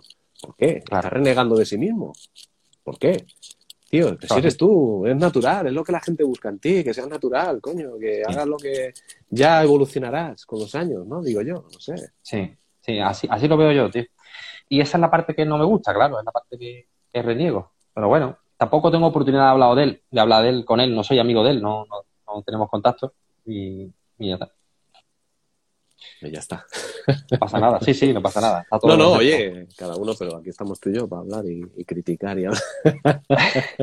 yo intento, intento cuando hago esta entrevista hablo mucho, Bisbal, digo mucho el nombre y es porque es un ejemplo, evidentemente, cuando hablamos de bueno, el más grande, ¿no? El que más. Fíjate que no ganó él, ¿eh? Y, es el que más se habla, claro. Pero es el que más se habla. Espero que nunca se moleste por lo que digo, porque yo lo digo con todo el cariño. Digo mi verdad. A la misma vez te he dicho mil piropos hacia él, porque lo admiro mucho. Te he dicho que es una bella persona, ¿vale? Pero tengo derecho a decir lo que opino sobre lo que quiera. Sobre ti o sobre David. Y tú dilo sobre mí, no pasa nada, como te he dicho al principio. No hay que Si alguien se molesta. Javier, no hay que justificarse. Esto es una conversación entre personas adultas yo mi canal lo ven muy poquitas personas. No, me da igual, me da igual.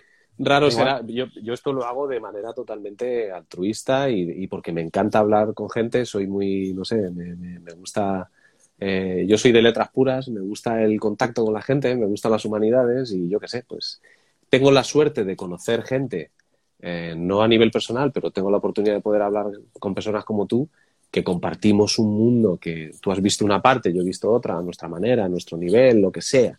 Y yo creo mm. que esto es bonito que la gente lo vea, ¿no? A mí me encantan las entrevistas, tío. Hacer entrevistas me flipa. Y, lo yo que más me gusta. Yo siempre lo digo, ¿eh? Yo no soy periodista, ni estudio periodismo, ni, yo lo que me gusta es que sean conversaciones. Yo siempre pongo entrevista, eh, charla. Porque me gusta pues que sea algo natural, tío. Que no... Y llevamos tres ah. horas, ¿eh? Que nos quedan tres, dos minutos para hacerla. Si quieres seguir un poco más, seguimos. Si no. Sí, si tú quieres, sí. Te gusta. Mi mujer se ha ido a ver a su madre a, a, las cabezas y estoy aquí solo en casa. Si te apetece. Pues, de hecho, me voy a echar una chandi. Ya voy a subir nivel del agua y me voy a tomar una chandi. Entonces esto no va a acabar. Ya verás. Pues paramos pues cinco minutitos. Cinco minutitos. Venga, bobo. Seguimos. Las 10 y 10. Hemos empezado a las 7. De 7 a 8 una, de 8 a 9, de 9 a 10, 3 horas llevamos ya de entrevista con Javián. Pues lo que decimos, lo que digo yo siempre, que cuando se está a gusto con alguien, pues ¿qué vas a hacer más que disfrutar de la presencia y de, de la palabra de otra persona, ¿no? Bueno, él ha dicho que una cerveza. ¿Qué tal, Eric? ¿Cómo estás? Te tocará pronto, ¿eh? Una entrevista. Así que vete preparando, ya te llamaré. Te escribiré por Instagram y te buscaré. Si quieres, ¿eh? Yo... sí, cariño, hoy Netflix ya no. Es muy tarde ya. Javián. Javián, Javián. Qué buen rato me estás haciendo pasar, tío. Qué buen rato. Y espero que a las personas que están viéndonos también. Javián, Javián. Sí, ¿te gustará? Eric, pues será un placer, claro que sí, hombre. Pronto hablamos, pronto hablamos. A ver, Javián, ¿estás por ahí? ¿Apareces? Fabián no se puede unir. Me cachis en los mengues que dicen en mi pueblo. Vamos a ver. Qué interesante. Cuántas reflexiones y, cuántos recuerdos, tío. Mírale ahí, sí, señor. Pues mira, me has dicho que te ibas a tomar una birra y yo me he hecho un copazo, tío, un ron con Coca-Cola. Qué puta madre, tío. Un brindis. Brindo por ti, tío, por haberte conocido. Igualmente. Oye, un placer, un placer. La verdad que... Sí, tío. Habla con es un gustazo. Es que te has quedado lo del periodista, tío, y quería hablarte de eso, tío, porque en el mundo del periodismo será que es lo que se lleva y será la profesión, tío, pero de verdad, qué porquería aquello. Es mejor hablar con una persona que sea periodista porque si eres periodista lo que vas a sacar es a ver qué titular, a ver dónde meto la llaga, a ver cómo exagero algo, a ver cómo magnifico. ¿Así funciona el periodismo, tío? Pues sí, así es la carrera. Pues no me interesa, tío. Yo quiero hablar de corazón, ¿vale? Y cuando hablo con periodistas, en muchas de las frases que yo te he ido diciendo estas tres horas, hay muchas cosas para decir, mira lo que ha dicho, porque no manda me acuerdo el día que salimos del reencuentro y llegamos al hotel y, le digo, David, te viene a Bifal, digo, te vienes, vamos a echar un ratito aquí en el hotel abajo. Dice, no, yo que estoy en otro hotel, tío, que con mi mujer en otro sitio. Ah, vale, perfecto. Total, que llega el día siguiente una entrevista, me, me, acuerdo de Europa preso, no sé qué. Oye, ¿David estuvo anoche con vosotros? No. ¿No se ha quedado en el mismo hotel que vosotros? No, le estaba en otro hotel. Vale, y queda ahí la entrevista. Y yo por la tarde veo el titular que me llega, a, me lo mandan a mi móvil, pone Javián, dos puntos. David se ha quedado en otro hotel. Hostia, tío. claro, tú lo lees eso y dices, ya está criticando a David porque saca a otro hotel porque está diciendo que es, muy guay y no puede estar con sus amigos. Yo no he dicho eso, tío. Pero sacan la punta y eso es el periodismo, tío. Pues me cago en el periodismo, tío. ¿Sabes? Me cago en el periodismo. Yo quiero un tío que me hable de tú a tú, tío. Y es como mejor voy a hablar. Si me vas a buscar esas puntas, a mí no me interesa. Eh, Es que es periodismo sensacionalista porque es un mundo sensacionalista ese. El de OT y de todos estos artistas. Es un mundo sensacionalista. Es, Pues por eso yo defiendo. Por eso yo, claro, evidentemente, porque tú eres artista, coño. Tú te preocupas de que las cosas se hagan bien, no, no de, que la gente vaya luego cuchicheando y, y saca un titular que todo se interprete como ellos quieran y dices, coño. O sea, pues sí, pues ha ido a dormir a otro hotel, pues oye, pues eh, él verá. eh, Da igual. Coño. Que, que, tendrá claro, un compromiso en allí, le gustará más otro hotel, es que llevaría un tiempo. No sé, tío, me da igual. O incluso es que no quiere estar en el mismo hotel que nosotros. Es que me da igual. Yo no estoy diciendo por ahí. Pero es verdad que tú en otro hotel. Y, Y lo dije y- naturalmente. y te dijo algo Bisbal, te llamó, te escribió, te dijo, oye, tío, ¿qué No. estás contando? Que no sé qué. No, no. Yo sé que a él le molestan mucho esas cosas, porque me ha llegado a mis oídos de que a él no le gusta que se hable de él, ¿sabes? Bueno, Claro, pero yo- eso no es culpa tuya, ¿no? Que yo no hablo de ti, de- tío. Yo, sé. Claro, Yo hablo de ejemplos, y, y es que él es un gran ejemplo para ponerlo, evidentemente, tío. Cuando hablamos Hombre. de fama, de éxito, de Operación Triunfo, es lo que te he dicho antes, el, el máximo ejemplo es él, ¿no? Él lo ha conseguido todo y ha llegado todo, ¿no? Por eso, por eso uso su nombre, pero te vuelvo a repetir que David es un tío fantástico, ¿eh, tío? Con un corazón de puta madre y un tío de verdad. De hecho, yo supongo, tío, que él tiene que tener una parte dentro todavía mm, un poco frustrada, porque David es un tío muy guay, tío. David no está preparado para estar metido tan, en, tan hondo en, en el mercado, ¿no? David es un tío de ciudad, tío, de, de pueblo, ¿no? de Almería, un chaval que le gusta a sus amigos, que le gusta la verdad. Entonces, seguro que hay una parte de él está sufriendo, fíjate lo que te digo, ¿sabes? Sí, Para tú lo ves desde basura. fuera, tú lo ves desde fuera y ves que hay, que hay demasiado. Se ha llevado su carrera a un punto en el que él no está, no está feliz. No es, no, no, no tiene. Es mi opinión, sí. mi opinión, Bueno, es lo que yo- yo percibo. Yo, yo creo que es algo que yo, yo te, te puedo asegurar porque a mí me da la misma sensación y vamos que, que Porque no dudo si fuera un basura, fíjate, le estoy echando un piropo, en verdad. Si él fuera un basura, te diría, él está claro. súper a gusto haciendo las mierdas. No, David es un tío guay. David es un tío de puta madre, tío. Y es un tío con valores, ¿sabes? Y con familia, y que le gusta su hijo, su, su, su vida de verdad. Entonces, seguro que hay una parte de él que está diciendo, joder, estoy rodeado de serpientes, tío. Estoy rodeado de serpientes. Y lo que pasa es que hay, un- hay una cosa, Javier, y es que volver a un punto de hace X años es imposible hoy en día, ¿verdad? Retroceder, la industria, la imagen del artista, cómo has llevado tu carrera, la has llevado de este punto a este y retroceder para recuperar eso, eso, eso es imposible, ¿verdad? No lo sé, yo creo que sí es posible, tío. Yo si fuera Sí. él, sí lo haría. Teniendo lo que tiene ya y, y lo que alcanza él, yo diría, se acabó, tío. Ahora voy a hacer lo que yo quiera. ¿Qué me gusta? Canciones bolero, ¿eh? Pues bolero. Pero David, que ya no vas a llenar el estadio, pues mejor, tío. Yo sí lo haría. Y empezaría a decrecer mi fama, ¿no? Y a, a este anuncio yo, anuncio no voy a hacer, tío. Yo ya no necesito hacer esto. Y ahora vas a salir aquí yo, yo no necesito hacer esto. Yo voy a hacer mi música como hace Miguel Río y mi concierto guay y ya está. Yo sí lo haría. Y poco a poco se iría perdiendo porque vienen otros artistas que te solapan.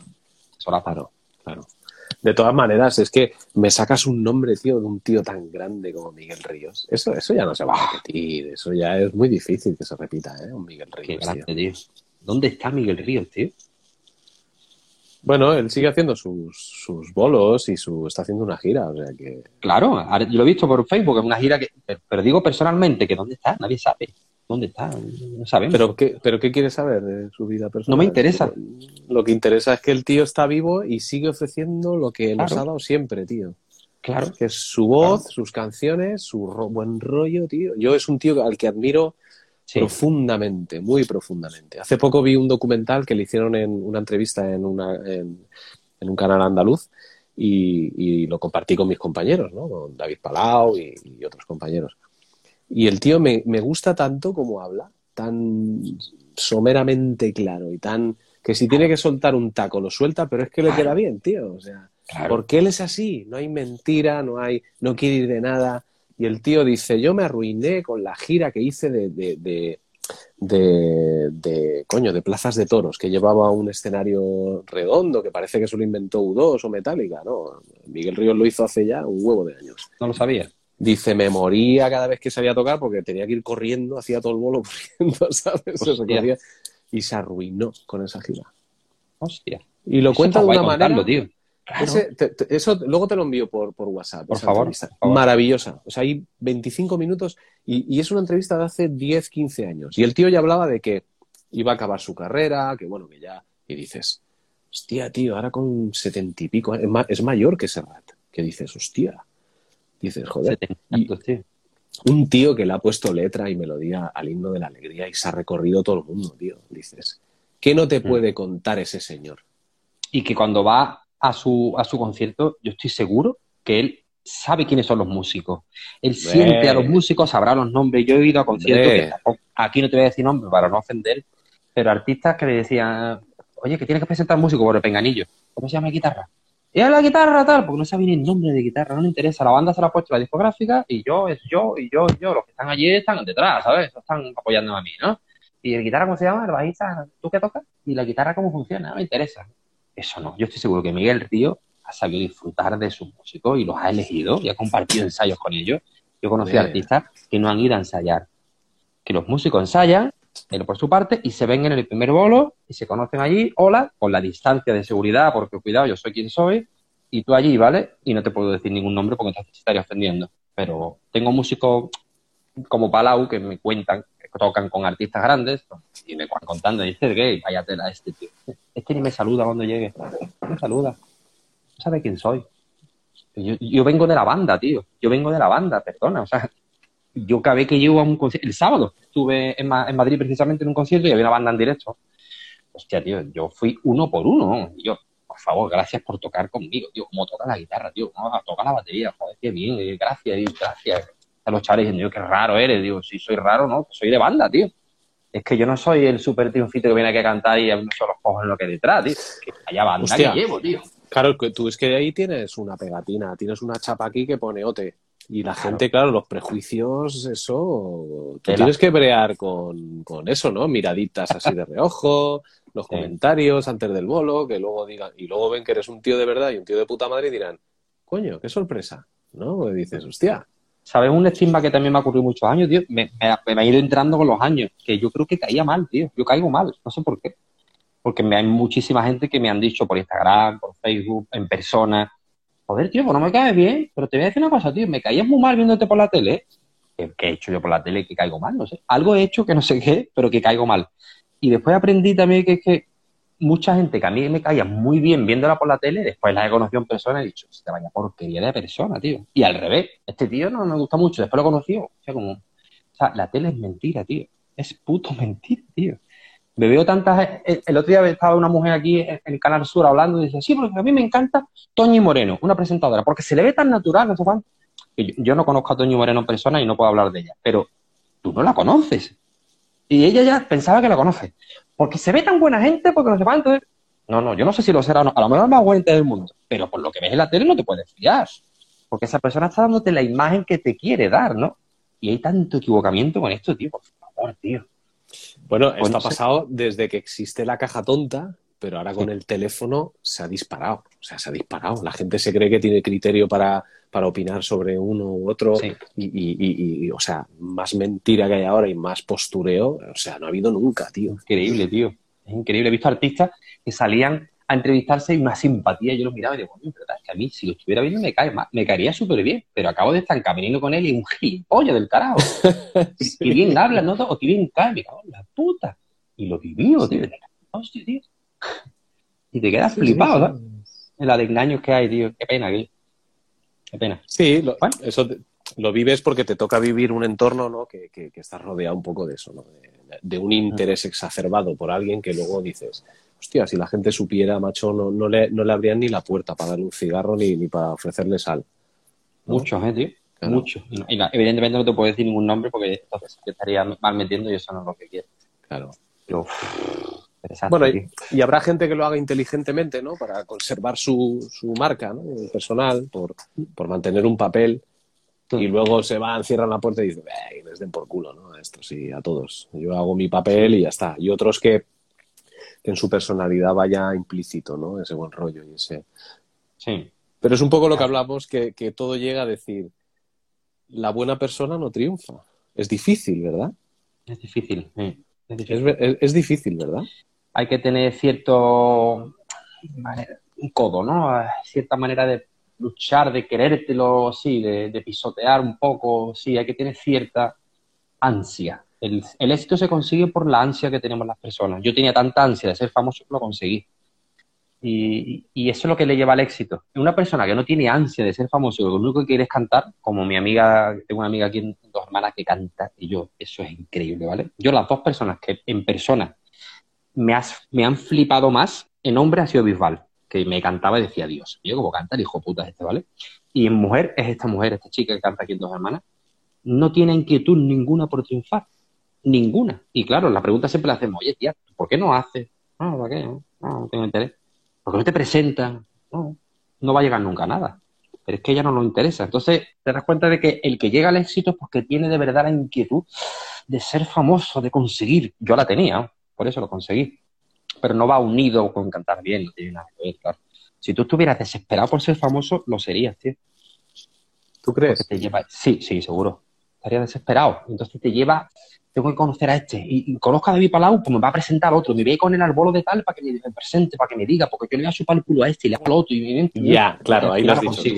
Ahí lo has dicho tú, sí. Lo de comer pollas y chupar culos, eh, al final pues se convierte en cada negocio. Yo lo he hecho, yo lo he hecho. No lo hacía por chupar polla, ¿verdad? Pero sí que lo hacía porque agradar, ¿no? Y, todo está bien, y todo perfecto, y qué buena gente, todo el mundo, porque yo quiero lo mío, yo quiero conseguir lo mío. lo que pasa es que tú, tú perteneciste a una competición. O sea, tú no, tú no estabas solo ahí. O sea, estabas solo cuando tú eh, eras Javián, ¿no? De alguna manera, pero, pero en realidad estabas dentro de una competición. Eso era una competición, a ver quién ganaba.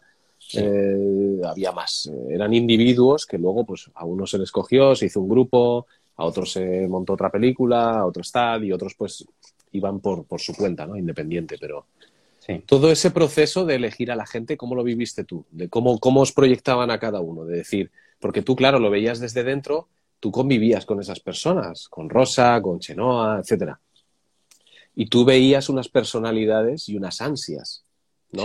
A nivel personal, que tú veías quién se tiraba pedos, quién no, por decirlo de una manera grotesca, pero luego ver cómo los empresarios, los cuatro señores que están ahí, cómo manejan a cada uno, ¿Cómo, cómo, cómo ves tú eso? ¿no? Porque tú eres un tío que analizas ¿no? y dices, hostia, cómo proyectan ¿no? la vida de cada uno, ¿no? En la carrera a mí de cada uno. me llegó a frustrar.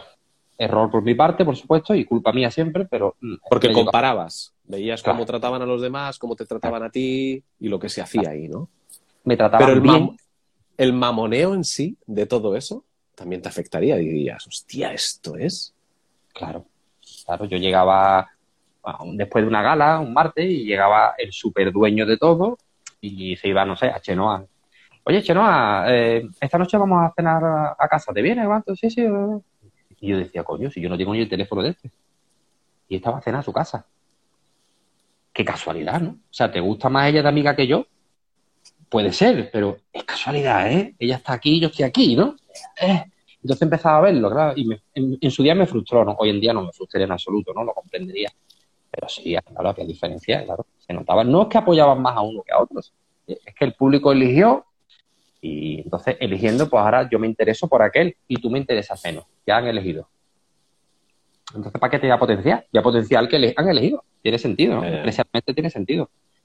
No lo veo mal. Es una puta empresa, tío, la música. no pasa nada. No pasa nada. Es, como un restaurante, tío. Oye, si se vende el bocadillo de pollo y de tener no, por detenerlo vamos a quitar, vamos a poner de pollo y el pollo se pone, se pone a llorar, ¿no? No, es que es interés puro, ¿no? Bueno, y aún así yo creo que, en el OT1 vivisteis todos un poco una buena... O sea, todos teníais algo que sacar de ahí, ¿no? erais, erais aprovechables todos, ¿no? Porque era la primera edición y todos potenciaban de cada uno siempre algo, ¿no? Todos teníais algo que, que, A mí me dieron mucho, tío. Yo no tengo quejas en ese sentido. Pero, pero que la pregunta de si había diferencias, sí las había, pero que es normal. Para mí me dieron muchísimo, tío. Yo he recibido por todos lados y el reencuentro fue un súper regalo, tío. Después de tantos años, ¿no? casi todo apagado, de pronto, va, tres documentales del carajo que lo van a poner televisión española y un concierto en el San Jordi, tío, lleno, qué guapo, tío. yo lo flipé, claro, me gustó, me da igual, que voy a hacer te quiero más, pues te quiero más, tío, y lo voy a flipar, tío. No pasa nada. Sí, porque el público al fin y al cabo es lo que va a ver a ver eso y es lo que le Ellos querían eso. Ya está. Ya es una orquesta, tío. Para mí es una orquesta. Sí, tú lo ¿Has viste como algo, vez? algo bonito humano, ¿no? De volver a reencontrarte con los compañeros y... Sí. Menos mal que lo hicimos. Más que, mira, queda para el recuerdo de Alex, ¿no? Estuvo muy bonito, tío. ¿Ellos pensaron lo mismo todos o, No, o no todos?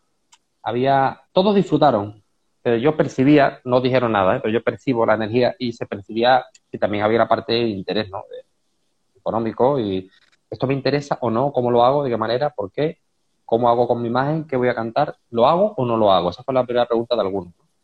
Y llegó un momento que dijeron, venga, me interesa para mi carrera, pero emocionalmente es que me gusta, yo no, vi algunos que no, que era un interés. Una vez que ya estoy dentro, voy a disfrutarlo pero mi carrera está antes. ¿Esto lo voy a hacer o no lo voy a hacer? ¿no? Sí, ¿me beneficia o no me beneficia a nivel imagen y a nivel, claro? A lo mejor llegará un momento que llega un empresario y le dice, oye, como no lo haga vas a quedar mal, ¿vale? Entonces hazlo y disfrútalo. Venga, vale, lo voy a disfrutar. ¿Está? Está bien, tío, está bien. No pasa nada. Yo lo viví de otra manera. Para mí fue solamente disfrutar aquello. Tú te lo pasaste bien, te juntaste con tus colegas de allí, lo que vivisteis fue algo... tío, eso no lo va a volver a vivir nadie y ya está. Sí. O sea, Y terminó el concierto y dije, hasta luego, Mari Carmen, ha terminado, para cada uno su casa. No hay problema, me voy a mi casa. En mi casa es donde tengo mis amigos de verdad. Yo no necesito Claro. estar en ningún sitio ni nada, tío. Sí, eh, eso te iba a decir, ¿no? Que cuando acabó aquello, carpetazo todos, ¿no? Y cada uno a su vida y ya está, ¿no? Y ya está, no pasa nada, no pasa nada. O sea, no fue, un- no fue un reencuentro para luego seguir, oye, retomar el contacto un poco más cercano y tal, ¿no? Es decir, joder, No lo hemos perdido mucho- nunca. No lo hemos perdido nunca. Yo tengo contacto con mis compañeros cuando me hace falta. Hemos tenido grupo de WhatsApp, ahora no lo tenemos, pero después lo tenemos otra vez. A algunos de ellos los veo porque soy amigo, ya te digo. Geno y Busta son quizás los más amigos, ¿no? Pero también tengo trato con Tenorio, con Parreño, con Chenoa, si me hace falta hablo con ella. Rosa está en mi casa un poco. Verónica, tengo mucho contacto con ella. O sea, no, no, el otro día había Natalia. Tenemos contacto habitual. Mm. No, no fue un reencuentro porque nosotros no vamos a dejar de ver. Yo, una cosa que siempre tengo en la cabeza y es que la industria musical en Andalucía, Andalucía es muy grande, ¿no? Ocupa mucho de, de- de terreno, ¿no? En, en la península. Sí. Y es, es otro mundo, ¿verdad? A nivel industria de, de- de la música, ¿no? Porque hay muchas eh, ciudades, hay muchos pueblos, ¿no? A los que ir a tocar, ¿no? Y es muy grande. No es como decir Madrid. Si sales de Madrid, Castilla-La Mancha es más pequeño, Valencia, la comunidad valenciana, Andalucía es muy Y grande. mucho ¿no? trabajo. Es- Y muchas Claro, por eso digo, ¿no? ¿Cómo, cómo es un poco ahí el, el- el negocio? ¿Cómo hay posibilidad, ¿no? De moverte por Andalucía y es... Hay siempre O sea, curro, ¿no? Quiero decir. De curro hay mucho. Yo no paro de hacer, les digo, es que hay muchas fiestas. Los andaluces celebran Claro. todo, está la velá y la feria en todos los pueblos, y hay muchísimos Claro. pueblos, y después hay celebraciones también varias. Entonces, hay mucho trabajo para tocar en directo, pero para oportunidades de disco y eso, cero. Es moverte de triunfar, cero. Yo siempre entendí que si yo quería hacer algo más tenía que vivir en Madrid. Era evidente, ¿no? De hecho, cuando me fui de Madrid me decían la gente, eres gilipollas, tío, aquí están los musicales, ahí están las cosas. Pero yo siempre decía lo mismo, tío, digo, es que yo me encuentro en Sevilla, tío. Yo estaba amargado en Madrid, yo estaba amargado en Barcelona, tío. Unas ciudades preciosas, todo lo que tú quieras, pero yo no me encontraba. Y yo no me encontraba y yo no valía para lo que estaba viviendo. Yo cuando salí de OT, lo primero que le dije, bueno, me llegó una tía, se llama Marta Lialet, dice, hola, ¿qué hay? Me- Medio catalana, ¿no? "Ah, Soy tu personal manager y aquí tengo tu agenda. ¿Cómo? ¿Personal manager qué significa? ¿Y agenda de qué? Yo acababa de salir de OT, fue el siguiente. Sí, siéntate. Empezó a decirme, bueno, mañana tiene entrevista por la mañana, por la mediodía, por la tarde, por la noche, por la televisión, el día siguiente. Y cuando llevaba 10 días diciéndome, digo, para, para, para, ¿cuándo voy a ver a mi chica? Dice, uff, no sé, pero ahora mismo espérate. Y ya empecé a pasarlo mal. Y dije, no, no, no, no, no, yo tengo que ver a mi novia. Pero no puede ser, es que tienes trabajo. Pues me sacas un día. Bueno, pues me sacó una tarde para ir a Sevilla y volverme por la noche. Y ya empecé ahí a amargarme. Ahí empecé a entender y decir, hostia, yo no valgo para esto. La Y esto que está viviendo, dices. yo, yo no valgo, tío. Y yo esto que está viviendo los artistas grandes, yo no valgo, tío. Que de verdad que no valgo. Que me perdone Dios, tío, pero que yo no sirvo para estar viviendo en Madrid o donde sea que a mí no me guste. Me da igual, yo quiero vivir en dos hermanas, tío. Que a mí me Bueno, gusta. Sí, yo creo que los artistas grandes eh, a su personal manager le deben, o si lo tienen, le, debe- le deben decir, "Ch, ch, espera, ¿eh? La semana Claro. esta me la vas a guardar para estar con la familia Claro, y ya, cha- Claro. ya no te emociones que ya me organizo yo esa semana. claro. Es que Pero- estabais en una vorágine, ¿no? De, de todo muy controlado, ¿no? Yo fueron dos años o tres, tío. Yo cogía, muchas veces cogía tres aviones al día. Hostia, tío. Sí, sí, estaban tres ciudades diferentes al día, cada día. Era una locura. Una entrevista en Barcelona por la mañana, a mediodía en Madrid y por la noche te ibas a Canarias. Una locura aquello. Y ¿Pisasteis. Latinoamérica? ¿Tú pisaste Latinoamérica con hotel? Que va, tío. Hicieron un grupo de cinco chavales de Operación Triunfo y te cantaron en Te quiero más. El otro día me encontré una chavala de México que me dice, oye, perdona, acabas de cantar esta canción y a mí me suena porque yo soy de México, pero esta canción no es tuya, ¿no? Porque en México la cantan. Digo, no, es al revés. Esta canción es mía y los de México me están imitando. Hostia, pues me acabo de enterar. No nos llevaron a Latinoamérica, no sé, no les interesaría económicamente y hicieron el más allí con otro grupo. Hostia, tío. No sé por qué, no sé. Joder, y mira que hay un. Hay, hay- Latinoamérica es súper grande, tío. y hay Yo creo que tenemos un mercado para nosotros, para un grupo así, de este tipo de diversión y tal. tío. Pero no Sí. sé, no las encajaría por algo y y ya está. Yo tengo mensajes de, en el Instagram de Ecuador, de, de Latinoamérica, de todos los países, a diario, Hay, tío. gen- hay gente conectada, ¿eh? Se ha, se ha conectado gente de Perú, Me saludan, te conozco. ¿Por qué no estoy en Perú, tío? ¿Por qué no me llevan? Ya es tarde, ¿no? Pero, coño, O pues sea, ya me han todo, llevado. todo lo que hicisteis fue península y e islas, ¿no? Sí, Solo. Y ya había tirado ahí, ya, ya había suficiente. Sí, hombre. Yo no claro, valgo para eso, Dani. Para estar dos meses fuera de casa, en hoteles, para dejar de ver a mi familia o tener una hija y verla una vez cada tres meses. Yo no valgo para eso. Ya, Lo siento, tío. claro. Pero es que esto es bueno para mi éxito. No puedo. fueron tres años a saco, ¿no? A saco Paco, tío. A saco Es Paco. que y- tres años no son pocos, ¿eh? Y, y ahí empezó también mi descubrimiento de, de la mierda, tío. Yo empecé a, a vivir el rock and roll, tío. O sea, gracias a Dios que no me metí en las drogas, ¿sabes? Porque drogas pasaba por delante mía todo lo que había. Que menos mal que nunca caí en nada de eso, nunca me he drogado. Y, pero sí el, eh, las mujeres, tío, ¿sabes? O sea, lo que se movía allí, el, a Todo fácil. ¿no? Todo era fácil, ¿no? Una cosa bárbara, tío. Y, y eso no es bueno. No es bueno. Suena alucinante, suena, ¡eh, qué guay! No, tío. Hay una energía ahí que se mueven también que no son buenas. Son chicas que te buscan porque eres famoso, ¿sabes? Y eso no es bueno, tío.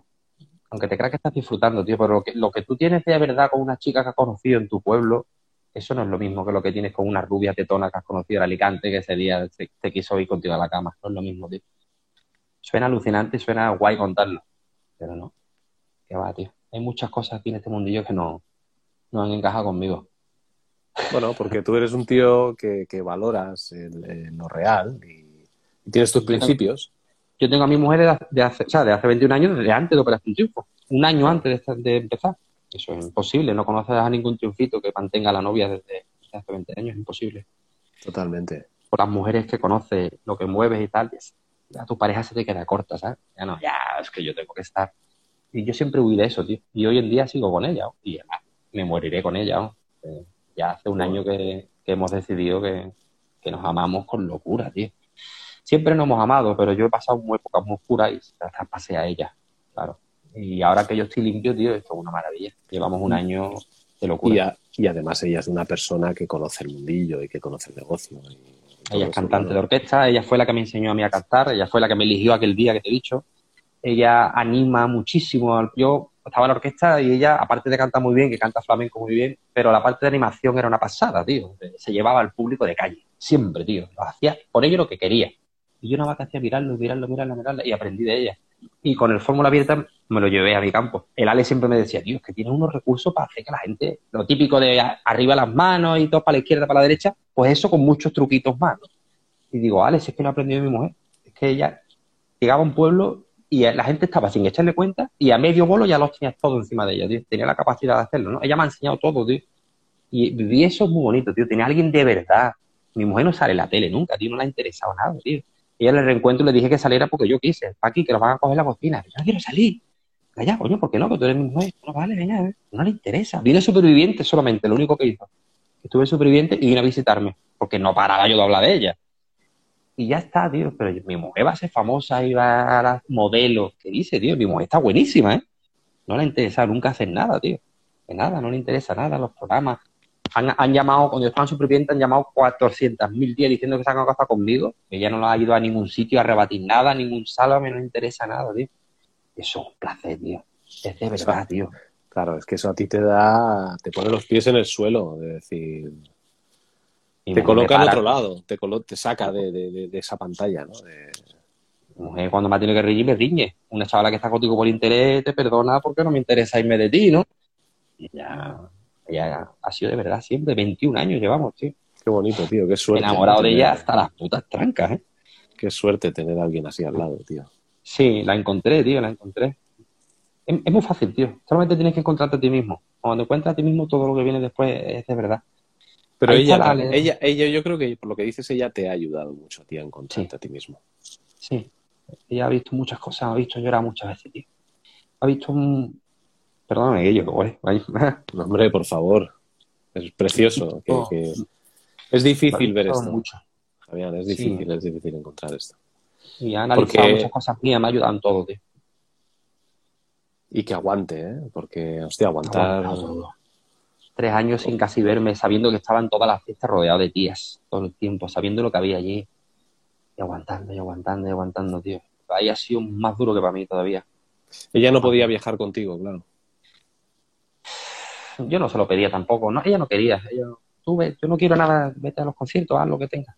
Fuera, fuera, yo no, me interesa. Aquí, pero venga aquí, que, que hoy vamos a cantar con. A mí no me interesa. O he llegado sitio, para aquí, está aquí Manolo Escobar, vamos. ¿Y qué? ¿A ti te gusta Manolo Escobar? Ya, pero necesito saludar a Manolo Escobar, yo escucho su música. Y me hacía aprender, coño, verdad, ya, verdad. Pues yo flipaba cuando me encontraba con Rafael, tío, que me llevó al camerino me, me habló, y yo, ya charlo con Rafael. Y hoy día digo, ¿y qué? Pues sí, pues un gran cantante, un artista. ¿Qué, tío? A lo mejor me aportas más tú, mil veces más, ¿sabes? ¿Qué más da, tío? No hay que engrandecer a nadie. Ella nunca ha engrandecido a nadie. Al revés, tío, al revés. Ella es muy fan de Bisbal porque le gusta mucho. Eso sí, con él se pierde un poquito porque le encanta.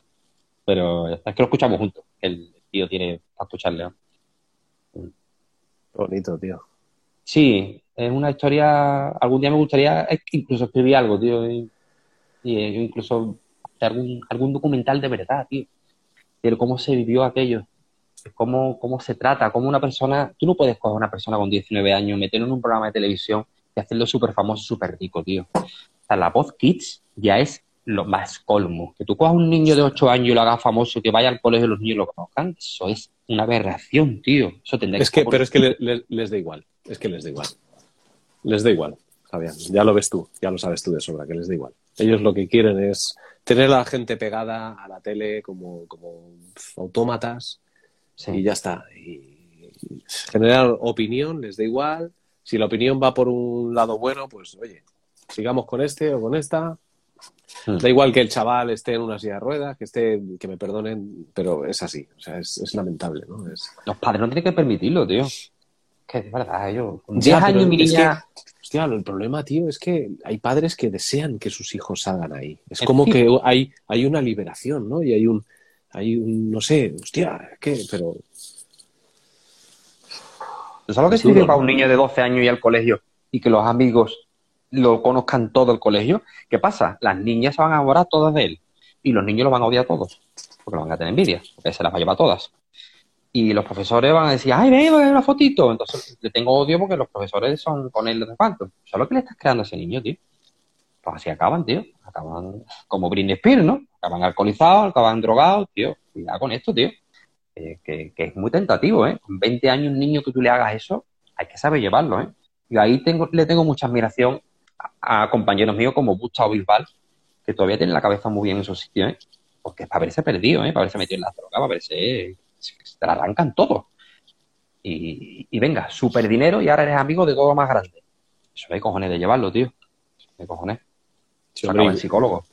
claro, y viéndote, yo, el caso de Bisbal es viéndote cantar con, con artistas yankee, americanas, tío, que dices, hostia, Brutal, ¿eh? con Rihanna, con no sé quién, con no sé cuál, y dices, o sea, que estoy en lo más alto ahora mismo. Mm. Bueno. Aún así, fíjate que tengo contacto con amigos que tengo en común y me dicen que David sigue pensando en normal. Él es un tío de verdad. Él sigue diciendo, hostia, por lo que me cuentan, ¿eh? Y yo, hay que ver lo que me están dando, hay que ver lo que soy. Él no se lo cree, ¿eh? Él es, él- él es un tío guay. De verdad, ¿eh? Pasa que Sí, tienes sí. que pillarlo. Claro, si lo hace entrevista mañana no te va a decir la verdad. Él va a seguir con su papel. Pero yo creo que en el fondo él es un tío de verdad. Lo es. Bueno, hombre, será difícil eh, que se abra, ¿no? Al 100% y que... Mm. Hostia, eso tiene que llegar un- una época en su vida que él pues se siente, se mire a sí mismo y diga qué he hecho bien, qué he hecho mal, qué, qué es lo que me llena, qué es lo que no. Fíjate, él me contaba que era muy fan de Sergio Dalma. Él era Ya su ves. ídolo, Sergio Dalma. Y yo le preguntaría, David, has hecho dueto con mucha gente y no lo has hecho con Sergio Dalma, tío. ¿Qué pasa? Que Rihanna es más grande que Sergio Dalma. Te estás equivocando, tío. Hazlo con Sergio Dalma, que es el que tú quieres, tío. Es que Rihanna es internacional. ¿Y qué, tío? Que Rihanna es una porquería de tía. a mí no me cae bien esa mujer. Está una drogada tonta. No me gusta. Pero es que es muy conocida. ¿Qué te pasa, Sergio Dalma, tío? Que es el que tú admiras, tío. Sí, a lo mejor esa mentalidad es de empresario total. No es de amante de la música, ¿no? De artista de decir, coño, que es Sergio Dalma. Hostia, ¿quién no querría hacer un dueto con Sergio Dalma? No me jodas. Joder, tío. A no, a no ser que Sergio Dalma no lo quiera hacer con él. Bueno, esa es otra. podría ser, podría ser. No sé, yo en serio, Dalma siempre lo he pensado, digo, ¿cómo sería este tío cantando metal, tío? ¡Guau! Tiene que ser la hostia, ¿no? Metal no sé, pero vamos, glam seguro que sería la hostia. O Bueno, mí- sí, no sé. A mí hay una banda que me gusta mucho que es eh, Harem Skarem. Y el tío tiene una voz muy parecida a Sergio Dalma, ¿no? Muy Ah. rota, muy de garganta. No sé si los conoces tú a Harem Skarem. Sí, sí, claro, claro. Pues tiene ese rollo, ¿no? Y dices, bueno, Siempre, siempre me, lo, siempre lo, ah, bueno, lo he conocido, pero no le dije nada. Me encantaría decirle, tío, ¿tú por qué no cantas una canción de Meta para lloverte? O Bustamante, a él se lo digo siempre, de hace años. Digo, tienes una voz como Halloween, así casi, tienes una voz con un vibrato muy exagerado. bueno, a mí yo me parto el canta un día metal conmigo, tío, por favor. Y, y me lo ha dicho, dice, Javi, el día que me prepares una canción de metal guay, la canto contigo. A ver si la hago, yo, porque soy un pro. Pero él, dice que va a cantar una canción de metal. Eso Y sí una voz de metal titular. brutal, ¿eh? Bustamante entra en. Halloween. Hostia, lo haría que te cagas, tío. Y una voz, tío, increíble, tío. De verdad que yo. He estado cantando, ha cantado mil veces, tío, en un ascensor y decía, Dios mío, que se va a romper el ascensor, tío. Una voz potente, tío, grande, tío, un vibrato. ¡Ah! ¿Y esto qué era, tío? O sea, van a cantarme en el hotel y me wow, tío, tío, qué suerte tengo. O sea, más se lo digo, ¿eh? Qué suerte tengo de poder estar aquí contigo. Y, Coño, David, Javier, es mi amigo y te canto. Ya, tío, pero es que cantas que te cagas, tío. Es que tengo mucha suerte de escucharte, tío. Disfruto mucho de ellos, tío. Y con Bisbal me pasó igual, ¿eh? En el concierto estaba ensimismado, tío. Ay, la canta el hijo puta este, tío. Qué suerte tengo, tío. Estoy aquí con él, tío. Sí, tío. No puede ser, Javier, no puede ser. No puede ser. Que no puede ser. Después de lo que me has dicho antes, de que les ves, ves a gente como Steve Vai y dices, bueno, pero él está ahí y yo estoy aquí. No puedes pensar eso de, de, de Bisbal o de Bustamante. Tú tienes una relación especial con Parte. ellos, humana, Sí. ¿sabes? De decir, hostia, pero igualmente puedes pensar eso. Eh, ellos cantan, lo que pasa es que los has tenido al lado, les ves cómo cantan y dices, coño. ¿Sabes lo que te arte, quiero decir? Que es, pero está claro. personalmente te he hablado de otra manera. Yo no Pero tú también tienes tu, tu cosa, tío. Que sí, es- sí, sí, sí. Yo ahora sí, le puedo, el otro día le puse a David, toma, te voy a poner esta canción. Ya, Javi, coño. He hecho un cover de Bustamante y lo hice en metal. Y lo tengo en YouTube también. No jodas, ¿sí? Se hartó de reír, claro. Digo, yo voy a coger una canción tuya, tío, y la voy a hacer metal. Y le gustó, ¿sabes?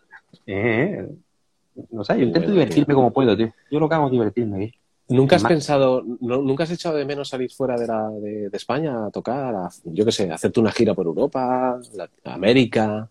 ¿Como quién? ¿Nunca tío? has tenido, ya no con quién, sino porque todos los artistas que nosotros hemos admirado siempre, siempre han sido giras, ¿no? Internacionales, por Europa, por Inglaterra, yo qué sé, tío, conocer otro público, que te conozca otro público. ¿Nunca has tenido esa inquietud de decir, Yo tengo una inquietud ahora, desde hace unos años, y te la voy a confesar, tío. Yo tengo una inquietud de que lo, de, lo que hago de Deslepar o de tributo a Bon Jovi y tal, me está dando salida para que me conozca gente como tú, que ahora me estás viendo de otro prisma. Y tengo la inquietud de que algún día algún grupo, como Gurú, por ejemplo, de ese estilo, se le vaya a un cantante y me diga, oye, ¿quieres pertenecer a esto? Y yo entrar en una banda de rock, tío, por fin, ¿sabes? Porque ya sí me busquen, antes no estaba en el, mercado, claro, antes se iba el cantante de Gurú y alguien me a al triunfito este, como buscan. Pero ahora puede ser que sí, que digan, oye, pues te chaval canta rock, ¿te vienes? Entonces ahora, esa es mi inquietud, que cualquier grupo medio conocidillo, hombre, que estén empezando tampoco, claro, pero que ya tengan una medio trayectoria que diga, oye, pues se nos ha ido cantante, ¿quieres entrar tú? Y eso me encantaría. Y básico, ¿eh? O sea, no te pido mucho, pero un, un grupito así que ruede por España y tal, y de ahí, pues sí, si salen fuera y demás, eso es lo que me gustaría que ocurriera en mi vida. o sea, te gustaría formar parte de una banda de rock? Claro, por supuesto. Por supuesto. Con temas propios, claro. Sí, o sea, sí, por supuesto. con- claro. ¿Qué bandas, Entonces- así de, ¿Qué bandas de rock te gustan aquí en, en- en España? Me gusta mucho. Eh, Sober me gusta mucho, tío. Me gusta bastante. Eh, mucho de Mago de Oz, no me gustan. Sí. Pero el rock español es lo típico, que yo no lo escucho demasiado. ¿eh? Te sonará esto, ¿verdad? Que somos, somos unos mierdas los heavy, que nada más que escuchamos los de fuera, los de dentro. Pues a mí me pasa un poco eso. Que muchas bandas no me, me rechinan un poco, ¿sabes? No, no sé. Y no es porque canten en español, ¿eh? A mí cantar en español me gusta, ¿eh? Pero hay pocas bandas que me digan. Sober es una de ellas que sí me gusta mucho. Bastante, ¿eh? Los comparo a nivel nacional, ¿no? O sea, internacional. Me encanta. Y ninguna banda así más que tú, no sé, bandas... A ver, me refiero bandas punteras, yo qué sé, Saratoga, eh, yo qué sé, hay bandas que, que, están siempre en los, en los shows. Saratoga ¿no? lo veo un canis, tío. Mi respeto, oye, pero es mi opinión, ¿sabes? Es un heavy mucani, tío. Yo no soy ya de eso. ¿tú, tú, que eres, andaluz, Medina, Zara, ¿te gustan? Sí. La verdad que hago un sí porque, porque tienen canciones muy buenas, porque, coño, pues, están guay y tal, pero mm, me quedo con las tres o cuatro. Pero un concierto de Medina Zara que lo he visto no me llena del todo. Mi respeto hacia Medina, que son la hostia, ¿vale? Son lo mejor. Pero yo tengo mi gusto y mi gusto lo puedo expresar. Y... Por supuesto. Ya, sí, bueno, que. Está bien, lo medio disfruto, pero no me pierdo el culo como cuando viene en Halloween, que pierdes el culo para hacer kilómetros y ver la entrada, ¿no? Eso, eso lo hago un poco grupos nacionales, ¿no? ¿Verdad? Mm. Bueno, eh, ah. oye, yo te pregunto por saber, claro, porque es lo que tú dices, ¿no? Que tenemos una visión del rock de fuera y luego el rock de aquí es complicado elegir y saber seleccionar, ¿no? Sí, estuve un tiempo interesándome también por, ¿cómo se llama? El antiguo de Saratoga, el ex, el ex de Saratoga. Eh, Leo. Leo, Leo Jiménez. Y yo qué sé, eh, me gustaba porque no tan me gusta mucho como canta, pero no sé, es muy raro lo que está haciendo, tío. me, encanta, me encanta saber tu opinión, tío, me encanta. Pero no tan la hostia, ¿eh? O sea, se sale, de hecho lo sigo en, Instagram y tal, y, le digo yo, le he puesto esta mensaje, yo me encanta cómo hace, tío. Pero es que su música, la composición de los temas no es lo que yo busco, tío, no sé. Ya, ya, ya, ya es mi gusto personal, tío, con todo mi respeto hacia estos artistazos. ¿eh? No, no, por supuesto. Hombre, eso queda más que dicho. Hay pocos grupos en España que me digan. ¿A ti no te pasa? Por supuesto, hombre. Hombre, yo te puedo decir que yo, he intentado, yo he querido entrevistar a Leo. Y él, después de un tiempo largo de, conseguir hablar con él por email, él muy educado me respondió que no, que no le interesaba hacer entrevistas aquí y tal, pero bueno, yo lo respeté. Por lo menos él me respondió. ¿eh? Ha habido gente que ha escrito y unos me han dejado tirados, que parecía que iban a ser aquí, y otros eh, directamente ni me han respondido. Pero bueno, Leo por lo menos es un tío que, fue elegante y me respondió. Pero yo personalmente no, a mí no me gusta, porque a mí me gustan más las voces roncas, duras, Sergio Dalma, Jaren Skaren, en fin, voces que llegan más allá de, la comodidad de esa. Luego la comodidad vocal, pues a lo mejor me gusta que la composición sea buena, ¿no? Que digas, hostia, la canción es, la hostia y, y, la voz encaja. Steve Lee, tú las O sea, Gotthard. O sea, eso es un, eso es. Pero él hacía agudos porque de verdad le salían esos agudos, tío. Pero veo muchos cantantes que están explotando los agudos. Que venga, los agudos, el agudo. yo tuve mi época de pensar eso también, pero ya no lo pienso. Estoy totalmente de acuerdo contigo. Que hubo una escuela ahí de Leo que, que luego se clonó mucho. Sí. Y, y, y, a mí que ese estilo o sea, que lo hiciera Leo, pues joder, él fue de alguna manera un poco el, que generó mm. ese interés, ¿no? Pero luego he visto mucha copia que he dicho, ¿por qué? Si, coño, si el rock hay registros desde abajo hasta arriba y lo puedes, oh. no sé. Pero bueno, ya es mi gusto personal. ¿eh? A mí me encanta la voz de Eric Clapton, por ejemplo, tío. Es una de las voces que me flipan, tío. Eric Clapton, fíjate cómo canta el tío, muy suave, un tío, tranquilo. Tú lo ves la pinta que tiene y parece un profesor de matemáticas. Total. Pero, Phil Collins, tío. Phil Collins, tío. Oh, pero es que su voz es aguda, su voz, pero forzar a tanto agudo no me, no me llega, ¿sabes? Ya me he cansado de eso. Sí, ah. ¿verdad? ¿Te gustan más? ¿Qué escuchas ahora? Así que, que no esté dentro del rock. Estoy, raro con la música, ¿eh? porque estoy escuchando música enteógena. Y me preguntarás esa música que es. Es una música hecha con sonidos tribales, con... Me gusta la música hecha con manos ahora mismo, con que todos los sonidos son instrumentos naturales, ¿vale? y las voces pues son diferentes. Son unas voces con unas calidades que transmiten algo para tu alma. No te están transmitiendo las notas musicales, es que es difícil de Son raras. Sí, pues yo creo que rara. lo has, explicado muy bien, ¿eh? Ah, sí. Sí, sí, yo Es creo que poco raro. bien. Estoy escuchando mucho esa música porque estoy conectado mucho con eso. Pero siempre los clásicos, claro, no paro de ver conciertos y con amigos cuando quedamos, los típicos, nos ponemos vídeos de YouTube descubriendo las nuevas cosas. ¿Has visto este grupo nuevo? ¿Has visto este grupo nuevo? Estamos todos los días. Mira lo que he visto nuevo, mira lo que he visto nuevo. Flipas con esto, con. ¿Y, y música instrumental, escuchas? ¿Te gusta algo así instrumental? Sí, eh, ahora lo último que ¿No te escuchaba es Liquid Tension. Hostia. este un poquito, yo era mucho de Dream Theater, era muy fan, lo he visto cuatro o cinco veces en directo, era muy fan de Dream Theater, tío. De hecho, yo hacía música progresiva con el grupo este que te digo, y a mí me dio muy fuerte Dream Theater, y ahora me cansa un poquitín. Ya no estoy ya tanto en eso, tío. No. Ya, ya, ya, ya. Bueno, es normal también, oye, lleva muchos años y la verdad que no sé. Pero lo que escucho ahora es un rock rollo Bon Jovi. Básico, con canciones guapas, y que, que, por cierto el otro día me dijo un amigo que estaba hablando, no sé qué, de Bon Jovi, que eh, con Bon Jovi no cantaba nada, este era muy guapo. Y.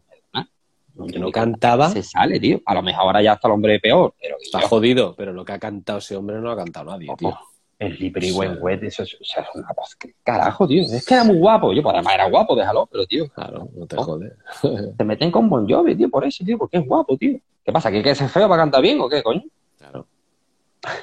Es que el mundo del heavy, tío, es complicado. Me di cuenta con los años de que, joder, esto es una puta secta, tío. Sí, sí, y además cuando pones eh, una traba a algo ya es insondable, tío. Ya es, o sea, no puedes pasarlo, tío. Es. Es muy duro el mundo del heavy, es muy difícil entrar aquí. Somos muy críticos, somos, somos muy duros con nosotros mismos, tío. Y yo no estoy en eso ya, tío. Yo no estoy en eso. Una cosa que me gusta mucho es ver grupos locales de aquí, en salitas pequeñas, que no los conozco. Y me gusta descubrirlos, tío. Aquí hay un grupo en Sevilla que se llama Noche Eterna, que me encanta. Hacen heavy, tío. Y lo, lo vi, el cantante nada más canta que se sale y, yo flipé. Y voy a verlos, tío. Y ya está. Y me da igual que no sean grandes o que sean más pequeños. Tocan en barecitos pequeños. Voy a verlos, tío. El heavy no entra en. El heavy no entra en la industria, ¿verdad? Es imposible que entre en una industria mediática aquí en este país. Es imposible. Ahora mismo se está llevando un poco más, ¿verdad? Esto de la voz que sale un heavy, que lo toque un poquito, ya más o menos. Ahora a la gente le gusta el CDC, eh, pero no, pero no escuchan heavy. No, De hecho, no van a eh, apostar. eh, claro, es la queja que yo tuve del cantante este de la voz, que no me acuerdo el nombre, coño, chaval este que canta muy Blas. bien, pero la- Blas, Blas, Sí, el, que canta muy bien, sí, tío. Rafa Blas, sacó- Rafa Blas. Rafa Blas, canta muy guay y sacó canciones que digo, tío, para al final está otra vez metido en la cosa. Sácame rock de verdad, tío. Esto suena a producción pop, tío. ¿eh? No está siendo rock de verdad, tío. Fíjate, uno que se hace un buen rock, tío, es Alejandro Parreño, que es mi compañero de OT. Te recomiendo que escuches que hacen el, rock suave, ¿vale? Pop rock. Pero es bueno, tío. Es bueno. Lo hace de verdad. Y le da igual el éxito que tenga. Alejandro Parreño. Este es el de Valencia, el chico de Valencia. El de Valencia, que iba con la gorrita siempre. Sí, claro, sí. A él le he seguido un poco, sí, hombre. el- Es buena, yo tío. sí le he visto que ha luchado un poco más por su historia, ¿no? Independiente, por Sí. su rollo y personal y, y eso. Sí. Así le va. Claro. Así le bueno. Me dice muchas veces Evidente. yo que- ¿Qué va a pasar, Ale?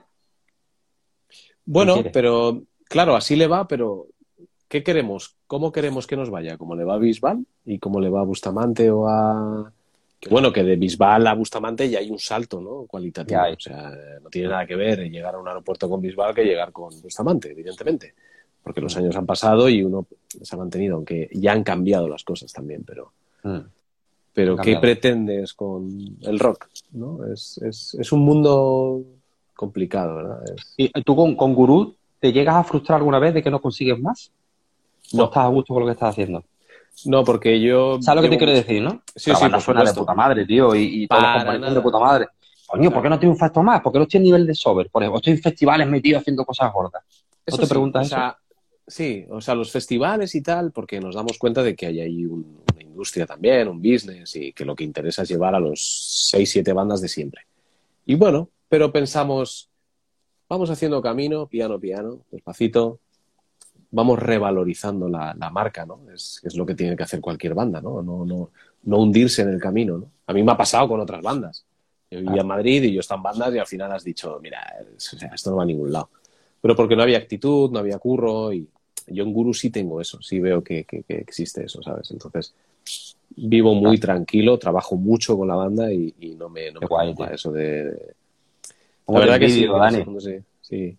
Sana, Pero- pero por eso te digo, ¿no? Que la industria del rock en este país o sea, no entra dentro del mainstream, ¿no? De las grandes compañías. Es imposible. No hay ningún interés. Pero porque no, no se genera, claro. No. Por eso yo te va- pregunto, por eso yo te preguntaba antes, Javier, si tú tenías de alguna manera en, en tus sueños entraba, en tu futuro, en tu proyecto personal, la posibilidad de ir fuera a Latinoamérica, por ejemplo, ¿no? Que tú cantas en castellano a lo mejor y dices, oye, pues el mercado propicio es Latinoamérica, ¿no? Encontrar a alguien que te pueda mover allí. Saques Ya. un disco y digas, oye, No, no lo tengo, tío. no, yo. Mi, mi pretensión de futuro, yo estoy planeando, yo tengo 47 años, cumplo dentro de un par de días. Y dentro de nada tengo 60, tío. O sea, me quedan 13 años. Y mi, mi pretensión para cuando tenga 60 o por ahí más o menos es estar en una finca perdida en un campo donde soy casi autónomo total, que tengo electricidad propia, el agua, los hachelos, voy al pueblo a comprar cuatro cosas y vivir mi vida mirando el monte, tío. Eso es lo que yo necesito. Yo no tengo mi pretensión de futuro, bueno, voy a conseguir y voy a llegar a Latinoamérica, voy a, al final voy a triunfar de otra manera en el. No, no tengo eso, tío. Yo quiero vivir mi vida de otra manera, tío. Es lo que siento, tío. Tener 500 euros al mes, para que no me falte, con una paguita ya que he jubilado, y no quiero más nada, tío. Y está mirando el campo con mi señora, con mis amigos que estén cerca también, porque queremos hacer una ecoaldea de estas, varias personas allí viviendo. Y estamos planeándolo así. Ese es mi futuro, tío. Ah, o sea que ya estáis planeando un futuro así. Estamos a mirando ya a- parcelas para a comprar. largo plazo. Sí, sí, no, eh, yo ahora mismo vivo en dos hermanas y muy bien, pero algún día me gustaría vivir en el campo, sí. Y retirarme eres ingeniero. tranquilo. Ingeniero, ¿eh? Nunca he ejercido de ingeniero. Cuando terminé de OT, me quedaban siete asignaturas por, entre OT y, claro, ya me separó la carrera, claro. Entonces, muchos años de OT, tal, tal, tal, y a los años digo, che, yo quiero terminar mi carrera, que tenía- me quedaban siete asignaturas. Ya para tener mi título, ¿no? Me voy a meter la carrera. Coño, había cambiado el plan y ahora se convirtieron en 14 asignaturas. Tío, son todas de 14, tío.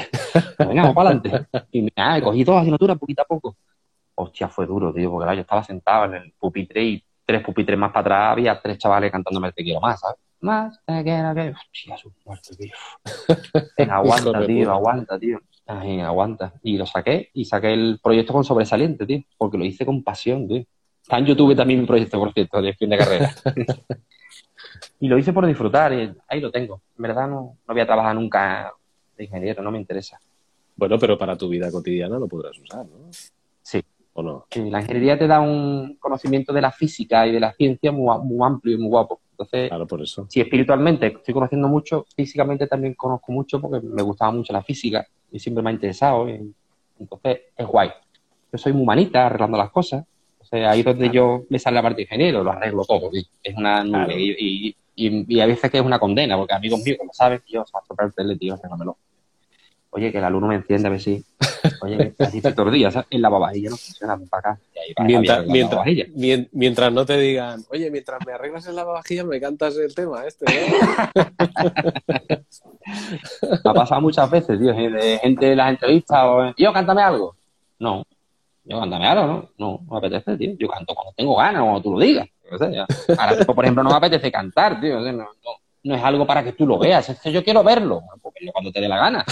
Yo no te hago a ti cantar cuando yo quiero, ¿sabes? Tú te sientes bien cuando estás en guru, cuando estás con tus monitores, con tu música Sí, y ahí sí. cantas. Pero yo No. te pide ahora mismo que te ponga a cantar una putada, tío. No, pero eso, eso lo hablamos mucho nosotros en Guru porque decimos, coño, ¿tú que eres médico? Pues venga, arréglame la- el tobillo este, ¿no? ¿O qué? Aquí. ¿Eres dentista? Mírame la muela esta, ¿no te jode o qué? Me lo dicen, tío, y yo con Sí, mi cara le digo que no, ¿eh? Problema, porque tengo una libertad ahora absoluta que antes no tenía. Y cántame algo, no. ¿Por qué? No me apetece. Mira, pero yo, pero, no, no me apetece. Y se quedan Y le sentados. Ah, le sienta mal, claro.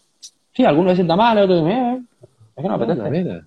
Haz lo que quiera. O a una radio cuando ido, canta algo. No. O hay días que sí. Pero hago lo que me da la gana, tío. De eso funciona este mundo, que no nos tenemos que enterar. ¿Tú qué sientes? ¿Tú qué quieres hacer, tío? Vea por ello, tío. Pero nos dejamos arrastrar por lo que hay que hacer, por lo que debo hacer. Sí, lo que veo es que tú ahora ya buscas otro, otro sentido a tu vida, ya estás totalmente fuera de... de- de- Mi vida tiene sentido ahora. claro. Y llegó a no tenerla. Es duro, ¿eh? No. Yo le agradezco todas las vivencias que he tenido, tío. Todas, las- todas Claro, han sido muy grandes. He vivido una vida, yo siempre digo a mis amigos, tengo 47 años, pero tengo 78. Porque me ha tocado vivir muchas cosas. Superviviente fue duro también, fue un programa bastante bestia. ¿eh? Me flipa, ¿eh? Que me digas que has estado ahí en ese programa, porque alguna vez he visto algún lado tal, y digo, hostia, En el Eso es 2007, algo tío.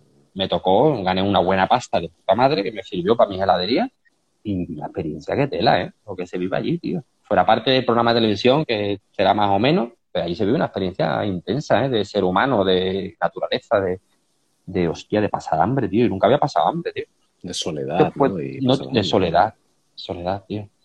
De llorar por la noche dic- al cielo, hablando a mi madre, dice, ¿eh? un niño chico, ah, ¿cuánto? ¿Qué estás escuchando? Y, ¿Qué estás haciendo? Estoy medio loco aquí. Así fue. De tener ganas de cagar, irte a la arena, hacer un agujero, cagar y tapar la arena y estoy aquí solo, tío. Estoy aquí solo, tío. No tengo para comer, me duele la barriga del puto hambre. No te puedo explicar lo que es el hambre, tío, porque tú no lo habrás sentido nunca, me imagino. Tú habrás tenido hambre 8 horas, 10 horas. Pero 20 días sin comer no has estado, tío. ¿Cómo te explico lo que se siente, tío? Que te duele la barriga, tío. Se, retor- se retuerce los intestinos buscando algo para exprimir, para comer, tío. Y duele, tío. Y es brutal, tío. Es, me ha tocado vivir unas cosas chulísimas. Y lo que te digo, he vivido el super éxito y he tenido la suerte de vivir la caída. Que es algo que Busto no ha vivido, por ejemplo, que le digo. Yo tengo esa suerte, tío. Ahora sé más que antes, porque la caída también te aporta. La subida te aporta un montón. La caída te aporta también tela, tío. Es brutal.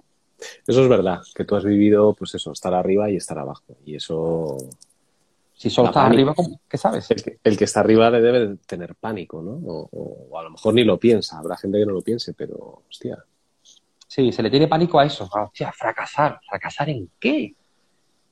Es que no, no tiene sentido. Que vas a tener Pero a menos mejor- pasta. Claro, a lo mejor por eso siguen haciendo lo que les piden que hagan, ¿no? Por miedo a, a- a perder ese estilo de vida, ese, esa comodidad, ¿no? Ese, Pues no es comodidad. Ese es el engaño. No es comodidad. No es Exacto. comodidad no poder salir a la calle.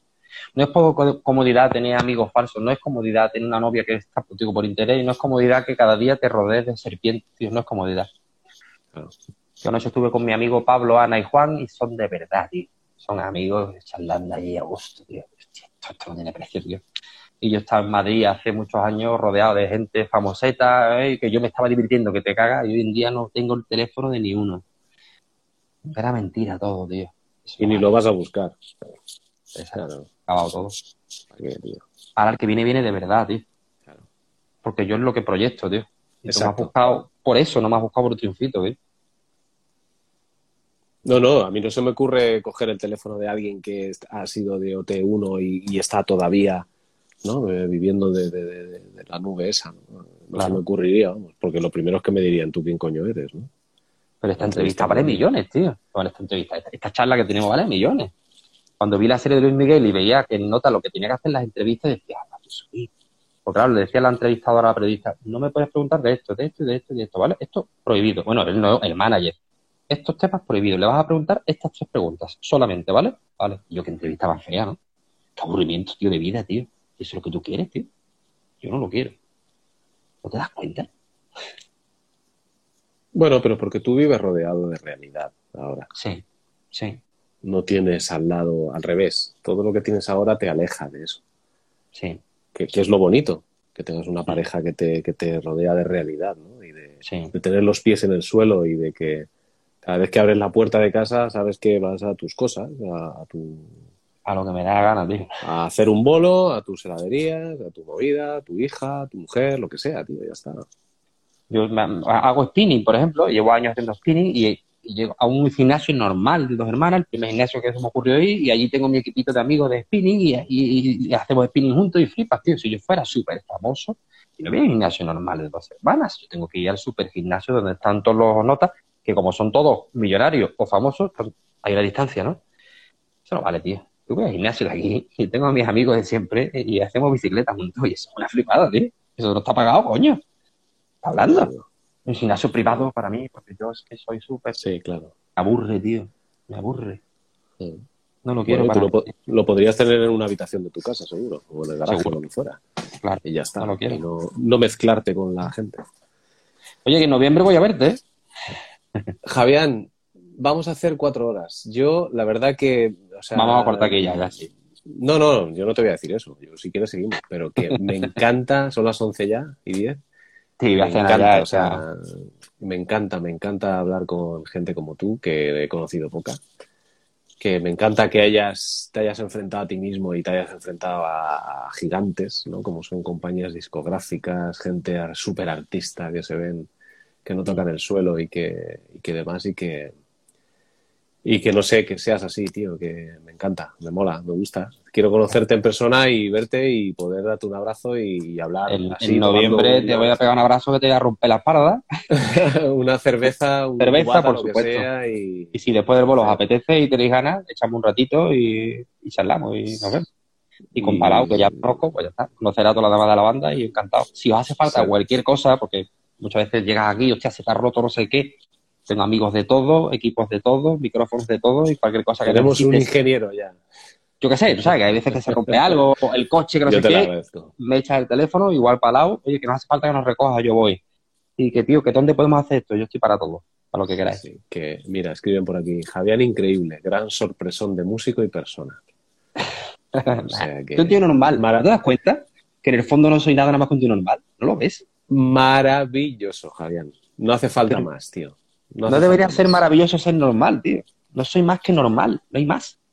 Bueno, pero es que hoy en día. Pero eso se valora hoy en día. Mira, Javier, es normal. Pues debería ser lo lógico. Sí, pero. No soy nada. ¿Qué te he dicho yo más grande? Nada. Bueno, pero yo te acabo de conocer, tío. Yo acabo de descubrir una persona que me parece que tiene mucho que. que ha aprendido mucho, ha sabido lo que es evolucionar y ha sabido rehacerse y y bueno, pues muchas cosas, tío, muchas cosas. Sí, es verdad que no es fácil salir de ese mundillo. Esa es la parte que sí, no Claro, no es fácil. Javier. voy a cenar algo, tío. Me alegro mucho de conocerte. Quedan 40 segundos. Te mando un abrazo y un besazo enorme. Igualmente, igualmente. Vale, que se te quiere y que tengo ganas de conocerte en persona y que muchas gracias a todos los que han estado viendo la entrevista, que no han sido pocos, toda la gente que ha escrito y que bueno, que esto colgará, queda colgado en YouTube y demás, o sea que ya te enviaré el enlace para que lo veas y, Perfecto. Eso, ¿vale? Te mando un, abrazo y un beso enorme, Javier, de verdad. Igualmente, todo mi amor para ti. Adiós. Venga, guapo, un placer.